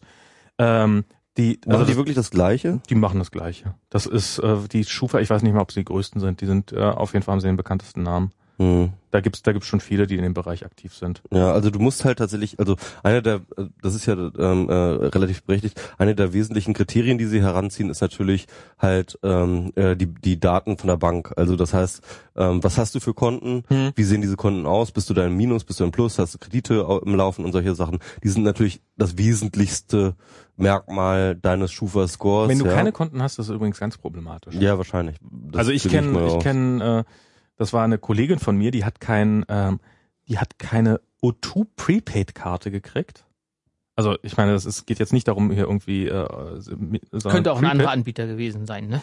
In dem Fall war es, es war halt O2 Mhm. und äh, es war auch kein irgendwie, äh, hallo, ich will jetzt hier 500 Euro im Monat abtelefonieren und äh, erst zehn Jahre später zahlen, sondern es war eine Prepaid-Tarif und die hat diese Prepaid-SIM-Karte, nee, stimmt gar nicht, nee, nee, nee, eine Prepaid war es nicht, äh, es war Postpaid, die hat diese nicht gekriegt, weil sie kein Konto hatte was der, äh, was der bekannt war. Und zwar das, das letzte Konto, was sie eröffnet hatte, das hatte sie irgendwie mit 14 als Schülerin eröffnet, hatte dieses Konto seitdem. Aber wie kann man denn bitte ohne Bankkonto Nee, leben? nee, das war- erzähl ich doch gerade. Sie hat mit 14 Mhm. ein, ein äh, irgendwie so ein, so ein Jugendkonto eröffnet, ähm, wo das noch nicht irgendwie bei der Schufa eingeflossen, äh, bei der Kreditreform in dem Fall eingeflossen ist und hat seitdem nie einen Kredit aufgenommen, nie die Bank gewechselt, sondern war glücklich, hatte hatte ein, gutes Einkommen, äh, die, die war definitiv äh, tendenziell, also, Also die hätte jeden ein Telefonver. Sie ja, ein Konto, aber das war nicht bei der Schufa gelistet, oder? das war, oder das war zu alt, um und beziehungsweise da fiel sie noch unter Jugendschutzrecht oder sowas, um bei der Kreditreform zumindest gelistet zu sein, vielleicht bei der Okay. Schufa dann schon.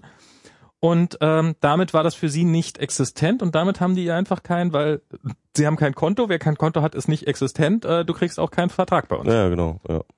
War halt einfach so. ja. Also, Also ja, das ist das Ich kann, habe ich hab ja einen langen Artikel über diese Schufa-Sachen geschrieben, ja. wo ich, ähm, Ja, was reden wir denn überhaupt? Dann erzähl du uns die Wahrheit. ja, Dann, dann, dann geh, geh nicht aufs Klo und sag uns, wir sollen hier über Schufa. ich dachte, ich dachte, ihr könntet das erstmal einleiten.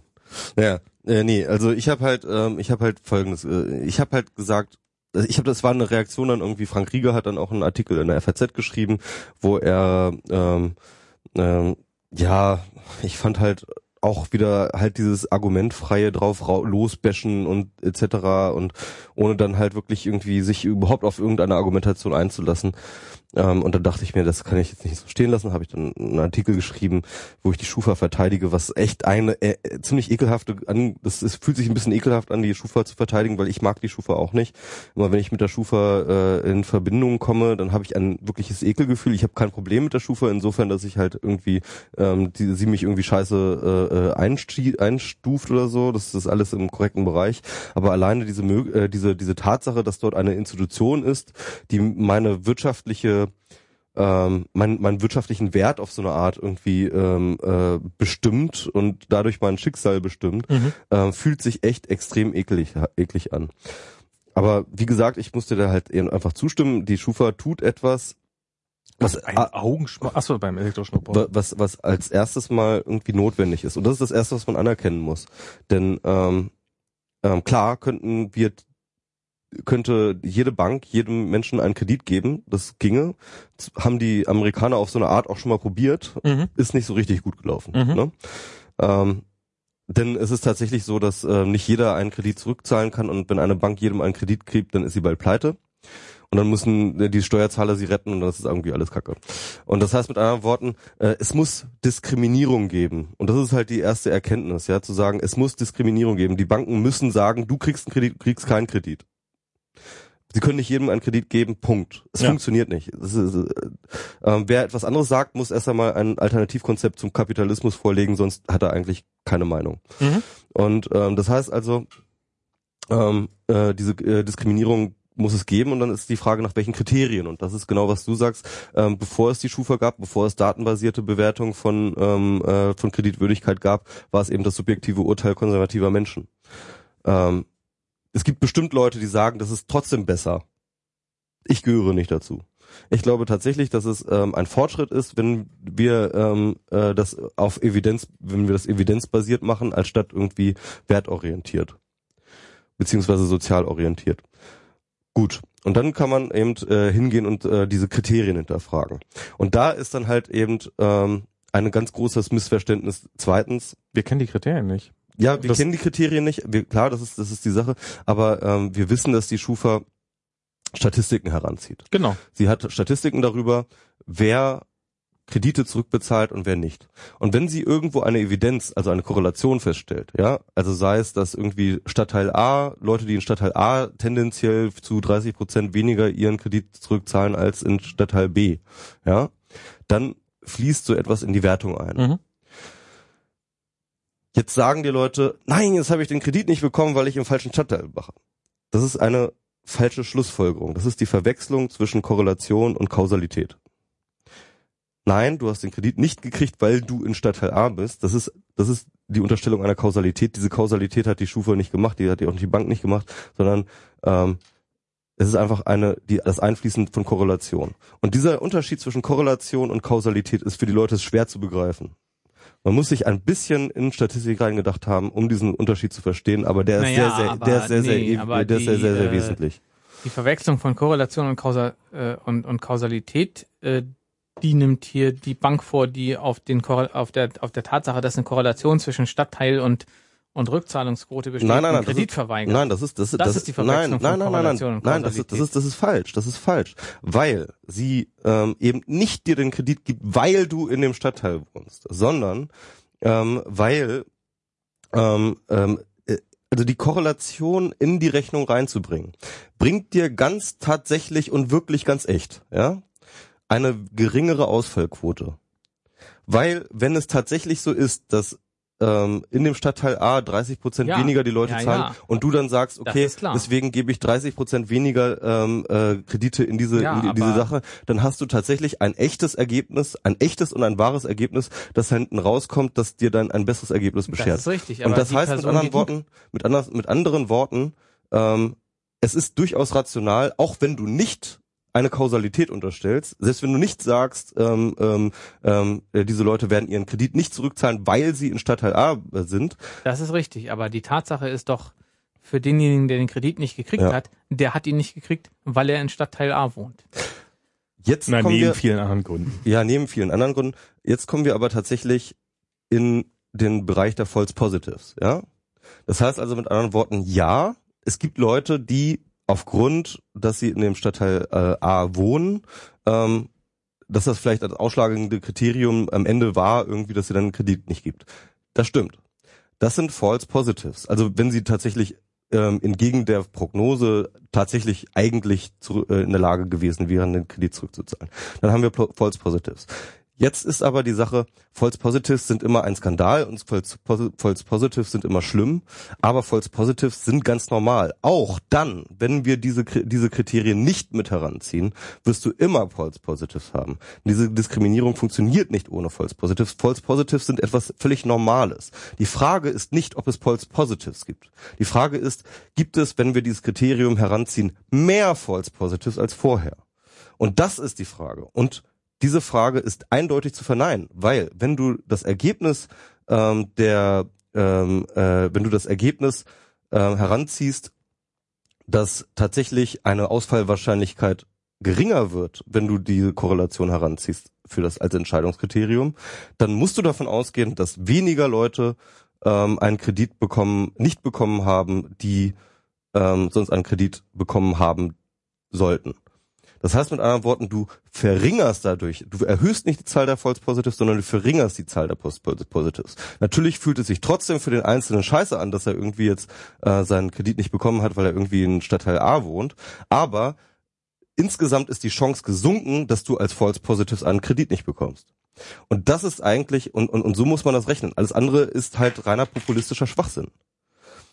Und das dritte Argument war, die Sache ist die, wenn du ein Kriterium heranziehst, wenn du eine Signifikanz heranziehst als Entscheidungskriterium, die nur minder gut ist, wie beispielsweise der Stadtteil, der ist ja kein wirklich guter, hat ja keine gute Signifikanz, hat ja keine wirkliche Aussagekraft, ist ein bisschen signifikant und kannst du heranziehen und es bringt auch etwas sozusagen in the large scale, bringt es dir irgendwie ähm, halt äh, bares Geld, wenn du das mit, äh, mit hineinbringst.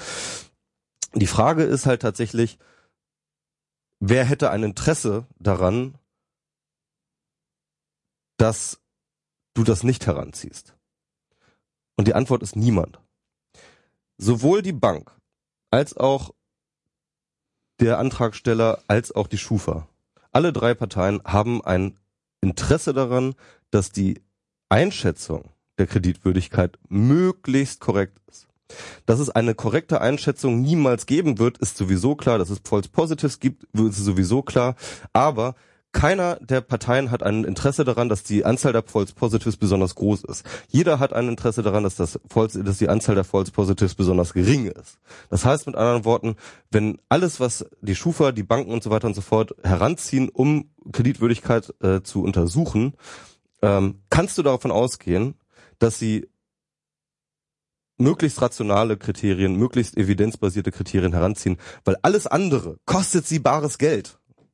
Und das heißt mit anderen Worten, ähm, diese Idee, dass irgendwie es eine eine, ein, ein Interessenkonflikt zwischen der Bank und dem Antragsteller gibt, was die, äh, was die Bewertung der Kreditwürdigkeit angeht, ist ein reines Hirngespinst. Das ist Quatsch. Das funktioniert nicht. Weil beide sind an einer korrekten Bewertung interessiert.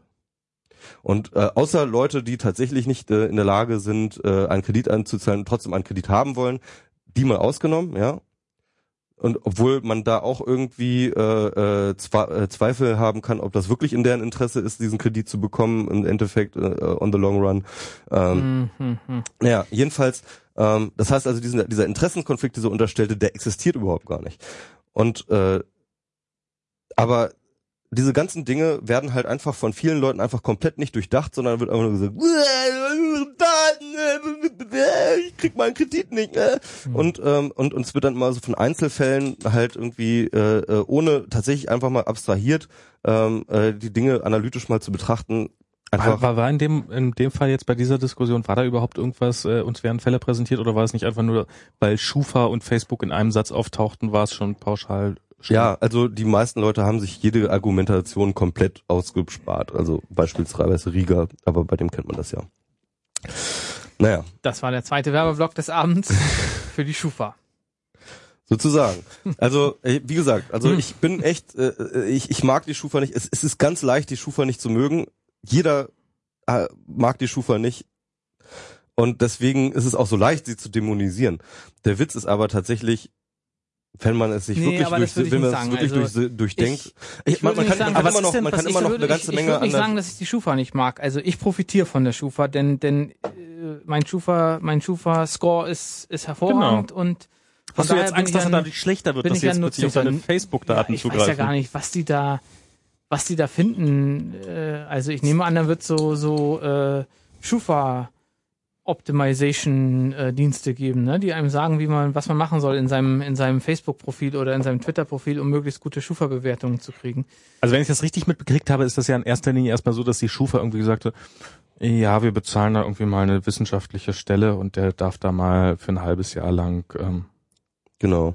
Und das ist dann Geh auch weg. das ist dann auch wieder diese, diese, dieser Fehlschluss der Leute zu glauben, okay, Schufa, äh, ähm, ähm, äh, was äh, das halt sofort zu wissen glauben, äh, was die Schufa an Daten aus Facebook heranziehen wird um äh, Kreditwürdigkeit. Weil der Witz ist ja Die bei der Zahl der Korrelation Katzenfotos. bei, bei der bei der bei der bei der bei der Korrelation, es geht ja gerade darum, also wenn, bei der Unterscheidung zwischen Korrelation und Kausalität geht es genau darum, eben diese Vorurteile nicht zu machen, sondern tatsächlich halt ähm, zu gucken, wo gibt es eine Signifikanz? Das heißt überhaupt zu sagen irgendwie ähm, ja, ja, die Schu Schufa wird dann ja XY heranziehen und dann werden wir alle etc. ist halt schon wieder aus dieser aus, aus, aus dieser unwissenschaftlichen ähm, Denke heraus des äh, Vorurteils gedacht. Aber natürlich wird die Schufa, wenn sie ein Forschungsprojekt macht, wird halt so sagen, okay, wir haben hier ähm, Kriterium A, B, B, C, D und so weiter und so fort und dann gucken und dann korrelieren wir das einfach mit Kreditausfallwahrscheinlichkeiten, mit den Statistiken, die wir haben. Und wenn dann eine Korrelation da ist, dann wird diese Korrelation genommen. Und wenn diese Korrelation nicht da ist, dann wird diese Korrelation nicht genommen.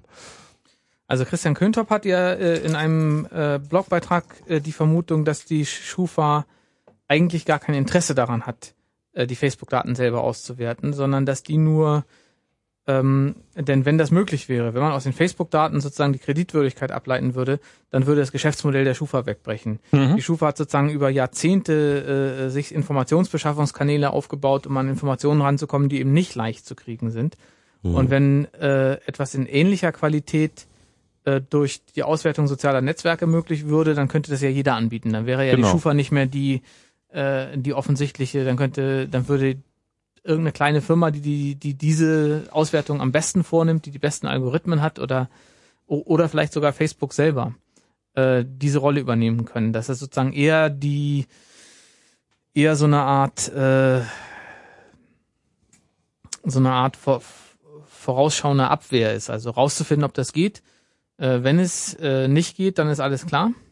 Wenn es geht, äh, dann muss man dafür sorgen, dass das, äh, dass das keiner machen darf, sozusagen. Weil solange Ja, es keiner wobei- machen darf, äh, muss man weiterhin die Schufa. Wobei man ja auch Äh, sagen muss, ähm, die Alternative wäre natürlich, dass die Daten, die aus Facebook rauskommen, durchaus in der Lage sind, ähm, das Profil zu verbessern, aber nicht für sich alleine genommen ein Klar, das Profil wär- das darstellen. wär also vielleicht das auch noch ist ein das, was der. Schufa, glaube ich, ganz gut in den Kram passen würde. Und worauf sie auch hofft. Also das, das halte ich auch für plausibel, dass man sagt, ähm, ob ich gerade äh, zehn Kredite über insgesamt eine Million habe, ist äh, im Zweifelsfall die wichtigere Aussage, ob ich 500 Freunde habe. Aber wenn ich äh, weder, also wenn ich keine Kredite habe und äh, dann aber trotzdem mh, in irgendeiner Art geartet falsches Facebook-Profil, dann sagt das doch noch ein bisschen was wenigstens über mich aus, nach dem Motto. Mit anderen Worten, die große Eintrittshürde ist tatsächlich, ähm, an an die Daten von den Banken zu kommen. Ja. Und äh, dann ist natürlich tatsächlich äh, kartellrechtlich zu fragen, inwiefern nicht, äh, inwiefern ähm, die Banken dann auch verpflichtet sind, sozusagen auch Konkurrenten der Schufa ähm, halt äh, die Daten zur Verfügung zu stellen. Wie gesagt, Und ich glaube, dann das müsst- machen und dann Unternehmen aus. Auch. Ja, also ist die Frage, ich weiß, vielleicht ist das ja auch reguliert, ich weiß es ja nicht.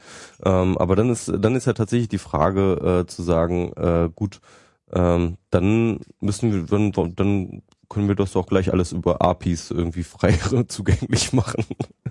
Wenn dann halt irgendwie jedes x-beliebige Unternehmen hinkommen kann und sagen so, hier, ich will übrigens äh, die äh, Bankdaten von jedem Ja. Kunden etc. haben. Also eigentlich ist Ähm, deine Formul- Formulierung ja das Schlimmste, was der Schufa passieren könnte, deine, deine, deine Forderung nach Post-Privacy. Ja, eben, genau. Nämlich indem, indem alle Dann ist Daten halt offen liegen, ist die Post, hat sich die Post, äh, hat sich die Schufa erledigt.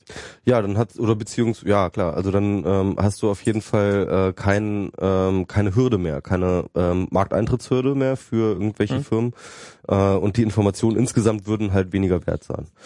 Ähm, weil natürlich ähm, die Information ist immer so viel wert, wie wie es äh, wie du wie, wie du Aufwand betreiben musst, sie zu beschaffen. Also wenn man die Schufa schwächen will, müsste man für Post-Privacy eintreten. Sozusagen. Genau. Habt ihr die Ja, Wahl? Könnt, ihr- ja. könnt ihr sagen, Schufa oder Post-Privacy? Jetzt, jetzt, jetzt wägt mal ab. Und, und so an den Haaren herbeigezogen ist das jetzt auch gar nicht. Also ich meine, entweder, entweder man äh, macht sowas, indem Also ich meine, man alle Daten jeden oder Fall. man sagt, äh, wir machen es aus ein paar Signalen, die, die uns niemand Fall. verbieten kann. Die Schufa sammelt Daten und, und korreliert Daten, die sie eigentlich gar nicht haben dürften. Wenn man sich anguckt, was bei Google Street View für, eine, für einen Aufschub durch die Bevölkerung gegangen ist, dass man sagt, da können Daten zusammengeführt werden, äh, die für sich genommen nicht aussagekräftig sind, aber in der Zusammenführung plötzlich doch. Und, und dann macht man sich klar, dass es Unternehmen gibt, die das seit Jahren machen und das interessiert im Prinzip keine Sau. Also Dann- das dann- ist Schufa sozusagen, dass die Schufa erst dann sind- interessant wird, wenn sie Facebook-Profile auswerten Das ist absurd Aber dass sie zum Zugriff so- auf unser Konto haben, das ist uns völlig egal. Wahrscheinlich ist die Schufa auch schon vor 20 Jahren rumgefahren und hat Fotos von unseren Häusern gemacht, um Äh, auf das wieder Fall. auf unsere Natürlich, Kreditfähigkeit natürlich, abzu- die machen- ja, die machen, ja, ja, äh, das, diese- da gibt es ja Unternehmen genau Ja, ja. deswegen. Ja, Ja, ja, klar. genau, ja, ja. Das, das Einzige, warum Google da so wahnsinnig viel auf den Deckel gekriegt hat, ist, weil die die ganzen Scheiß öffentlich mal gemacht Ja. haben. Weil mein Nachbar könnte ja kommen. Ob mein, ob, ob meine, Vers- ob mein Bankberater das weiß, ist mir doch wurscht. Ähm, ich brauche ja eh keinen Kredit, aber mein Nachbar könnte ja sehen, dass ich äh, mal nackt im Vorgarten gelegen habe. Das ist doch das. Das würde definitiv, dann kriegst du keinen Kredit mehr. Also nackt im Vorgarten. dann ist Das alles ist, vorbei. vergiss es. vergiss es. Weil da ist die. Mit dem Penis. Nein, niemals. Oh nein. Mein Schwanz ist zu klein für den Sofortkredit. Überhaupt, ich finde, äh, ich, ich arbeite auch noch so im Kopf immer so an so einem Blogpost, wo man irgendwie über den Wert, äh, über den Wert von Informationen, was sind Informationen wert? Informationen sind, ähm, also Informationen, die jeder hat, sind halt einfach nichts wert, ja. Ähm, und man müsste da mal tatsächlich das mal aufdröseln, wie, also was, was halt immer Wert hat, ne? Und was halt auch diese ganze Idiot, äh, Idiotie um Information es macht und so, ne? Oder Mhm. Wissen es macht. Ähm, Das ist keine Idiotie, glaube ich. ja, der Witz ist, es ist ungenau. Ähm, es geht immer nie um Information an sich, sondern es geht immer um Informationsdiskrepanz. Ja, na Du hast halt irgendwie Das dort ja- eine Seite, die halt eine Information hat und die andere Seite hat diese Information ja, nicht. Klar. Und dann kann halt die eine, Inf- äh, genau, aber das ist halt nicht dasselbe, ja. Und das ist, äh, das wird aber immer als dasselbe gesehen. Und ähm, äh, das ist halt, ähm, aber ich glaube, es meint dasselbe. ja, aber unreflektiert. Und die Leute, äh, das, das wäre dann sozusagen dieses Post-Privacy-Argument, wäre dann ja zu sagen, ähm, wenn diese Information eben nicht mehr eine Information, wenn wir eben keine Disko Informationsdiskrepanzen mehr haben, dann kann Information auch keine Macht mehr generieren, weil sie eben äh, weil, weil, äh, und, und auch keinen Marktwert mehr haben, weil eine Mhm. Information, die jeder hat, kannst du nicht verkaufen. Na, ich glaube, das ist, ja, du kannst die Information nicht mehr verkaufen, du kannst aber die Schlüsse aus der Information verkaufen, die du daraus ziehst. Ja, wobei halt jeder äh, aufgerufen ist, selber Schlüsse aus der Information zu. Und da kommen wir dann in die Idee der Rechenpower. Das heißt, nicht jeder Genau. hat die Rechenpower irgendwie. Und nicht ähm, jeder hat die, äh, das Geld, die Algorithmen zu entwickeln, die dafür notwendig sind. Also das ist schon. Aber in einer Post-Privacy-Argumentation wären auch die Algorithmen dazu Open Source. Also ansonsten hätte ja, ansonsten bräuchte ja keiner Angst vor der Schufa jetzt zu haben, was. Ansonsten bräuchte jetzt keine Angst vor der Schufa zu haben. Ähm, da, da, da ist ja die Angst, die können aus meinen Facebook-Daten eine Aussage über mich treffen, die ich selber nicht treffen kann. mhm. Ja, genau. Das ist genau, das ist ja die Befürchtung, dass aus öffentlichen Daten und was äh, ich glaube nicht, dass die Schufa jetzt irgendwelche Geheimdaten von Mark Zuckerberg geliefert bekommt. Ähm, Naja, Aus- die bekommen Daten von den Banken geliefert, wo, wo man sich auch fragt, wieso die Bank die überhaupt rausgeben darf. Ne? Das ist, na, weil sie im Umkehrschluss dafür wieder was kriegen. Aber Facebook hat hat keinen Vorteil davon. Die, also ich meine, denen ist die Kreditwürdigkeit ihrer Nutzerschaft erstmal im Augenblick, glaube ich, total wurscht. Ja, andererseits äh, hat also andererseits haben viele soziale Netzwerke und viele Player im Internet die Daten ihrer Kunden als als den Hauptwert, der in der Firma drin steckt. Ne? Also Also meinst du, dass, sie- dass sie sie fürs Geld rausgeben würden? also ich wüsste nicht, warum nicht. Das würde genau in das Muster passen. Ja, außer sie wollen sowas nochmal selber anbieten, dann sollten sie es vielleicht nicht der Schufa geben. Wenn sie, wenn sie ganz, wenn sie es ersetzen wollen, ja. Aber das ist wahrscheinlich richtig, da die Facebook-Profile alleine keine, keine Aussage machen werden. Es ist schon so. Also mir, mir persönlich wäre es egal gewesen, ob die Schufa jetzt auch noch mein Facebook-Profil anguckt. Das ist irgendwo. Obwohl bei 99,x, ne, dann kannst du nur verlieren. ne? nur verlieren. Also das ist, ähm, Nee, nee, ist das ja. Zehn, zehnte Das denke ich mir da hat ein Facebook-Schufa-Optimierer, hat er schon. Zehn, ähm, zehnte ähm, Prozent. kleiner, kleiner Sprung. Ich finde ja oben. tatsächlich irgendwie ähm, ähm, Cloud, ne? Ja. Ähm, Cloud kennt ihr auch? Cloud ist mit das nicht? K, mit Ich hab Cloud. davon gehört, Ja. ja. ja, ja. ist dieser dieser dieser ähm, äh, Dienst, wo ähm, du auch gescored wirst, aber halt nicht irgendwie deine Kreditwürdigkeit, Ach, sondern ja. irgendwie deine, deine, Äh. dein, dein Social Graph. Reach, irgendwie Hm. sowas, ja. Und ähm, da ist man irgendwie automatisch dabei, weil sobald man einen Twitter-Account hat, irgendwie, weil äh, dann äh, tracken sie ein und tracken dann auch irgendwie ähm, halt deine Wichtigkeit. Und äh, da kann man sich dann aber auch einen Account dann sozusagen äh, klicken, ownen dann irgendwie, ne, indem man das dann verbindet. Und dann kann man irgendwie dann noch andere Dienste reinschmeißen. Also alles, was es so gibt irgendwie, haben sie alles so drin, ne? Und dann wird dann halt sozusagen irgendwie da, da so dein, dein, dein Score draus gerechnet. Hm. Und ähm, da gab es auch interessante Artikel darüber, halt wie dieser Score, also heute schon und vielleicht in Zukunft halt verwendet wird. Und es gibt tatsächlich schon Unternehmen, die diesen Score verwenden. Wenn du dich irgendwo einem, bei einem Hotel, also es gibt bestimmte Hotelkette, glaube ich, in den USA, wo du dich da irgendwie, ähm, ähm, ähm, äh, wenn du da eincheckst und mit einem hohen, und du hast einen hohen Cloud-Score-Wert, dann kriegst du eine bevorzugte Behandlung. Und es gibt irgendwie sogar eine Fluglinie irgendwo, auch in den USA, die äh, dir dann irgendwie auch einen Flug schenkt oder sowas, ja. Also halt total krass. Also das heißt irgendwie. Sollte ich mich da vielleicht auch mal anmelden? Ja, Ja. muss ich auch sofort. Aus, Wie heißt aus das? Cloud? Cloud, Cloud.com. Mit T oder mit D? Cloud. Klaus? Ja, nee, aber ich meine, das ist halt der Witz. Also Der MS, dann, äh, Klaus, der MS Pro hat gesagt, dass du mir kostenlose Flüge schenken kannst. Äh, äh, nee, also also äh, es ist äh, äh, es ist natürlich es macht natürlich Sinn, ne? Also wenn du Ja, halt klar. irgendwie Leute hast, die eine relativ hohe Reichweite und eine hohe Glaubwürdigkeit in der Community haben oder so etwas, dass du denen halt irgendwie eine Dass du bevorzugte die Handlung probierst für dich zu nutzen. Genau, natürlich und die halt dann entsprechend ähm, für dich positiv einstimmst, sag ich mal, ja. Ja, das ist Und wie jetzt wie, wie sozusagen Das ist halt der Journal Journalistenrabatt der Zukunft. Genau, das ist der Journalistenrabatt der Zukunft sozusagen, ne? Irgendwie ähm, halt äh, nicht mehr in äh, äh, binär, sondern halt äh, in ähm, je nach Cloud Score oder was, Mhm. keine Ahnung. Also das heißt mit anderen Worten, wir haben ja so eine Art äh, Rankings und Scoring, ja, das irgendwie ähm, auch noch irgendwie eine Rolle spielt. Und da kann man auch schon einige Sachen sehen. Beispielsweise habe ich jetzt dort auch irgendwie meinen Google Plus Account mit äh, verbunden gehabt.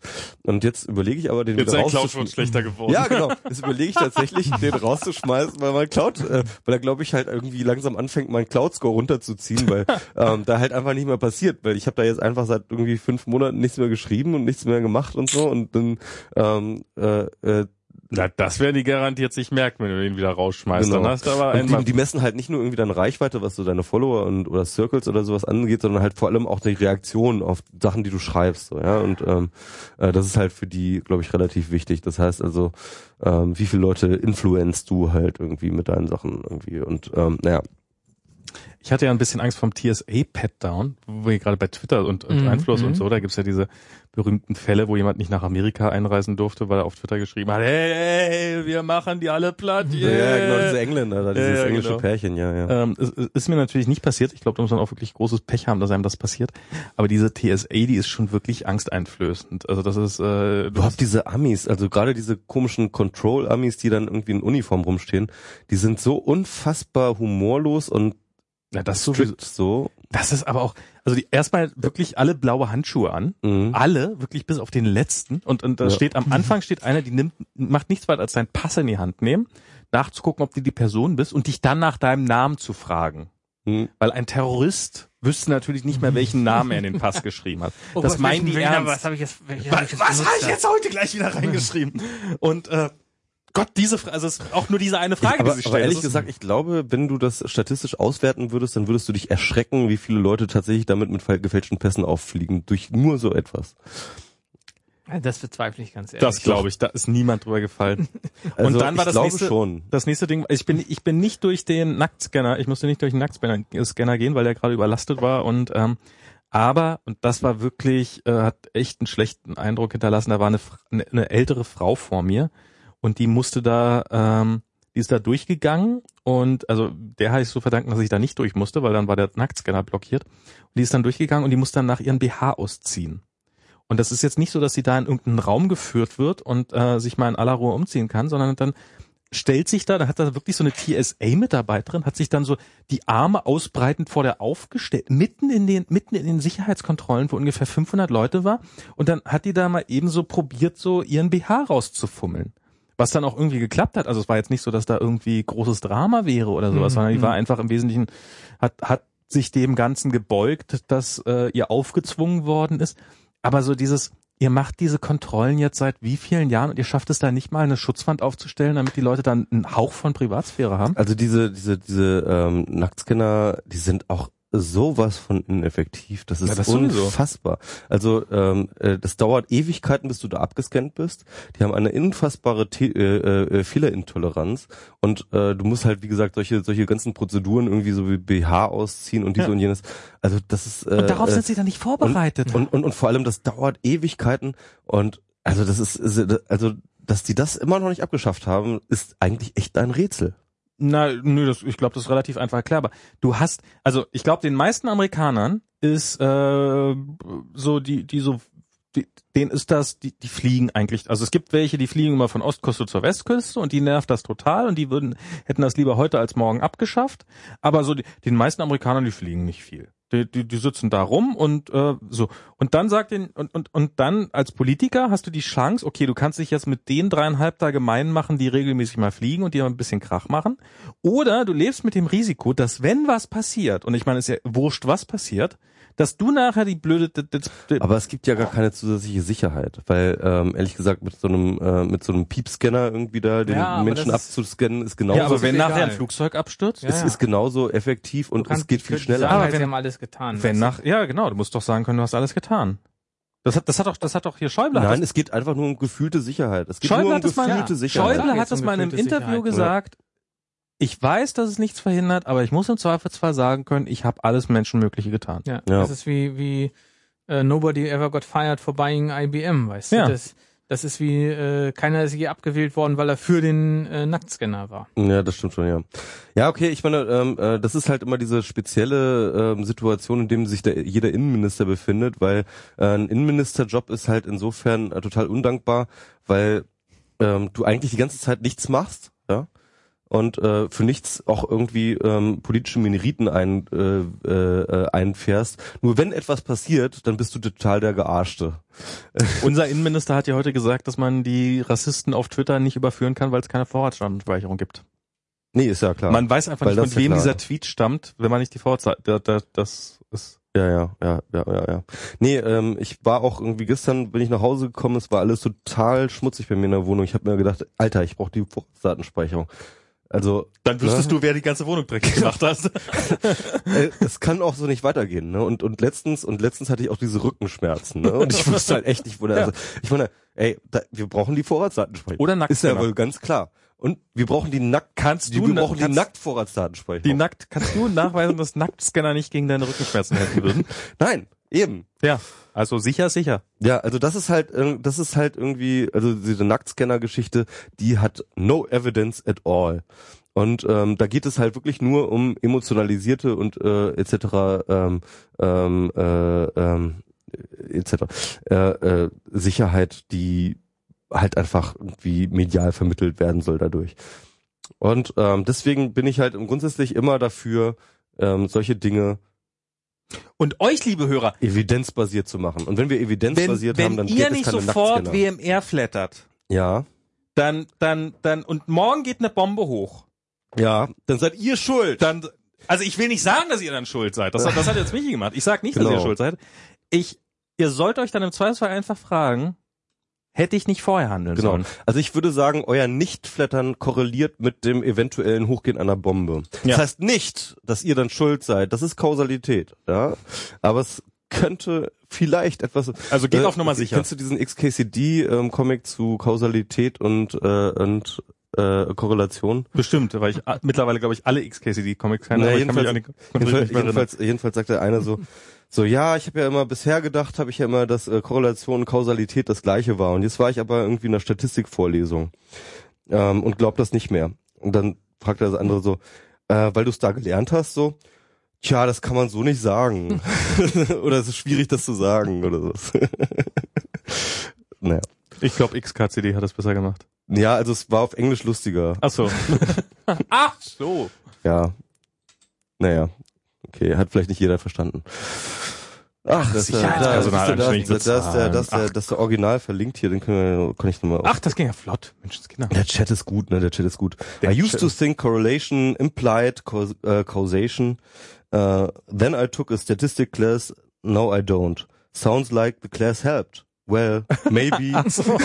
ah, okay, ja, ja, okay. Ja. Jetzt habe ich verstanden, aber das ist tatsächlich, das hat nur das Englisch ausgelöst. Ja, Hm. wollen wir hier mal kausal und äh, korrelierend äh, den Podcast dem Ende entgegenführen? ja, ich wollte aber dann tatsächlich noch mal eine Anregung Ach so. ähm, machen. Und zwar das Hörertreffen. Ach so, du willst ein Hörertreffen machen? Genau. Also, der Tim Pritloff, Ne? Wer? Bei dem wir übrigens, äh, das haben wir noch gar nicht erwähnt, wir sitzen übrigens gerade wieder ausnahmsweise in der Metaebene. Genau. Vielen Dank, Tim, dafür. Ähm, weil wir ähm, Weil das ja, Gästezimmer besetzt weil das ist. Gästezimmer besitzt ist, das gleichzeitig das Studio ist bei Max und deswegen sind wir jetzt einfach wieder ein paar Häuser weitergezogen zur Metaebene unserer alten Wirkungsstätte. Und der Tim Pritloff, der diese Metaebene betreibt, der macht ja für ziemlich alle seine Podcasts, glaube ich, ähm, halt Hörertreffen in verschiedenen Städten, auch in Berlin. Und jetzt war jetzt zum Beispiel gerade das Not Safe for Work Hörertreffen am Wochenende, am Sonntag, glaube ich, äh, kurz vor dem Deutschlandspiel, ähm, auf im Tempel, Tempelhofer Feld haben Holgi und äh, äh, Tim ge, ge, ge, gebrutzelt, gegrillt. Okay. Und da sind auch wieder ordentlich Leute angekommen und so. Und das ist irgendwie, ich bin da immer ein bisschen neidisch da drauf, ja, weil ich meine, äh, know your Hörers. Und ähm, ja, äh, ich dachte Super mir, King freut sich. ja, das wäre doch mal eine super tolles Sachen, äh, super tolle Sache, ähm, äh, äh, so ein WMR-Hörertreffen zu machen. Hörerinnen treffen. Hörerinnen-Treffen, natürlich, ja, natürlich. Ähm, äh, wir glauben ja, dass es in den Tiefen des Webs auch die ein oder andere Hörerin gibt, die zum Beispiel sich in Max Stimme verliebt hat und ähm, vielleicht den ähm, dazugehörigen Körper auch mal anfassen möchte. Und Nicht, wenn sie mich gesehen hat. ja, und ähm, jetzt äh, äh, Max Terminkalender raus. Komm, wir machen das jetzt mal. Ach, jetzt direkt? Oh Ja, Mann. natürlich, Oh weil sonst bringt das doch nix. Oh, jetzt müssen wir hier Terminkalender raus. Ja, ist doch alles gesynkt bei iCloud Map, oder Schufa. Ich, ich, sync, ich synke immer über Schufa. Map. Schufa Sync. Schufa Cloud. Schufa Cloud. Und Speichern Sie Ihre Daten bei der Schufa. das ist ja auch geil. What die, could possibly go wrong? Oder haben Sie etwa was zu verbergen? die Schufa, die Schufa äh, bietet einfach einen Cloud-Dienst an. Und- Okay, und- ja, ja. So, ja, was haben wir jetzt hier mal? Ähm, was, was, was, was schwebt dir denn so vor? Ja, ich würde sagen Juli, ne? Also so Juli. grundsätzlich.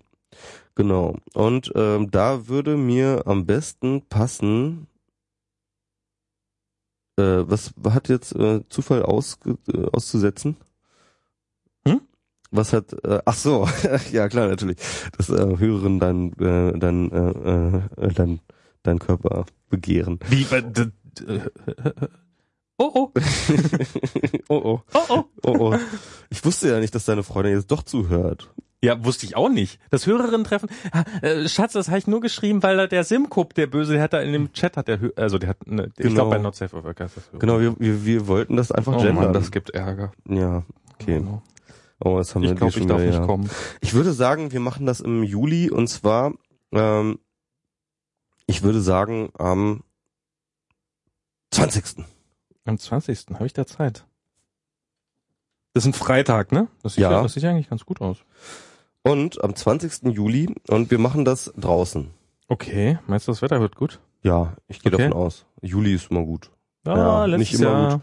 Ja, man weiß es nicht, ne? Aber man muss es irgendwie äh, etc. Sonst äh, werden wir das nochmal abblasen, aber wir ähm, wir schedulen das einfach mal für den Okay. 20. um 16 Uhr. Und zwar ähm, machen wir das auch auch vielleicht im Tempelhofer Feld oder oder oder wollen wir im Mauerpark? Nachahmer. Das wäre das wäre ein bisschen. das das wäre ein also bisschen lame, ne? Das geht, das geht nicht, das geht nicht, das können wir nicht Mit- machen, ne? Das Tempelhofer. Feld ist schon ein bisschen klein. Also Ja. für unsere Hörerschaft ist das jetzt wirklich, muss man mal sagen, da braucht man schon eine echt große. Nee, nee, ihr müsst, ihr müsst eine eigene Location etablieren. Das, das, Ja. Äh, wollen wollen wir die alte Location vom Terrorcamp nehmen? Gibt's das noch? Kann man da noch Ja, hin? da kann man noch hin. Ich dachte, da wäre jetzt hier Gutten, aber ich weiß Guggenheim. nicht, ich weiß nicht, nee, nee, Gutenbergheim. nee, das sind aber das sind das sind immer viele Leute, die da immer abhängen. Oder oder wir gehen wir gehen in Dann fällt's nicht so auf. Ich habe ja probiert, ein äh, Mobile Max Hörertreffen in San Francisco zu machen. ja, Waren zwei Leute da, okay, auf dem im, von Immerhin. Apple. immerhin. Der Rest hat leider. War Map da. Map und wer noch? Nee, nee, nee, nee. Äh, ich, ich Ach den stimmt, Map hört euch ja nicht. äh.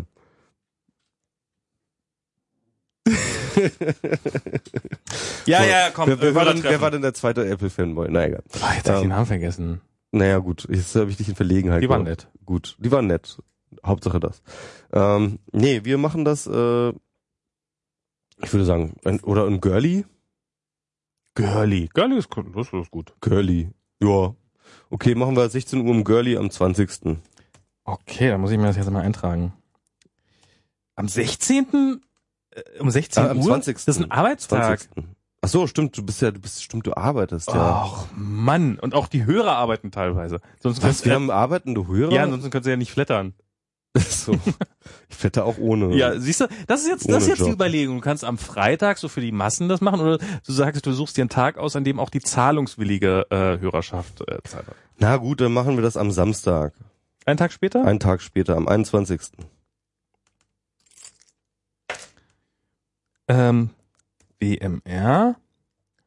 Hörertreffen. Location ist Girly. So, dann haben wir das jetzt gescheduled und jetzt ähm, und wenn das irgendwie noch mal irgendwie, werden wir vielleicht in der nächsten Folge das noch mal äh, äh, konkretisieren. Ich weiß nicht, wann finde nächste ich ist. gut. Und wer bringt einen Grill mit? Hast du einen Grill? Das kriegen wir, das werden wir dann alles klären. Ich würde- ich würde jetzt sagen- schon, ah, Max, hast du einen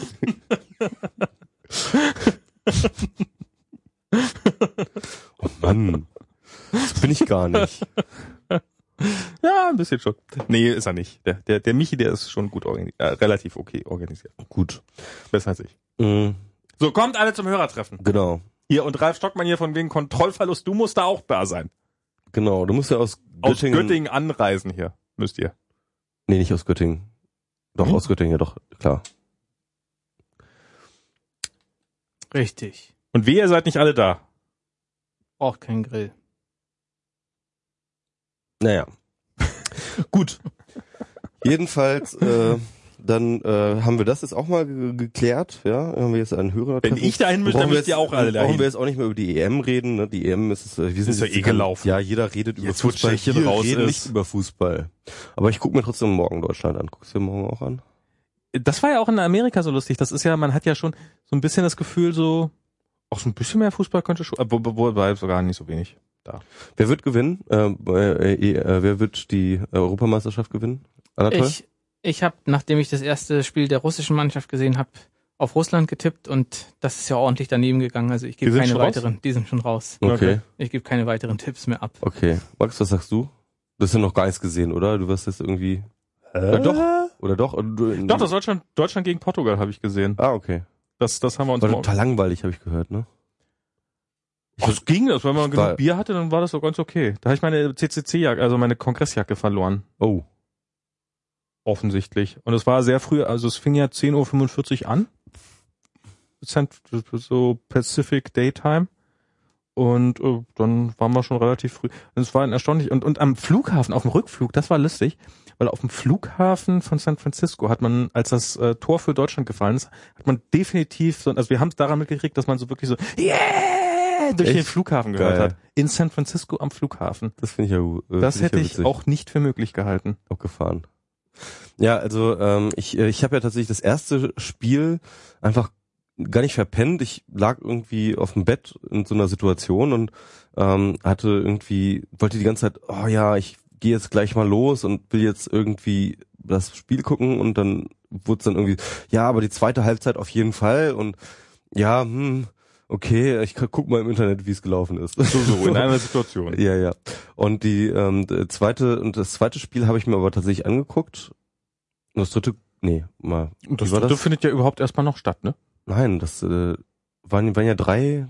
Ich hatte drei Spiele. Nee, das äh, zweite habe ich mir tatsächlich dann angeguckt in. Ähm, Ach, das dritte- ach, Deutschlandspiel, ach so. Das, das zweite Deutschlandspiel habe ich mir dann angeguckt.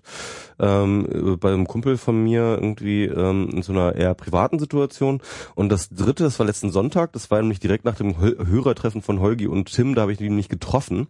Das war total witzig, weil, das kann ich nochmal erzählen, ähm, weil ähm, wir haben alle in so einem, ähm, in so einem, in so einer Kneipe in Kreuzberg haben wir gesessen. Irgendwie Jella, die war gerade auch in der Stadt, Mhm. also kennst du ja von äh, WMR, was nicht, wann- was, was war das? Dem 41? Republika DWMR. genau, dem Re-WMR, ähm, äh, die war halt auch in der Stadt und die hat mich dann wieder hin mitgeschleppt und ähm, ich wusste echt nicht, was mich da erwartet, aber es waren praktisch alle Podcaster Berlins da. Das war ganz Okay. lustig. Es war halt erstmal irgendwie, ähm, äh, waren halt irgendwie erstmal Gero und ähm, und äh, Nikolas Seemack Ja. da halt von den Mikrodilettanten, weil äh, Nikolas wohnt dort und da wird auch immer der Podcast äh, aufgenommen und ähm, dann ähm, kamen halt noch äh, äh, Tim und Holgi kamen dann halt vom, Hol äh, vom Hörertreffen. Ich war ja da, irgendwie Jella war da, auch zwei Podcaster. Und dann äh, kam noch äh, Das heißt auch, auch praktisch Monoxid. alle Hörer, Auch Mo Mon Podcaster auch Berlins. Monoxid kam dann noch. war ich da oder war ich nicht da? Ja, außer dir, Nee, ich war- außer dir so. hat eigentlich äh, gesamt Podcast Berlin zusammen Fußball geguckt. Das war irgendwie total witzig, weil es irgendwie so aussah. Gibt übrigens auch noch so ein Tondokument. Holgi hat äh, mit äh, seinem iPhone dann irgendwie noch so einen Zwischen äh, äh, Halbzeitbericht irgendwie aufgenommen und äh, dort äh, äh, treten äh, in äh, unterschiedlichen Rollen auf. Äh, äh, Tim, äh, Nikolas, äh, Gero, ich und äh, Jella. Und ähm, der, der Witz ist irgendwie, äh, Tim war auch schon ganz gut dabei und das merkt man auch ein bisschen. Ist das öffentlich, dieses Dokument? Ja, oder? das ist auch öffentlich. liegst Kann man, jetzt kann man auf Vrind, ähm, kann man das, äh, da gibt's so, so, so einen Seitenplayer, ähm, der äh, Soundcloud-Player gibt's irgendwie bei Vrind auf der Seite und da kann man sich, das ist das letzte Tondokument, das kann man sich dort abspielen. Geht auch nur irgendwie ein, zwei Minuten oder sowas. Naja, Juti! gut. Aber jetzt haben wir es auch mal irgendwie Ja. langsam in Kasten. Jetzt machen wir über Privacy. Oder hast du noch irgendwas, ähm, unser Gast? Ähm, ich, ich, ich eigentlich, was ich noch eigentlich fast noch gerne dabei hätte, also das erste, was ich so von dir Eigentlich so fast richtig, noch gerne dabei hätte. wa- wa- was, ich, was ich so richtig konkret von dir mitgekriegt habe, war damals auf der Open Mind, auf der letzten Open Mind, dein Mhm. Vortrag über die Zukunft der Wissenschaft. Ja. Den hätte ich hier gerne nochmal besprochen, aber es ist ein bisschen spät. Das, Deswegen hatte ich eigentlich nur eingeladen. Den gibt es aber irgendwo online. Da Genau. können die Hörer sich, Hörer und Auf Hörerinnen auf da YouTube draußen bestimmt, sich, oder? äh, Quelle auf der Internet? Open Mind, auf der Open Mind Homepage, Mhm. Open Mind 11. Ein viel gelobter, Und äh, ein viel außerdem gelobter gab, gibt es den ja Vortrag. auch in schriftlicher Form. Äh, Telepolis hat ja äh, die Ja. Vorträge in schriftlicher Form veröffentlicht. Genau. Kann man sich leichter googeln. Genau, einfach Anatol Stefanovic. Äh, äh, untypischerweise genauso wie man schreibt, ja. Also Richtig. ähm, finde ich ja irgendwie auch ganz interessant. Ist das eingedeutscht eigentlich? Das ist eingedeutscht. Das war ein, äh, ein, ein äh, handlungsfreudiger österreichischer Einwanderungsbeamter in den letzten Kriegstagen, der meine Großmutter, die äh, vor der Roten Armee nach Wien geflohen ist, gefragt hat, wie sie heißt und es dann so aufgeschrieben hat, wie er es gehört hat. Witsch. Und seitdem okay. heißen wir so. Ach, das ist interessant, das ist gut, ja. Also richtig so äh, äh, W-I-T-S-C-H, ja. Also das ist ganz geil. Ah. Ähm, ja. Ähm, muss ich auch erst ergoogeln, ähm, als ich ihn replyen wollte. Und ähm, das ist aber auf jeden Fall ein sehr guter Vortrag, den kann man sich nochmal anhören, wenn man noch mehr von äh, äh, Stef äh, Stefanovic äh, Content haben möchte. Ansonsten bedanken wir uns und ähm, hoffen, das hat euch gefallen und äh, flattert schön, damit keine Bombe hochgeht. Genau. Und gute Nacht. Wir sagen nicht, dass ihr schuld wart. Tschüss. Genau. Tschüss. Tschüss.